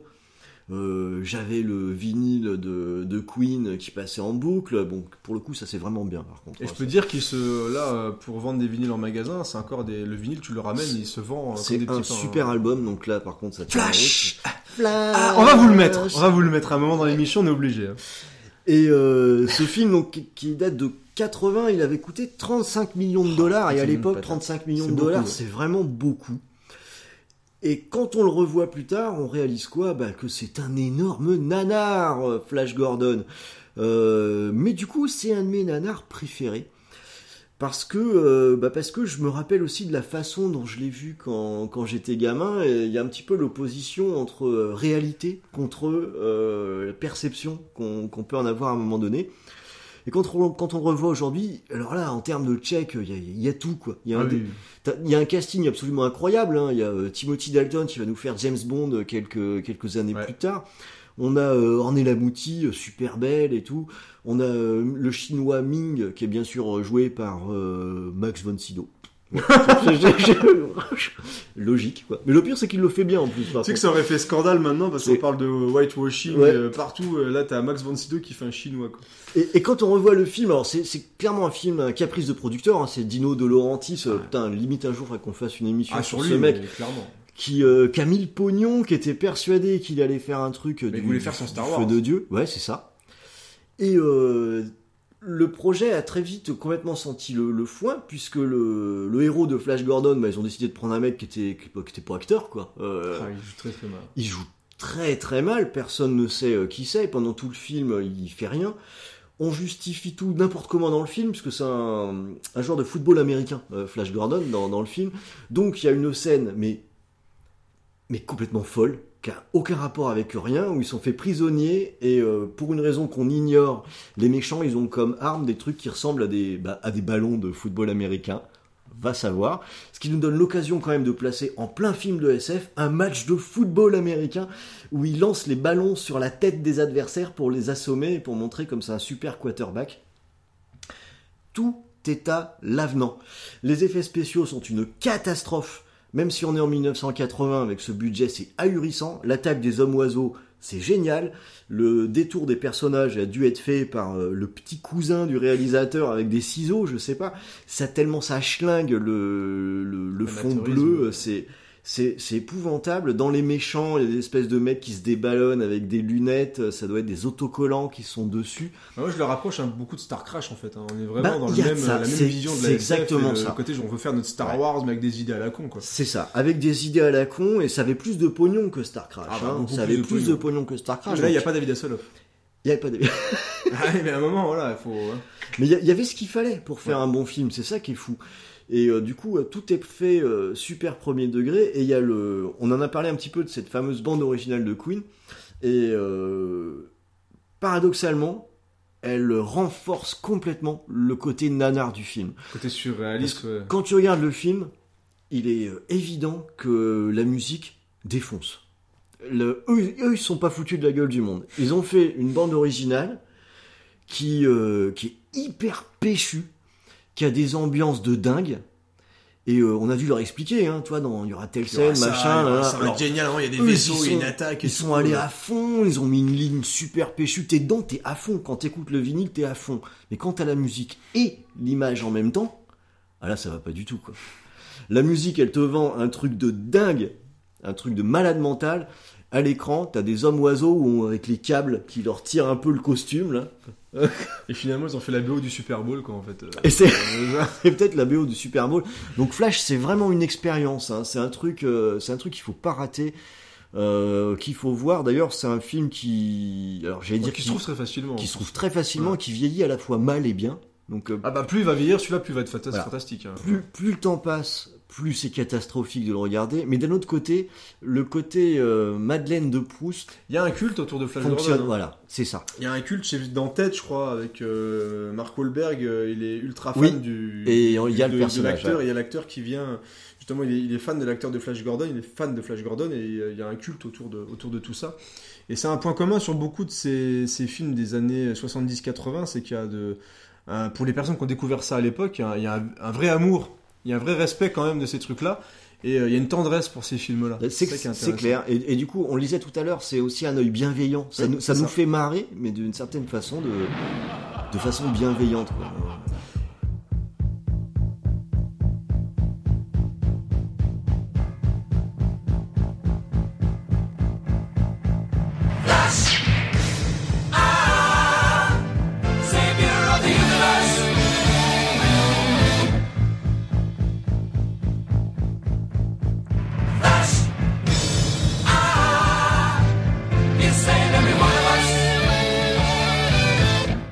Megaforce, est-ce que tu es bien vieillant avec euh, Megaforce? Tu m'as rappelé ça tout à l'heure parce que je me rappelais plus, moi je me rappelais du jeu. Et quand tu m'en as rappelé, j'ai eu des flashs justement ah, euh, sur le film. Et c'est vrai que Megaforce c'était euh, un gros blockbuster, enfin c'était voulu. Alors, ouais, Megaforce, euh, Megaforce, c'est vraiment l'illustration de l'incident industriel total. Donc, on est dans un film qui date de 1982, donc deux ans après Flash Gordon, qui était déjà euh, une catastrophe. Et euh, typiquement, voilà encore un film qui a été, c'est un film de producteur, hein, qui est pensé euh, pour être un produit marketing. Donc, Bah, il y euh, avait eu le, le carton de, du, de, je crois que Firefox était sorti par là, non? Il y avait beaucoup de films avec des véhicules. C'était la- c'était la mode, hein, clairement. les- bah, même dans les séries, t'avais les K2000, t'avais Ouais. les supercoptères, toutes les conneries. Les années 80, c'était blindé de trucs de véhicules. Et là, le mec, il avait une méga moto. C'était la méga moto, quoi. Euh, Megaforce a, a pas forcément la même réputation que Flash Gordon. Non. Donc euh, l'idée quand même c'était surtout de vendre des jouets, euh, un jeu vidéo euh, sur euh, Atari euh, 2600. Et euh, pour ça on présente la, la police du futur quoi. Les, les gars qui interviennent quelles que soient les situations. Donc c'est la Megaforce. Hein. C'était un peu les Power Rangers finalement. Oui, ça, a plus une gueule de Power Rangers l'époque. que de, de film. Et pour ça, qu'est-ce qu'on a fait? On leur a filé des mobilettes sur lesquelles on a rajouté un petit peu de carton pour faire comme si C'est elles étaient blindées. Ouais, L'armature des motos était quand même bien, ouais, c'était gratiné. Quand même. Et euh, je ne sais pas en fait euh, où est passé l'argent pour faire euh, pour faire ce film parce que quand on voit donc leur véhicule, ça ne ressemble à rien d'autre qu'à des mobilettes avec du carton, du carton, du carton mis autour. Tous les véhicules sont complètement foirés et ressemblent à ça. Les scènes d'action sont plus catastrophiques les unes que les autres, donc je vous parlais des effets spéciaux de Flash Gordon, ils sont très réussis hein, euh, par rapport à ceux de Megaforce qui est arrivé après. Qu'on a des motos qui sautent, qui volent un petit peu aussi. Euh, mais surtout, ce qui fait le charme du film, ce sont les acteurs, puisque on est en 1982, donc c'est le brushing, mais alors Ouais, absolument 80. énorme, et le bandana sur le front, qui retient ben, rien finalement, puisqu'il est posé devant un brushing, ça sert à rien. Là, je- c'est chaud. Mm. et le l'acteur principal, euh, j'ai pas no- j'ai pas noté son nom là, c'est dommage parce qu'il mériterait. Euh, Dans, dans tous les plans, euh, il nous fait des sourires ultra bright absolument euh, incroyables. Et ils ont des espèces de combinaisons qui sont un petit peu moule bite pour le coup, qui renforcent encore l'aspect ridicule de toutes, toutes, toutes, toutes les scènes. toutes les scènes. Il n'y a pas une seule scène qui fonctionne à aucun moment. Euh, c'est difficile de pas se retenir, de se tenir les côtes quand- dès la première apparition des héros. Donc euh, voilà, Megaforce, un film bien friqué et euh, bah, clairement voilà un, un accident euh, industriel euh, total. L'acteur principal, c'est Barry Bodzvik. Barry Bodzvik. qui a fait donc Voilà. une très très grande carrière. Et le réel, c'est Al Nidam. Bon. Des, des noms dont on se souvient. Exactement. C'est des gens qui ont vraiment marqué leur époque. Et donc, euh, voilà, donc euh, Megaforce 1982, 20 millions de dollars. 20 millions de dollars. From the director who brought you Smokey and the Bandit, Hooper, Cannonball Run, comes the ultimate spectacle. Megaforce, an elite compact fighting unit armed with the most sophisticated weapons ever seen on a movie screen. The mission to preserve freedom and justice and battle the forces of evil. The good guys always win. Even in the 80s. Megaforce. Alors, pour 10 millions de plus, on vous offre alors une suite d'un film qui est culte. Alors moi, je trouve qu'il a beaucoup vieilli, le premier en tout cas. Euh, Aussi. Et euh, je pense que du coup, on se demandait où étaient passés les 20 millions de dollars de Megaforce. C'est dans la drogue pris par les personnes qui ont fait Highlander 2 euh, de Russell Mulcahy, qui est... Tu... Pourquoi?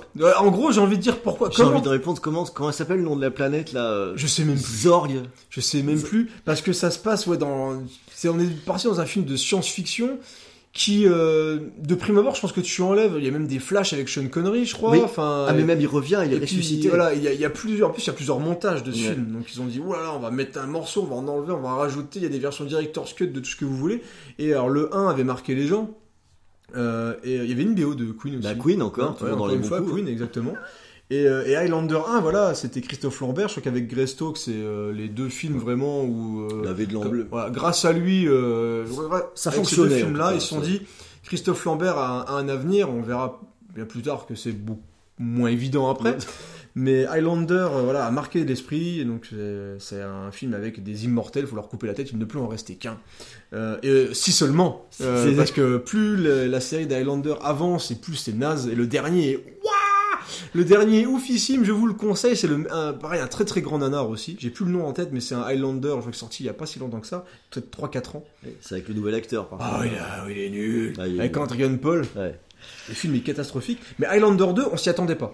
On l'a pas vu venir. Parce que le 1 euh, Avait très bonne carton, réputation encore, hein. voilà, il y avait un- on était encore sur le succès du 1 et là les- on dit écoute, Russell Mulcahy, on te donne plein de brousouf, fais-nous un putain de film. Tu peux t'éclater. Et là, bah oui, bah là, il s'est éclaté. hein. Là, il a dit, je vais faire n'importe quoi. Et il y a de la SF, il y a des gens morts qui reviennent, et on comprend rien à l'histoire. C'est incompréhensible. C'est surtout ça la beauté d'Highlander 2, c'est que en dehors d'un aspect formel épouvantable, Ah c'est- ouais, très très laid. C'est dégueulasse. On ne peut pas comprendre Ah, c'est Highlander incompréhensible. 2. Tu peux pas comprendre. Je... Donc euh, oui, euh, Sean Connery, il était mort, mais il revient. Pourquoi Parce qu'il fallait. Bah, Grâce je- à l'amour, Ah, On s'est dit, crois, alors, dans, je- je- dans Highlander, on aimait bien Sean Connery, on avait fait le con, on l'a fait mourir. Il faut, il faut qu'il revienne, quoi. Donc euh, il a, il a dégobé le dernier immortel, donc il est mortel, mais il y a des immortels qui sont Qui là. sont moins mortels que vont- d'autres. Oh là là là là là là On nous apprend qu'ils viennent d'une autre planète, on n'avait jamais évoqué. Ah, jamais, jamais. Et en fait, ils ont essayé de créer une mythologie, je pense, autour des Highlanders, parce qu'ils se sont dit, il faut quand même qu'on arrive à expliquer le fait qu'ils soient peut-être immortels, je sais pas. Et, et bien sûr, quand tu veux commencer à expliquer des choses, bah, ça ne marche jamais. Et, euh, et là, c'est ouais, c'est niveau catastrophe, on est waouh. Ah, tu l'as bien résumé, je pense que c'est une apologie de la drogue. Ouais, c'est ça. C'est euh, peut-être que c'est la seule façon de comprendre. Ils étaient en train de bosser, alors tous autour de la même table, ils avaient mis une ligne de coke qui contournait toute la table. Et chacun, il faisait un tour, euh, il dit, ah, j'ai une idée Ah Et Ils ont commencé à Après le premier montage, ils ont dit non, la coke c'est passé, on attaque le LSD. quoi. Ah, et, et ils ont fait un film mais complètement improbable qui tente de, de profiter du succès du premier Highlander, mais pareil, c'est du, c'est du haut de gamme. Et pareil, ils veulent nous faire croire que le film a un statut culte, tout ce qu'on veut, mais non, Non. Le, film est, le film est mauvais, mais il ressort régulièrement en, en Blu-ray avec une version director's cut qui sort on sait pas où. Mais euh, il y a deux trois critiques qui existent sur le net si vous voulez juste vous faire un avis. euh, Et ouais, ça vaut son pesant de cacahuètes parce que c'est. c'est- Mais il faut au moins avoir vu le 1, je pense, avant, parce que tu peux pas comprendre la, la honte et la, la, la tristesse de ce film sans avoir vu le premier. Je Ouais, ça n'a ça n'a plus aucun rapport. Même si le 1 est. Ouais. Je trouve qu'il est. Je suis pas En un fait, gros Russell Mulcahy, fan du euh, 1, moi. ouais, Russell Mulcahy, je pense vraiment que c'est pas un imposteur, mais pas loin, parce que le, Ah, il a fait il qui était, qui très bien, mais pareil, qui est très dans le dans les filtres bleus, dans le côté un peu un peu clipper. Il a eu un gros coup avec Highlander euh, qui a cartonné et euh, il a pas fait grand chose. Bah, après, c'est terminé, quoi. Attends, c'est quoi Ouais, c'est avec lui qu'il a fait un film avec Christophe Lambert. Ah bah voilà, mais on- franchement, on parle de nanar, mais il y a des trucs qui reviennent quand on parle de certains réels. Puis c'est comme ça que du coup on arrive à créer les nouvelles tchèques. Christophe Ah ouais. Lambert finalement. Il y, a, il y a une scène, il y a, il y a un polar avec Christophe Lambert où il, il- ah, il pompe Seven.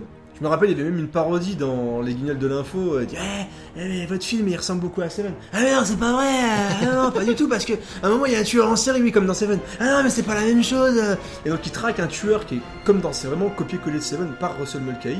Ils sont dû se dire, allez, on reprend Russell, on reprend Christophe Lambert, on va faire le succès. Ça de- va le faire. Et je crois qu'il a été aux enfants de la télé aussi. Pour refaire le même coup que Beowulf. Et t'as une scène improbable où le tueur en série il est en haut d'un toit. Et comme dans Last Action genre il le tient au-dessus. C'est un bébé, un nourrisson. hein. Il tient un nourrisson de, je crois qu'il a quelques heures à peine, au-dessus euh, du sol par les pieds. Donc le, le nourrisson, il a, à un moment, donc Christophe Lambert le tue, il court. Et il rattrape le bébé au vol, mais genre comme si tu.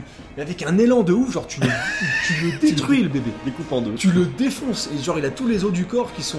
Qui sont il est mort. Il est- donc il l'a quand même. Mais bon, il l'a rattrapé au vol. Et ouais, ça m'a fait penser à ça. Donc, une digression, mais voilà, il faut retrouver. J'ai plus le nom en tête, Ouais, mais ça ce, ça polar euh, est particulièrement rigolo. Et c'est vraiment un pompage de Seven absolu. Battlefield Earth. Oh Le film de la scientologie. Rappelons, on, on est là sur la thématique des nanars fliqués, donc on Ouais. rappelle le budget? 70 millions de dollars. 70 millions de dollars. On est en- dans les années, on est en 2000. 70 millions de fucking dollars. Donc on a énormément d'acteurs de la scientologie. On a John Alors, Travolta, Forrest Whitaker, le réalisateur est un membre de la scientologie. Donc, euh, et je crois que en plus il s'est battu Travolta pour récupérer le budget parce que c'est un budget qui a été récupéré vraiment partout. Et euh, il s'est battu pour avoir ce budget-là, pour euh, mettre en place ce truc. Et ça semble raconter, alors là, parce que pour ceux qui connaissent pas la scientologie, déjà de base ça c'est un nanar. Oui. Parce que la scientologie, c'est quand même une religion où tu, plus tu vas donner de pognon, plus tu auras des révélations sur ce que tu finances. Et à la fin, quand tu atteins un certain stade à la scientologie, on te raconte une histoire d'extraterrestre, de création, et à un moment, tu dis, putain, je viens de donner 20 millions de dollars et on, on se fout de ma gueule. en gros, c'est ça. Et donc, euh, Battlefield Earth, c'est un film qui a une particularité, qui est... euh, il doit y avoir, je pense, une réflexion derrière ça, c'est que le film est filmé de traviole. Ouais, Ce qu'on appelle en débulé, si je me trompe pas. Mais tout le temps. ouais. C'est-à-dire que tout le film, et vraiment, je vous invite à regarder le film, est de traviole tout le temps, toujours penché vers la droite. Et sans aucune putain de logique. Ah non, non. Parce que c'est un procédé de réalisation Ah oui. qui souvent est utilisé pour euh, illustrer les rapports de force ou pour introduire l'étrangeté dans un, dans un plan. Dans Battlefield Earth, ça n'a... C'est Ah tout le temps, en fait. Ça n'a aucun sens. C'est le mec a dû se dire, il a dû dire, lire un bouquin où il a dû dire, bah tiens, il faut filmer comme ça. Et tout, alors le pied de la caméra était tordu. C'est- il s'en est, est pas rendu compte. Ou alors il est cul de jatte. Ou alors il a, ouais, ou alors il a une, ouais, il est cul ou il a une jambe plus courte que l'autre, donc Une du coup il était un peu penché comme ça, ou il a un œil qui est plus bas, j'en sais rien. il y a sûrement une raison à ça, mais le film est filmé de traviole tout le temps. Et personne c'est, lui a euh, jamais dit, en et fait. personne n'a osé lui dire. Bah, c'est peut-être C'est- un membre éminent de la scientologie, je pense. C'est peut-être le, le créateur de la scientologie, hein, qui est toujours en vie, qui est très riche et très content. Euh, D'ailleurs, de, de, de rire, de, de ah mais quelle bande de Sa cons, bonne blague. quelle bande de cons, ils m'ont cru. Et, euh, et voilà, Battlefield Earth, c'est euh, une, une sorte d'anomalie aussi. C'est un film qui a eu énormément de, il y a eu beaucoup de, donc il y a eu un gros budget, il y a eu une grosse campagne marketing. Et c'est quand même John Travolta en rasta de l'espace, euh, bah, qui affronte, je sais plus quel, quel truc. Enfin, Des dialogues Ah ouais. invraisemblables.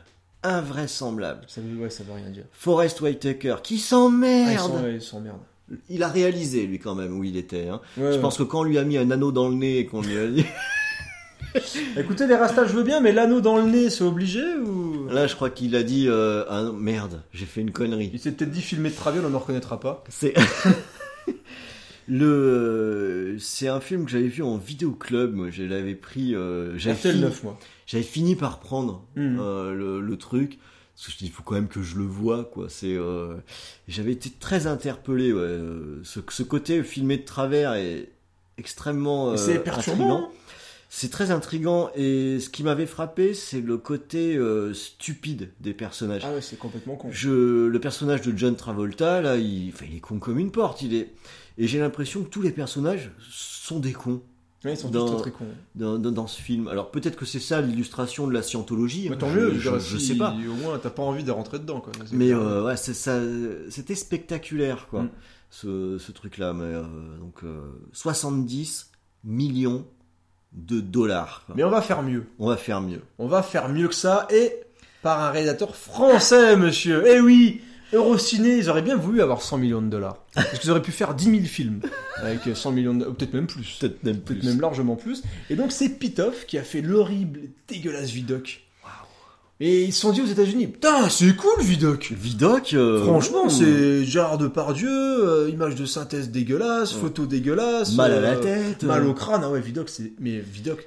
Guillaume Canet, euh, ah mais ouais, C'est épuisant, épuisant. C'est épuisant, c'est hystérique et c'est, ouais, c'est un peu un nanar, mais non, c'est trop insupportable. Ah ouais, non. Et donc on a Catwoman, ouais, qui est, euh, qui, qui a, il a le bon goût plutôt de mettre une caméra sur un ballon de basket à un moment. et, du... et du coup la, la caméra rebondit en temps réel, ce qui est euh, un peu dégueulasse aussi. Et on a, ouais, on a Halle Berry, la pauvre, qui, ouais, qui. C'est, alors, Catwoman, on rentre pour moi dans la catégorie. On est dans les nanars friqués. Ah oui. 100 millions de 100 dollars. Qu'est-ce qu'on peut faire pour 100 millions de dollars? Vous imaginez un peu euh, ce qu'on peut faire avec ce pognon Et euh, moi, je le qualifierais de d'embarrassant. Ah, c'est très embarrassant. Euh, on a une actrice qui est cotée, Ouais. qui est super Elle avait eu l'Oscar déjà? Je sais pas s'il avait déjà eu le- le- le- l'Oscar, je, je peux pas regarder ça en 2004. Euh, mais le, il y avait les moyens. Euh, Mais il y avait Pitoff. Et il y avait Pitoff qui, qui, qui se dit à un moment donné, je vais appliquer n'importe quelle idée à la con, Ah, sans ah filtre. ouais, mais voilà, sans filtre. on y va quoi. C'est, euh, mais fallait pas lui donner d'argent. En fait, il, il s'est dit, je vais Non, faire. mais ce- t'es producteur, tu donnes pas 100 millions de dollars à Pitoff? Ben non. Et puis euh, à un moment donné, bon, on va pas encourager l'interventionnisme des producteurs, mais je pense que n'importe quel rush, à n'importe quel moment du tournage, il y avait un problème. Et pourquoi t'as mis une GoPro sur un yo-yo? Ouais. Et quand je, quand je regarde Catwoman, il y a quelque chose qui me... Alors, ça me fait rire et ça me fait un peu pitié pour cette pauvre euh, Alberi, qui est au milieu de ça et euh, c'est embarrassant. Voilà, c'est... Ah, pour elle, ouais. C'est Un peu comme George Clooney avec Batman et Robin, je pense qu'elle Ouais. aimerait que ça disparaisse quoi. C'est ça. C'est mais ça a coûté 100 millions, il y avait pareil une campagne de pub affolante, elle a fait euh, mais ouais la, la pauvre ce film est vraiment on, on est vraiment dans la catastrophe. Et on lui colle des dialogues. euh, C'est- qui c'est vulgaire. C'est voilà, c'est ça. Il y a des sous-entendus sans arrêt. Ouais. euh, C'est sa tenue est immonde, on dirait vraiment un, un vieux SF, euh, un vieux, pas SF, un vieux truc SM soft. euh, Ouais. Euh, c'est vraiment ouais, la, la, la meuf soumise, quoi, rien à voir avec la Catwoman de- du Tim Burton. Et, et là, on n'a aucune excuse liée à on n'a pas de thune. Ah c'est euh, une espèce de- du mauvais goût. C'est du célébra- une célébration du, mauvais goût. ouais. Ça en fait un nanar du mauvais goût euh, permanent. C'était- l'époque où il y avait, je crois que c'est la même époque où il y avait du Electra, du Daredevil. euh, Electra était aussi ouais, une ouais, belle catastrophe, bien naze. mais il est battu par Catwoman. que, en plus, j'aime bien. Rob Bowman, c'est dommage, il avait fait le film avec les dragons là qui était cool, Le règne du feu, mais c'est vrai que non, Catwoman il bat, il y a même Suicide Squad est mieux que Catwoman. C'est vous dire le. En, en super-héros, euh, Catwoman, ça bat Daredevil, qui était une catastrophe aussi, est je je préfère euh, même le Captain America de la canon. qui a l'avantage de fun. Ouais, qui a l'avantage d'être de la canon. Ouais, c'est ça. Je pense que c'est juste le seul truc qui me permet de me rattacher à un côté sentimental, c'est la canon. Il n'y a pas si, cet aspect euh, vulgaire là qu'il y a Ah dans, non, non, dans bah, là, ils ont juste du carton et qui est hyper racoleur. euh. Quelque part, on- c'est plein de pognon, mais au niveau de la tonalité du film, ça ressemble à ce qu'il y avait euh, sur M6 en deuxième partie de Ouais, soirée. c'est ça. Programme C'est une vaguement série- sexy c'est ouais, c'est un peu quoi. la série B qui tente de racoler un peu, un peu dans tous les sens, quoi, avec une Halle Berry qui, qui tortille son derche euh, bah, comme elle devrait pas le faire parce que c'est Eh. vulgaire et qui est mal filmé, qui est mal cadré. euh, bah, c'est pitof, quoi. Ouais, C'était quand même horrible ça. Je pense que les mecs ils se sont dit bah en fait on s'est peut-être gouré de réel. Vous êtes sûr que c'était Pitoff qu'on avait écrit euh, On a peut-être mis Pitêtre et du coup on a mis Pitoff. J'ai pas compris. J'ai pas compris mais ouais hein, voilà c'est assez honteux. Et là on va avoir un désaccord absolu sur Ah, ouais. Torque. Voilà, on n'est pas d'accord là sur. Ouais. euh, Torque, après on va arrêter le name dropping euh, pour la, la fin de l'émission. Mais euh, Torque, tu l'as noté, et, et moi, Torque, c'est un, j'ai un avis mitigé sur Torque parce que je- pour moi, c'est une parodie. On n'est pas dans le. On est vraiment dans le. L'expérimental presque. Alors expérimental, oui. Là, on est d'accord avec ça. Euh, on est d'accord avec ça. Euh, Joseph Kahn, le réalisateur d'ailleurs. euh. Donc Thor, 40 millions de dollars hein, de, de, de budget. Ouais, mais ça se voit. Donc, euh, Et du kung fu alors, en moto. Oui, ça se voit par contre. C'est-à-dire qu'on a voulu mettre du pognon dedans. pas. Alors il y a des quand même des trucs dégueulasses, on va pas non plus. Voilà, pour moi, moi, ça rentre dans la catégorie euh, nanar friqué parce que ce que je vois dans Torque, c'est euh, une espèce de grosse cinématique PS2. Surtout la parce, fin. que- parce qu'à ce moment-là, voilà, on découvrait les cinématiques sur les consoles où on avait moins de limites. Donc les gens qui faisaient des cinématiques pensaient qu'ils pouvaient, euh, ils pouvaient tout faire. Donc il y a toujours des caméras qui bougeaient dans tous les sens, ça s'arrêtait jamais. En fait, Torque, c'est un, c'est un film de Souda 51. Et Eh. c'est plutôt bien vu. Bah ouais. C'est, c'est vrai. Ouais. Tu te dis, je pense que Souda 51 pourrait faire du kung-fu en moto. Au moment, il y a deux gonzesses qui se battent, donc forcément la blonde est gentille, celle qui a les cheveux noirs est méchante, et ils ont, ils sont en moto parce que c'est un film avec des motos, on l'a pas dit. Et c'est Torque et la route s'enflamme. Euh, J'ai vu au cinéma, monsieur. Et, euh, et donc il y a un moment, les deux gonzesses sont là face à face, donc bien sûr euh, pantalon euh, ras du cul, le string qui dépasse, tout ce que vous voulez. Et euh, là pareil au niveau racolage c'est pas mal. Ça y va, ouais. Et, euh, et donc elles se, elles se font face face à face. Là les, elles se mettent sur une roue et là ils font, ils se donnent des coups de roue. Donc on est vraiment sur du kung-fu, du kung-fu en moto. Et il y a notamment une scène finale qui est rocambolesque. Oh, on peut le dire, ouais. Où le gars, donc le principe c'est qu'il y a une, une moto qui a un, un moteur d'hélicoptère. C'est ça? Alors il y en a une qui, qui vole à moitié. Alors hein. elle vole à la fin, bah, elle va tellement vite en fait que la, donc la moto a un espèce de moteur d'hélicoptère. Elle va tellement vite qu'elle arrive, à je sais plus combien de kilomètres heure. Enfin, c'est quasiment, je sais pas si on est auprès du mur du son, mais et du coup ça défile. super. Donc c'est- une ligne droite parce que je pense que le moindre virage, même de 10 degrés, tu meurs parce que tu pars dans un mur. Et lui, il roule mais tout droit. Donc c'est vraiment la, la course poursuite finale. Et il roule tout droit et il a pas de casque, Non. rien à secouer. Et on voit vraiment le décor qui défile. Mais euh, avec énormément que des trucs en images de synthèse. C'est-à-dire que si, si jamais il croise par le plus grand hasard une mouche Ah, qui lui arrive bah dans le front, il, il, a, meurt. il a plus de tête. A- Je pense qu'il est décapité. Et donc il a juste des lunettes de soleil, bien sûr, c'est un beau gosse, les cheveux longs, etc. Et à la fin, gros crash. Il s'envole, il atterrit sur le, le bitume, il roule, il roule, il roule, il roule, il roule, il rebondit, il roule, il roule, il roule, il roule, il a pas mal. Ça s'arrête et un camion arrive ou un bus et la roue s'arrête pile poil du camion sur sa joue et il se relève euh, Ça va.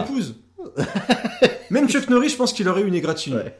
Et, euh, et donc c'est un, mais il y a plein de scènes euh, abusées où à un moment euh, le gars arrive à monter sur un train en marche en moto et il passe d'un point. Il y a Ice Cube qui joue comme une savate, mais une savate périmée, trouée, une savate trouée. Et non, moi je sais pas, ça me fait rire. En plus c'est produit par Neil Moritz qui a fait les Fast and Furious. ça fait rire. Ça Ah fait- oui, mais, mais pour moi on est dans le. J'ai du mal à le prendre au sérieux. Moi, je pense que ça a été. Alors voilà, c'est vrai qu'en fait, là, on a, suivant les intentions qu'on ne peut que deviner, on peut en faire un nanar ou un truc assumé qui voulait vraiment arriver à ce résultat. Pour moi c'était un doigt à Fast and Furious. Moi, je pense que c'était fait quand même en premier degré pour être une concurrence directe avec ce qui se passait et avec ce qui se passait sur les consoles de jeu qui livraient quelque chose qu'on voyait pas au cinéma. Ah, parce que là, les Ah. plans, mais en plus, le gars, bah, tu vois quand même qu'il travaille, il y, a, il y a des idées de plans. T'as une scène justement où il est sur les rails, où la caméra elle est sous les rails, où elle traverse les rails, où elle traverse des trucs et on se retrouve sur la moto. Mais euh, et t'as la scène du début d'ailleurs, c'est un fuck à Fast and Furious parce que t'as deux kékés en voiture qui veulent faire la course. Exact, et le mec ouais. il débarque en moto puis il dit allez vous faire foutre Ouais. et puis il trace euh, comme un niqué. Mais euh, ouais, moi je, moi j'aime bien Torque. a- Bah, bon, mais, bon, je l'ai- mais tu vois pas en, pas en nanar. Bah, on a débat. Moi, le, le fait que ce soit très très mode, et que c'était, même si c'est 2004 et que c'est assez récent, ça a affreusement mal vieilli, quoi. Aujourd'hui, pour moi, ça ressemble à ce que ça voulait imiter, c'est-à-dire une cinématique PS2. Quand on regarde le film aujourd'hui, hop, moi, ça me permet de mettre quelques petites coches qui en font un nanar, mais un nanar pas désagréable. hein. Mhm. Euh, Ouais, moi, parce je trouve ça, je trouve ça fun pas, à regarder. Hein. C'est... Il y, a, il y a des trucs rigolos.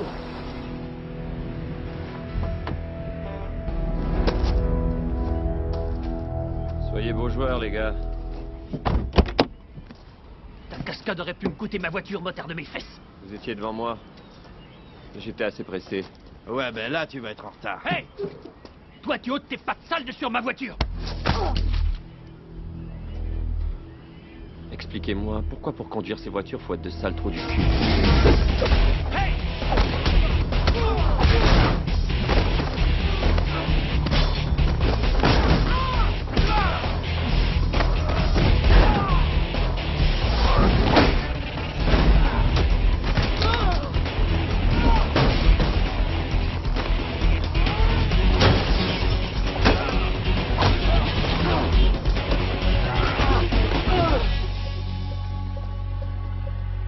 laver quelques vitres sales Ouais, pour 5 dollars.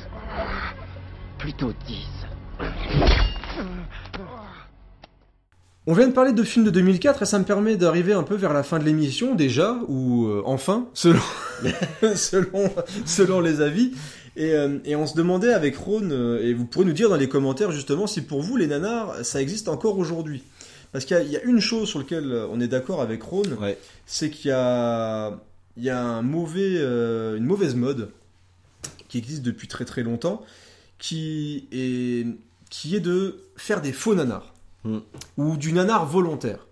Et on l'a dit, le, le nanar pour nous c'est quelque chose qui est fait euh, de manière sincère. C'est un film qui de base est fait pour être, qui est sérieux, qui est fait par des gens qui prennent l'affaire au sérieux, qui prennent un script, qui prennent avec leurs moyens et qui tentent de faire le maximum pour faire le film le plus cohérent possible. Et on a des films qui, euh, bah, qui tentent de nous prendre pour des jambons. C'est ça. Et euh, parce que souvent j'en rigole parce que je parle souvent de Sharknado, ça me fait rire quand je vois les posters avec du Shark, Shark, Shark, Shark, Shark, euh, je les poste parce que moi ça me fait marrer. Il y a Shark Exorcist, euh, Shark Avalanche, Shark Sen Shark, euh, Ghost Shark avec des requins fantômes qui sortent des robinets. Donc à un moment, les mecs ils se triturent la tête. Mais mais pour moi, on est dans, euh, on vous prend pour des cons et on va vous faire du, vous aimez les, on aime les nanars, les nanars c'est rigolo, donc on va vous, on va vous donner du nanar. Et les champions là-dessus, c'est The Asylum, qui sont les, les rois du film animalier euh, avec les sharks versus Ouais, machin, méga shark, ouais, hein. qui en décline, mais t'as le méga piranha. Alors moi, il y en a un que j'aime bien, qui est Two-Headed Shark Attack, et j'ai découvert à Nanarland l'année dernière qu'il y avait un Three-Headed Shark Attack. Et donc il y a des trucs quand même de temps en temps qui sont vraiment dans le nanar parce que ça va vraiment les effets spéciaux sont pourris. Mais il y a les Sharknado pour moi on est dans le cynisme absolu. On, et ils arrivent même à prendre des vieilles stars qui viennent jouer là-dedans parce qu'on a quand même le mec de Beverly Hills euh, qui vient jouer Tara Red qui jouait dans Alone in the Dark et dans American Pie qui est refaite de partout. Euh, Il y a David Hasselhoff, euh, il y a hum, Bruno Salomon dans le 3 euh, qui vient faire un pauvre truc où il joue le français de base euh, à la télé. Mais on est, voilà, on est sur du film qui part sur un postulat ridicule et improbable, mais qui joue là-dessus en, en essayant d'être drôle. Mais c'est jamais drôle. Et ça me pose moi, un problème. euh, J'aime vraiment pas ça, ces Ah, films-là. Euh, pour moi, on est avec. Creepers disait, on va vous faire du nanar, mais je crois que ça veut, ça veut plutôt dire, on va faire ce qu'on pense être du nanar pour des gens qui ne savent pas ce que c'est qu'un nanar. Et qu'ils vont réussir à le rendre cool. Oui. Voilà. Et ça, ça m'ennuie un petit peu pour un autre aspect. euh, J'espère que vous l'avez senti depuis le début de ces missions, c'est que dedans, il n'y a pas, il n'y a pas cette vraie volonté de faire du cinéma. Non. Et que dans ce, ce cynisme, euh, sous couvert de pseudo-hommage, ben, je le trouve plutôt très peu respectueux de, de ces films qui, certes, sont des vrais nanars, mais des nanars, entre guillemets, sincères. Et qui sont des films d'artisans, de base. Exactement. Le, le principe de dire, nous, on est suffisamment cool pour utiliser votre réputation et en faire du pognon, c'est quelque chose qui me déplaît assez. Bah, c'est du, t'as du, en plus c'est du clin d'œil. Le, le pire dans le dernier Sharknado, c'est qui joue avec le, le Star Wars. C'est The Shark Awaken ou je sais plus quoi. Donc t'as une affiche qui parodie Star Wars. Donc on est vraiment dans le la pop culture du bas du front quoi. C'est on, on voit, on va rendre hommage, on va lui mettre un, un sabre laser, on va faire un, un début de générique qui ressemble à Star Wars mais avec des requins.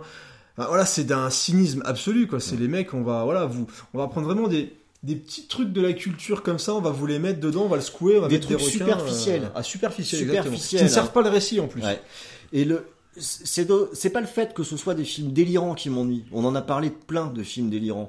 Ce que j'aimerais juste, c'est que tant qu'à faire, s'ils veulent faire un film délirant, qu'ils y aillent, mais qu'ils y aillent pour faire quelque chose de nouveau, qui soit leur œuvre, pas euh, d'aller picorer sur euh, ce que l'inconscient collectif pense être l'héritage d'un certain cinéma euh, passé. Ou alors le faire bien. Ou le faire bien. Parce qu'on a des cas comme Zombieverse. Voilà, c'est ça. Voilà, Zombieverse, moi c'est un film, euh, alors pareil au boulot, on se foutait de ma gueule parce que voilà, t'as. Alors, ton de base, moi je partais, on voit Zombieverse, ça m'intrigue. Je me dis, les mecs, déjà le titre je le trouve cool parce qu'il faut réussir clair. à faire le jeu de mots, Ouais. Zombieverse, donc c'est des castors zombies. Et donc vous, vous rigolez déjà derrière, derrière en écoutant ça. Mais j'ai regardé Zombieverse et on est sur une, une vraie petite série B que je trouve plutôt mignonne, euh, avec des effets spéciaux Qui- euh, qui se tiennent. qui se tiennent et qui sont faits en plateau. Ouais. Donc les mecs se sont fait chier à pas uniquement faire de l'image de synthèse dégueu euh, en post-prod machin avec des mecs qui gesticulent sur un fond vert. Là on est vraiment sur un film qui est, euh, qui est, qui est assez généreux, qui est court, qui Mm. est euh, relativement bien fait, avec des personnages voilà, un peu cons, parce que c'est du, du cinéma d'horreur un peu classique, Ouais. mais on est vraiment sur un, un petit film d'horreur sympa. Et qui est, qui, euh, contrairement à, à des, euh, à des Sharknado, qui ne prend pas le client pour un crétin. C'est-à-dire que on part d'un sujet délirant, euh, des castors zombies, ouais, c'est délirant, il n'y a pas de doute. Mais cela étant, la façon dont c'est réalisé, c'est réalisé, je dirais, de la meilleure façon possible. C'est-à-dire que même en termes de réalisation pure, le... les plans sont pensés. Euh, c'est des castors, ok, mais c'est pas pour autant qu'on va mal filmer le, le- la situation. On va essayer de d'installer un, climat de peur. Alors Mmh, le un film fonctionne parce que la réal fonctionne comme si euh, on était sur un film de, de flip, Mmh. et en même temps c'est un castor qui est en face. Le, le- c'est un petit peu le jeu. Et ce Zombiever, moi, m'a plu parce qu'il m'a fait penser aux productions euh, Trauma, qui, avec peu de pognon, prenaient des sujets délirants, mais euh, indépendamment de leurs limites, ils essayaient de les faire bien, ces, ces sujets. Ils tentent de faire un spectacle, entre guillemets, en, en sachant ce qu'ils sont en train de faire. Oui. Et pas uniquement, euh, je pense qu'un un film comme euh, les Toxic Avengers, des choses comme ça, je pense que des mecs comme Lloyd Kaufman, même si c'est des vieux roublards euh, du cinéma, un peu comme euh, les Roger Corman, c'est des gens qui prenaient des fois des très très petits budgets, et qui faisaient plein de petites productions par- par-ci par-là, mais qui arrivaient à faire des films. Alors, il y a des films qui sont très très mauvais, mais il n'y a pas forcément un cynisme aussi prononcé que sur des mecs qui vont faire des tétrachés de films de requins ou des tétrachés de films, euh, des films pourris avec des. On va te prendre uniquement des références, on va jouer avec des références, mais il y a rien derrière. Il y a absolument rien. C'est des mecs qui prennent euh, un peu comme on, en discutait aussi vite fait. C'est comme quand tu mets une affiche. Euh, d'Evil Dead sur un mur juste pour montrer que tu connais Evil Dead. Et c'est pas pour ça que tu as une légitimité de, de mettre une affiche d'Evil Dead ou de faire du cinéma d'horreur. C'est soit tu fais un film et là on va te respecter entre guillemets, mais un mec, moi le fait que le mec est, euh, c'est comme quand Paul Anderson te dit j'adore Resident Evil parce que j'y ai joué, c'est pas pour ça que je vais te respecter parce que t'as fait un film de merde. Donc euh, au contraire, je vais même encore plus te, te saouler parce que t'as fait un film de merde en soi-disant en étant fan de Resident Evil. Et on est dans une époque où euh, là on- euh, Independence Day arrive à avoir une suite parce que soi-disant il y a un statut culte, donc on va refaire un, un Independence Day 2 en pensant avoir compris ce que les gens aimaient, alors qu'en finalement il passe complètement à côté, le film a chier, il fait un bide. Donc au final t'as plein de, de revival, de retours, de, de choses où on pense avoir compris les années 80. Kung Fury pour moi c'est un cas aussi un cas d'école parce que c'est parti sur un Kickstarter, parce que le mec te promet du nazi, te promet du ninja, te promet de la musique synthwave, etc. Mais euh, pour moi, ça tient sur un clip de David Hasselhoff qui est rigolo, qui Ouais. fait le job. C'est ça. Voilà, t'as David Hasselhoff qui vient, il fait son petit show, on est sur 2 minutes 30 d'images, euh, voilà, rigolote, mais sur 30 minutes, tu vois que c'est d'une vacuité, il y a Ça rien. pas, ouais, Il y a rien, il y a rien derrière. Le mec, il a pas compris, euh, il prend, il prend des codes, il pense pouvoir les utiliser et en plus il joue dedans il joue comme une en comme les une collant, merde. quoi. ouais il les colle il met des pastilles on passe du nazi on passe de Thor on passe à d'une borne d'arcade qui marche on part alors il y a des, des petites bonnes idées mais à un moment quand c'est pas exploité je veux dire le fait d'avoir un, un La- triceratops pris euh, toutes seules, pris les unes à côté des autres. Moi, je trouve qu'il y a des bonnes idées Ah, il y a des là-dedans. bonnes Il y a idées. des tas de trucs qui peuvent être cool, mais euh, l'aspect collage, en fait, annihile. C'est ça. C'est des, petits sketchs. On te met des petits sketchs où tu vas mélanger, on fait du gloubi boulga avec des scènes d'action, on te met, euh, on te met, un- on te met Adolphe, on te met bon, Kung Fury, c'est rigolo. Oui, c'est ça, il y a des Voilà, trucs marrants, des trucs rigolos. il y a des bonnes idées, c'est pas tant ça. Mais alors, et sur cette mode, il y a un... ça me fait penser un petit peu au film qui s'adresse aux enfants. C'est-à-dire que, ah, putain, il va, il va où là avec ce truc? Ouais, mais je, je pense savoir vers où le, quand on décide de faire un film délirant, euh, des Sharknado, des requins dans des tornades, etc., c'est pas parce qu'on a un postulat délirant qu'on doit dire on s'en fout de la façon dont on le fait, on s'en fout si c'est mal réalisé, on s'en fout si c'est mal joué, puisque c'est un postulat délirant.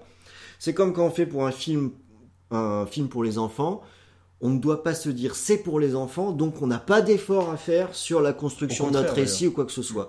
Bah, moi, ça c'est quelque chose qui m'énerve. Si on veut absolument faire un film délirant, on peut. Il y en a qui ont réussi. Euh, moi j'aime bien euh, Piranha qui a, qui a, euh, les- qui a été refait. Ouais. Ah, moi aussi. Je trouve ça bien. Alors que c'est un postulat délirant, qu'ils ont pris un film qui était finalement plus sérieux, ils en ont fait un truc moins sérieux, mais c'est assumé et c'est bien fait. C'est pensé, c'est correctement écrit dans la logique interne du, du, du film, et le pognon il est mis aux bons endroits, on ne se fout pas de la gueule du client. Mais tu vois, ce qui est marrant, On c'est peut que pas les gens- utiliser comme excuse de dire ce plan il est pourri, peu importe, puisque de toute façon on veut faire un film qui est entre guillemets pourri Ex- exprès. Exactement. Ça, ça tient pas. Mais les gens vont dire Piranha, c'est un nanar.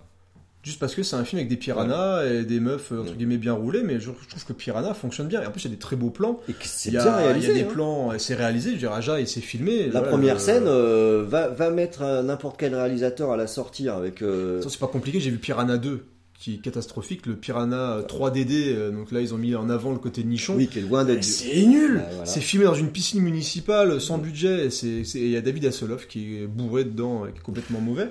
Mais tu vois, on te met David Hasselhoff, donc on te dit ça suffit. Ça suffit. Ça Ouais. suffit. Il y a David Hasselhoff avec un short rouge. C'est bon, j'ai pas besoin de faire un film. Il y a David Hasselhoff avec un short rouge. c'est ça. Donc euh, en gros, c'est ça. C'est que les mecs, ils sont à la rue complètement. Alors que c'est comme quand tu te dis, euh, je fais un film de requin euh, parce que les gens aiment bien ça. Non, moi j'aime bien Les Dents de la Mer de Spielberg. Mm. Il n'y a pas eu d'un aussi bon film de requin depuis Les Dents de la Mer de Spielberg quand même. Bah voilà. Faut se rendre compte que c'est pas le requin qui nous intéresse, c'est la façon dont il le filme et dont il le met en scène. Et euh, même si Rémi Harlin, je l'aime bien, tu vois, le peur bleu, je le trouve rigolo. Mais euh, voilà, c'est on est aussi le requin, il change de taille à chaque Mm. plan. Enfin, c'est les mecs qui comprennent rien du tout à ce qu'ils font. Mais euh, dans les films avec animaux, c'est rare que t'as un bon film. Ouais, il y a eu Les Crocodiles, euh, le film de, de l'Australien là, qui était Ah, très, très Black, chouette, euh. euh, Black, Black, Blackwater. Enfin, il y a eu plusieurs titres. Il y a, alors, moi, il y a, ah, et bah, il y a le Crocodile de la mort. De, Crocodile de la mort, Tobe ouais. Tout à fait. Et il y a le film Blackwater qui est pas mauvais aussi Ouais, avec un ouais, crocodile. qui était bien, mais euh, on est euh, on est sur des films qui généralement euh, accouchent de, de dope quoi. Enfin, ça, en fait très peu, mais voilà, je pense que le message qu'on voudrait faire passer, pour le coup, là, c'est vrai qu'on est, on est, on est bien raccord, c'est prudence avec ces films qui veulent jouer sur des, sur des codes en pensant les, les maîtriser. En plus, il y a toutes les raisons d'être en colère contre ces films-là parce qu'ils déforment aussi, ils déforment aussi euh, la culture cinéma de certaines personnes qui ils sont en train de se la construire en pensant que ces films représentent quelque chose. Non, non, faut aller à la source, faut aller à la source. Euh, c'est pas, c'est pas ces films-là qui représentent quelque chose. Le, ils existent euh, très bien, mais en l'état, franchement, on est. On parlait de la différence entre euh, nanar et mauvais films. Là, c'est des films qui veulent être des nanars, mais qui sont juste des mauvais films. Quoi. Et qui veulent et en plus c'est encore plus dur d'exister parce qu'au final tu, tu te raccroches sur des idées des autres et t'arrives même pas à faire ton propre truc quoi. Donc euh, voilà les, les clins d'œil appuyés, les machins. Enfin voilà, moi je préfère largement me taper un, un retour des morts vivants ou, ou un film de Bruno Mattei que un Kung Fury qui dure 1h30 quoi. Ça doit être Exactement, ouais. insupportable. Ça doit être euh, fatigant. Vraiment, vraiment insupportable.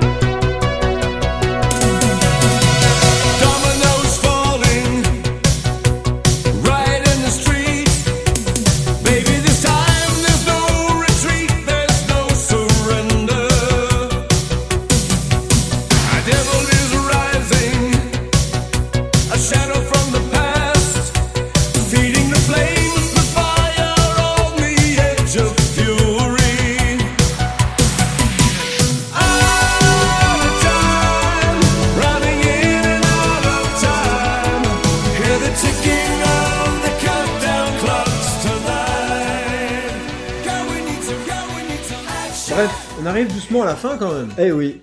J'ai envie de dire. Je pense qu'on a fait le tour. Euh, je pense qu'on a fait le tour. Je suis bien content. Cette émission était vraiment chouette. Je me suis éclaté à la faire. Ouais, c'était cool. Alors je sais pas si le fait de boire des bières avec toi en discutant de nanar, mais ça c'est, euh, je le trouve plutôt bien passé. Forcément, ça aide. Hein. Ah bah, je Ouais, trouve ouais. que c'est plutôt intéressant comme. Faudrait qu'on mette un petit warning en début de podcast. Pour écouter ce podcast, buvez des bières. Bon, sauf si vous l'écoutez au volant, quand même. Oui, c'est vrai. Un petit. ouais. Si vous êtes chez vous tranquillement, on vous invite à décapsuler une bière, mais c'est trop tard maintenant. C'est la Mm. fin de l'émission. ça marchera pas. Euh, eh ben écoute, moi j'ai envie de, bah, de déjà de dire merci de nous avoir écoutés pour cette nouvelle euh, Je émission. Je m'étais gardé un petit truc encore pour la conclusion. Ah Tu crois que je peux le mettre? Mais avec plaisir, vas-y. Moi je ferai les remerciements juste après. Ouais, je voulais faire un petit pari sur l'avenir, sur le sujet des, des nanars. Parce que euh, on a essayé d'en évoquer quelques-uns qui sont des nanars actuels. Et euh, moi, je voudrais faire un pari. Je voudrais que dans, dans 5, on va peut-être dire quand même dans 10 ans, on réécoute cette émission pour vérifier si je me suis planté. Euh, on a regardé pas mal de films qu'on a considérés comme des nanars. On n'a pas arrêté de rappeler qu'au moment où ils sont sortis, c'était pas forcément des nanars. Moi, je paye mon billet que la mode actuelle des films blindés d'explosions à coups d'images de synthèse, qui sont blindés de réalisations épileptiques, avec des caméras qui bougent dans tous les sens, et avec en ligne de mire un bon nombre de films Marvel, avec les films d'ici, j'ai presque envie de tous les mettre, tiens, bah, limite euh, Green Lantern est déjà dedans. Euh, ou euh, X-Men Apocalypse. Je pense que tous ces films-là, dans 5 ans, 10 ans max. On les met à côté de Super Sonic Man. de Exactement. Euh, Que ce qu'on est en train de trouver cool aujourd'hui et qu'on pensait être le cahier des charges nécessaire pour faire un film cool, ça va être quelque chose qui va avoir les ringards dans 5 ans et nanar dans 10. Kev Adams? Alors, euh, Kev Adams, il est déjà presque foutu, ouais. Ouais, il est déjà nanar, Kev Adams. Mais au niveau gros spectacle, tous ces gros budgets, je pense qu'on les verra avec un œil vraiment très très différent dans, dans quelques années, qu'on va se rendre compte qu'aujourd'hui on a une façon d'écrire les films qui est vraiment euh, ras des pâquerettes, qui pose un vrai souci, qui s'adresse uniquement à des gens qui ont 12 ans. Euh, D'ailleurs, qui sont probablement écrits par des gens qui ont 12 ans. Ça permet de les payer moins cher. Et c'est, je suis sûr que ça va se voir et que ce sera nos nouvelles têtes d'affiche. Bah écoute, j'ai envie de te dire, comme Patrick Bruel. Tenez rendez-vous dans 10 ans. même jour, même heure, même bière. Ouais, ça va être génial. C'est un peu nanar, ça. Ouais, c'est- un petit peu nanar. Euh, j'ai envie de remercier quelqu'un.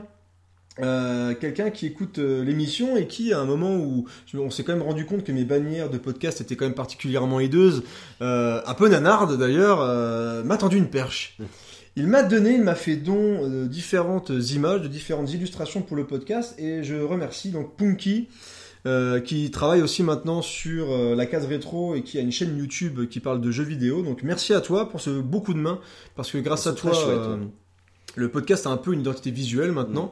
Et là, au moment où on veut se relancer un petit peu plus et faire plus d'émissions, je pense que c'était plutôt le bon moment. Donc merci beaucoup Punky pour euh, ces illustrations. Merci à toutes les personnes qui partagent l'émission de plus en plus parce que vraiment ça fait plaisir de voir que les émissions fonctionnent bien et même dans le temps parce qu'on n'a pas été très régulier du tout. Et malgré ça, les émissions continuent à être écoutées, partagées et on continue d'avoir des retours sur des anciennes émissions. Donc c'est vraiment chouette. Donc euh, continuez à nous soutenir. Nous on va continuer à faire le maximum de choses pour vous occuper pendant les longs trajets.